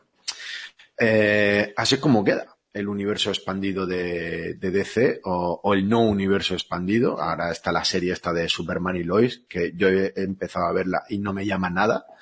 Hay gente a la que sí que le está gustando. yo A mí me está gustando, ¿eh? ¿eh? A mí me está gustando. Yo Hay gente- ¿no ves? segundo Aquí- Yo no, yo no la he empezado, la verdad. Yo la he empezado Es cierto, y no me está es gustando. cierto, Javi, que, va, que, que empieza muy bien y conforme se van quedando sin dinero, se nota Pues que... si empiezan bien, Superman- pues si empiezan bien vamos menos. mal. Si empiezan bien vamos mal, porque a mí no, a mí, para empezar la selección de personajes ya de entrada no. Es que a- yo, yo aquí veo un problema, eh, sea, y es es que- que viene de un Superman que es Henry Cavill. Tú tienes que compararlo, pero es que tú tienes que compararlo, tú tienes que compararlo, claro. Si tú vienes de haber visto The Flash, vienes de haber visto Supergirl, vienes de haber visto eh, Hombre, claro. Guardianes de Aquí ves un avance. Leyendas pues del tiempo. pero- Entonces, si vienes de haber visto esa serie, que yo me las he visto, y luego te ponen un Superman y Lois, que está muchísimo, está un poquito mejor trabajado, al menos los primeros capítulos, dices, ostras, mola más. Pero porque me he tragado eh, cosas Pero, muy malas. ¿Sabes? pero mira, pero Marvel está ya a un nivel, estamos viendo Falcon y el Soldado de Invierno y estamos viendo eh, Ah, no, WandaVision, que son prácticamente superproducciones ya de películas, o sea, son películas eh, cortadas en cachitos para que las veas como series. Y si me voy a ver Superman y Lois, pues a la media hora digo, es que estoy viendo una serie B. O sea, estoy viendo una serie B. Y, y claro, como hay tanto que ver, pues me, a mí, a mí me ha desmotivado. Yo Superman y Lois la he dejado, eh, entre el capítulo 2 y 3 aproximadamente creo que voy. Y es que no me interesa, no me interesa. Y de hecho, es que desde el primer momento que vi al Superman que habían elegido, claro, vengo de Henry Cavill y me encuentro con este tío, pues, Pero ¿qué quieres escucha, que te diga? pues fliparás porque cuando se quita el traje pierde como 20 kilos de peso. No, no, si no lo digo por si está más o menos cacha, es que no, lo veo y no veo a Superman. que Es, es, super- es sorprendente. Se pone el traje y es súper fuerte. Se lo quita y, y es un, es un enclenque, de verdad, ¿eh? Ah, Un bueno, bueno, pues, pues encima me lo pones así, pues ya, pues ya peor. Es aún. un- es pero, un exactamente. Pero- bueno, Pero a mí, me- a mí, me, a mí me tiene enganchado la mía. la no, no, a, ti, escúchame, a ti ya mucha gente, si yo empecé a verla porque vi buenas críticas, pero a mí me ha desenganchado. Yo ya no, no la estoy viendo porque hay tanto que ver que pff, al final hay que, hay que seleccionar. Bueno, vamos con el capítulo de conclusiones finales. Quiero empezar por Ismael. Eh, vamos a ir despidiendo ya este podcast, que yo creo que nos vamos a ir más Sí. allá de la duración de la propia película. O sea que estamos batiendo récords últimamente. Ismael, valoraciones finales. Vale, pues yo quiero ser breve. Mm, He de decir que sí, que la película tiene puntos positivos que me han gustado, que, que no estaban en la versión de 2017, como esas batallas más largas a gran escala de Darkseid, eh, la, la- sobre todo la batalla de la conquista de la Tierra, o sea, como de la, conquista de la Tierra. Eh, lo que es el hilo argumental, pues yo lo he visto igual que la primera versión, pero eh, sí que es cierto que mejor explicado y con, los personajes así un poco más, eh, los que tenían menos profundidad, que son los nuevos, dándole una profundidad, dándole una profundidad extra y quitando ese tono más absurdo, más cómico que le daba, le restaba más a la película que sumarle. Eh, la deja mejor, pero igualmente como el argumento sigue siendo el mismo y la original tampoco me gustó mucho, pues yo a ver, yo le daría pues, un 6, un 7, está bien, ¿vale? Pero tampoco, no sé, no me, no me llegó a emocionar tanto. De hecho, le he he hecho un, le he dado un segundo visionado a- recientemente, justo antes del podcast, para ver si con el segundo revisionado ganaba un poco más. Pero yo le he visto eso, que me ha gustado, pero que tampoco, me refiero que está bien como, me- gusta más como fenómeno incluso, te diría, eh, que como, como lo que ha sido al final, ¿no? También es cierto que, bueno, yo, por ejemplo, me esperaba la, la parte esta apocalíptica en medio de la película y luego así una escena post créditos. Y también las expectativas pueden haber jugado eh, en contra, ¿no? Pero vamos, sí que la apruebo, sí que apruebo la película, pero que tampoco me ha parecido para tanto. ¿vale? No sé si, eh, má- más, allá de que me gustaría ver el- el- una película posapocalíptica porque me gusta mucho esa estética y esos colores amarillos, eso sí que me gustaría verlo. Más, más de ahí no, no me, no sé si me gustaría ver una de Darkseid completa, donde sea él el mal, no lo sé. Tendría ya que, que, que- que producirse. Muy bien. Eh, Samuel. Ah, eh, un poco en la línea de, Ismael, eh, una buena película para, para verla en dos tandas y, y entretenerte. Eh, explica muchas cosas que a mí me dejaban cojas. En, en la anterior película se me quedaba cojo. Eh, explica bastante de, de- de las tramas que quedaban ahí extrañas. Creo que, que propone una trilogía que, aunque independientemente de que se haga o no se haga, propone una trilogía como mínimo interesante y que eh, Warner podría haber rentabilizado muy bien. Y que, oye, aún están a tiempo. Si alguno de los directivos de Warner nos escucha, que oye, nunca se sabe, eh, oye, aún estáis a tiempo de, de darle una oportunidad a esta, a este, a este planteamiento que hay y, oye, a lo mejor podemos, con suerte, una película más que cierre el círculo y, y ya está, que es una pena que una película así, tan, tan una historia tan, tan más o menos bien planteada, más o menos bien planteada, eh, se acabe sin un final. Yo creo que hoy en día a la gente le gusta más que las cosas tengan final, aunque no sea del gusto de todos, pero que, que al menos lo tenga. Muy y bien. así que eh, ojalá se dé y si no se da, pues nada, no pasa nada, la veremos como lo que es y, y se quedará con lo que dice Ismael, como este fenómeno, pasará la historia como esto, la otra película se olvidará, como te olvidar, nos olvidamos de Green Lantern y ya está. Eh, Muy bien, muy bien, perfecto. Yo nada, lo único que quiero comentar es que yo sí estoy muy satisfecho con la película que hemos visto. Comparto la opinión que habíamos mencionado al principio del podcast de Alberto Frutos eh, y, también eh, otras muy positivas que nos han ido llegando porque yo, sí, a, a mí sí me parece una película redonda que lo único malo que tiene es que no de momento parece que no se va a poder continuar, pero creo que las cuatro horas hace que determinados personajes, especialmente Cyborg y Flash, tengan la importancia que se merecían desde el principio, que entendamos sus motivaciones, que entendamos sus orígenes. Eh, otros, eh, como por ejemplo el caso de Aquaman o de Wonder Woman, ya tienen su propia película y tenemos bastante trasfondo con ellos. Y otros como Superman o Batman, eh, no hace falta ni presentarlos porque son más que conocidos por, por todos. A mí la película me ha encantado, la veré muchísimas veces más en adelante, la veré en versión original, que es una cuestión que tengo pendiente. Veré esa versión que habéis comentado en blanco y negro, que todavía no he tenido la, la, oportunidad, es que lo tengo clarísimo. Y yo ya la sumo a mi listado de películas de superhéroes favoritas, a las que suelo volver de vez en cuando, sobre todo pues, cuando tengo ganas de estar un buen rato disfrutando una película. Eso sí, aprovechando el formato que nos ha regalado Zack Snyder, de verla eh, por capítulos, o sea que la veré en formato miniserie seguro. Y lo que sí que espero es que aprovechando ese formato IMAX, eh, alguien se le ilumine la bombilla y tengamos la oportunidad de verla en pantalla grande algún día en una sala que reúna esas condiciones para verla eh, eh, aprovechando todo el marco de la imagen, que sería auténticamente espectacular. Ya que no nos vamos a quedar sin la 2 y sin la 3, pues que por lo menos tengamos eso. Bueno, y como siempre, para poner la rúbrica final al programa, eh, lo dejamos en manos de nuestro invitado, que hoy ha sido don Nabil Egei. Adelante, Nabil, tus conclusiones finales. Ole, pues yo sí que diría que para mí mmm, le he votado de hecho en Affinity con un 8, que es bastante dado, bastante alta, eh, principalmente por, digamos, por, por esa, por esa espina clavada que se me ha quedado, ¿no? Y sobre todo, aún así, eh, aunque los ejecutivos de Warner que ya han dicho que realmente no les interesa eh, esta película, no les gusta de hecho, y no les gusta y tanto con tanta movida que hay con el resto de Snyder versión, perdón, el Snyderverse, eh, por eso han hablado del reboot de Superman, para desviar un poco también la atención, o sea que los fans no son los ejecutivos, pero de alguna manera están intentando hacernos ver que la clave no está en, en, en da- darnos lo que queremos, sino lo que ellos quieren llevarse a los bolsillos, ¿no? Visto así, eh, creo que esta película es una película además que, aunque sea una película un poquito más eh, oscura, fría y demás, es una película para un disfrute y a diferencia de como se ha comentado por aquí y como soy ferviente amante del cine, eh, yo creo que esto es una película para ver de principio a fin. Recuerdo una película de Bertolucci de, que se llama Novecento, no sé si la conoceréis, una película dura casi cinco horas y media.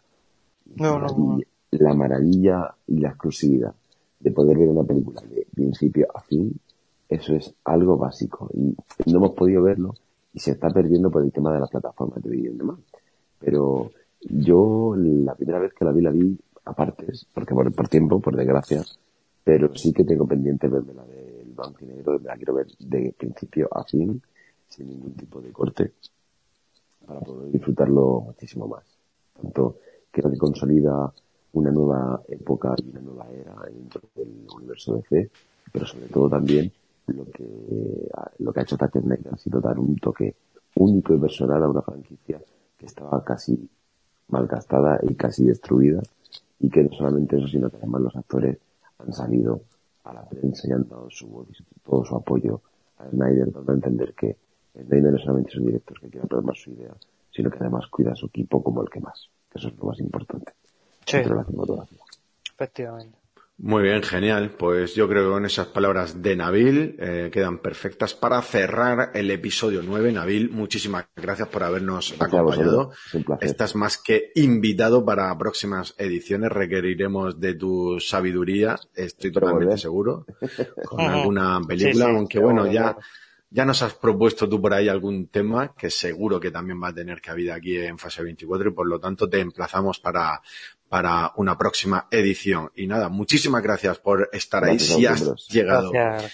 si el que nos está escuchando ha llegado hasta el final, te lo agradecemos mucho porque hoy lo hemos dado todo, nos lo hemos preparado mucho, nos lo hemos currado, pero esperamos que además de todo eso haya sido tan entretenido como para que hayas disfrutado hasta el final de este podcast. Muchas gracias y nos vemos en el siguiente fase 24, en el episodio 10. Hasta entonces, muchas gracias por habernos escuchado.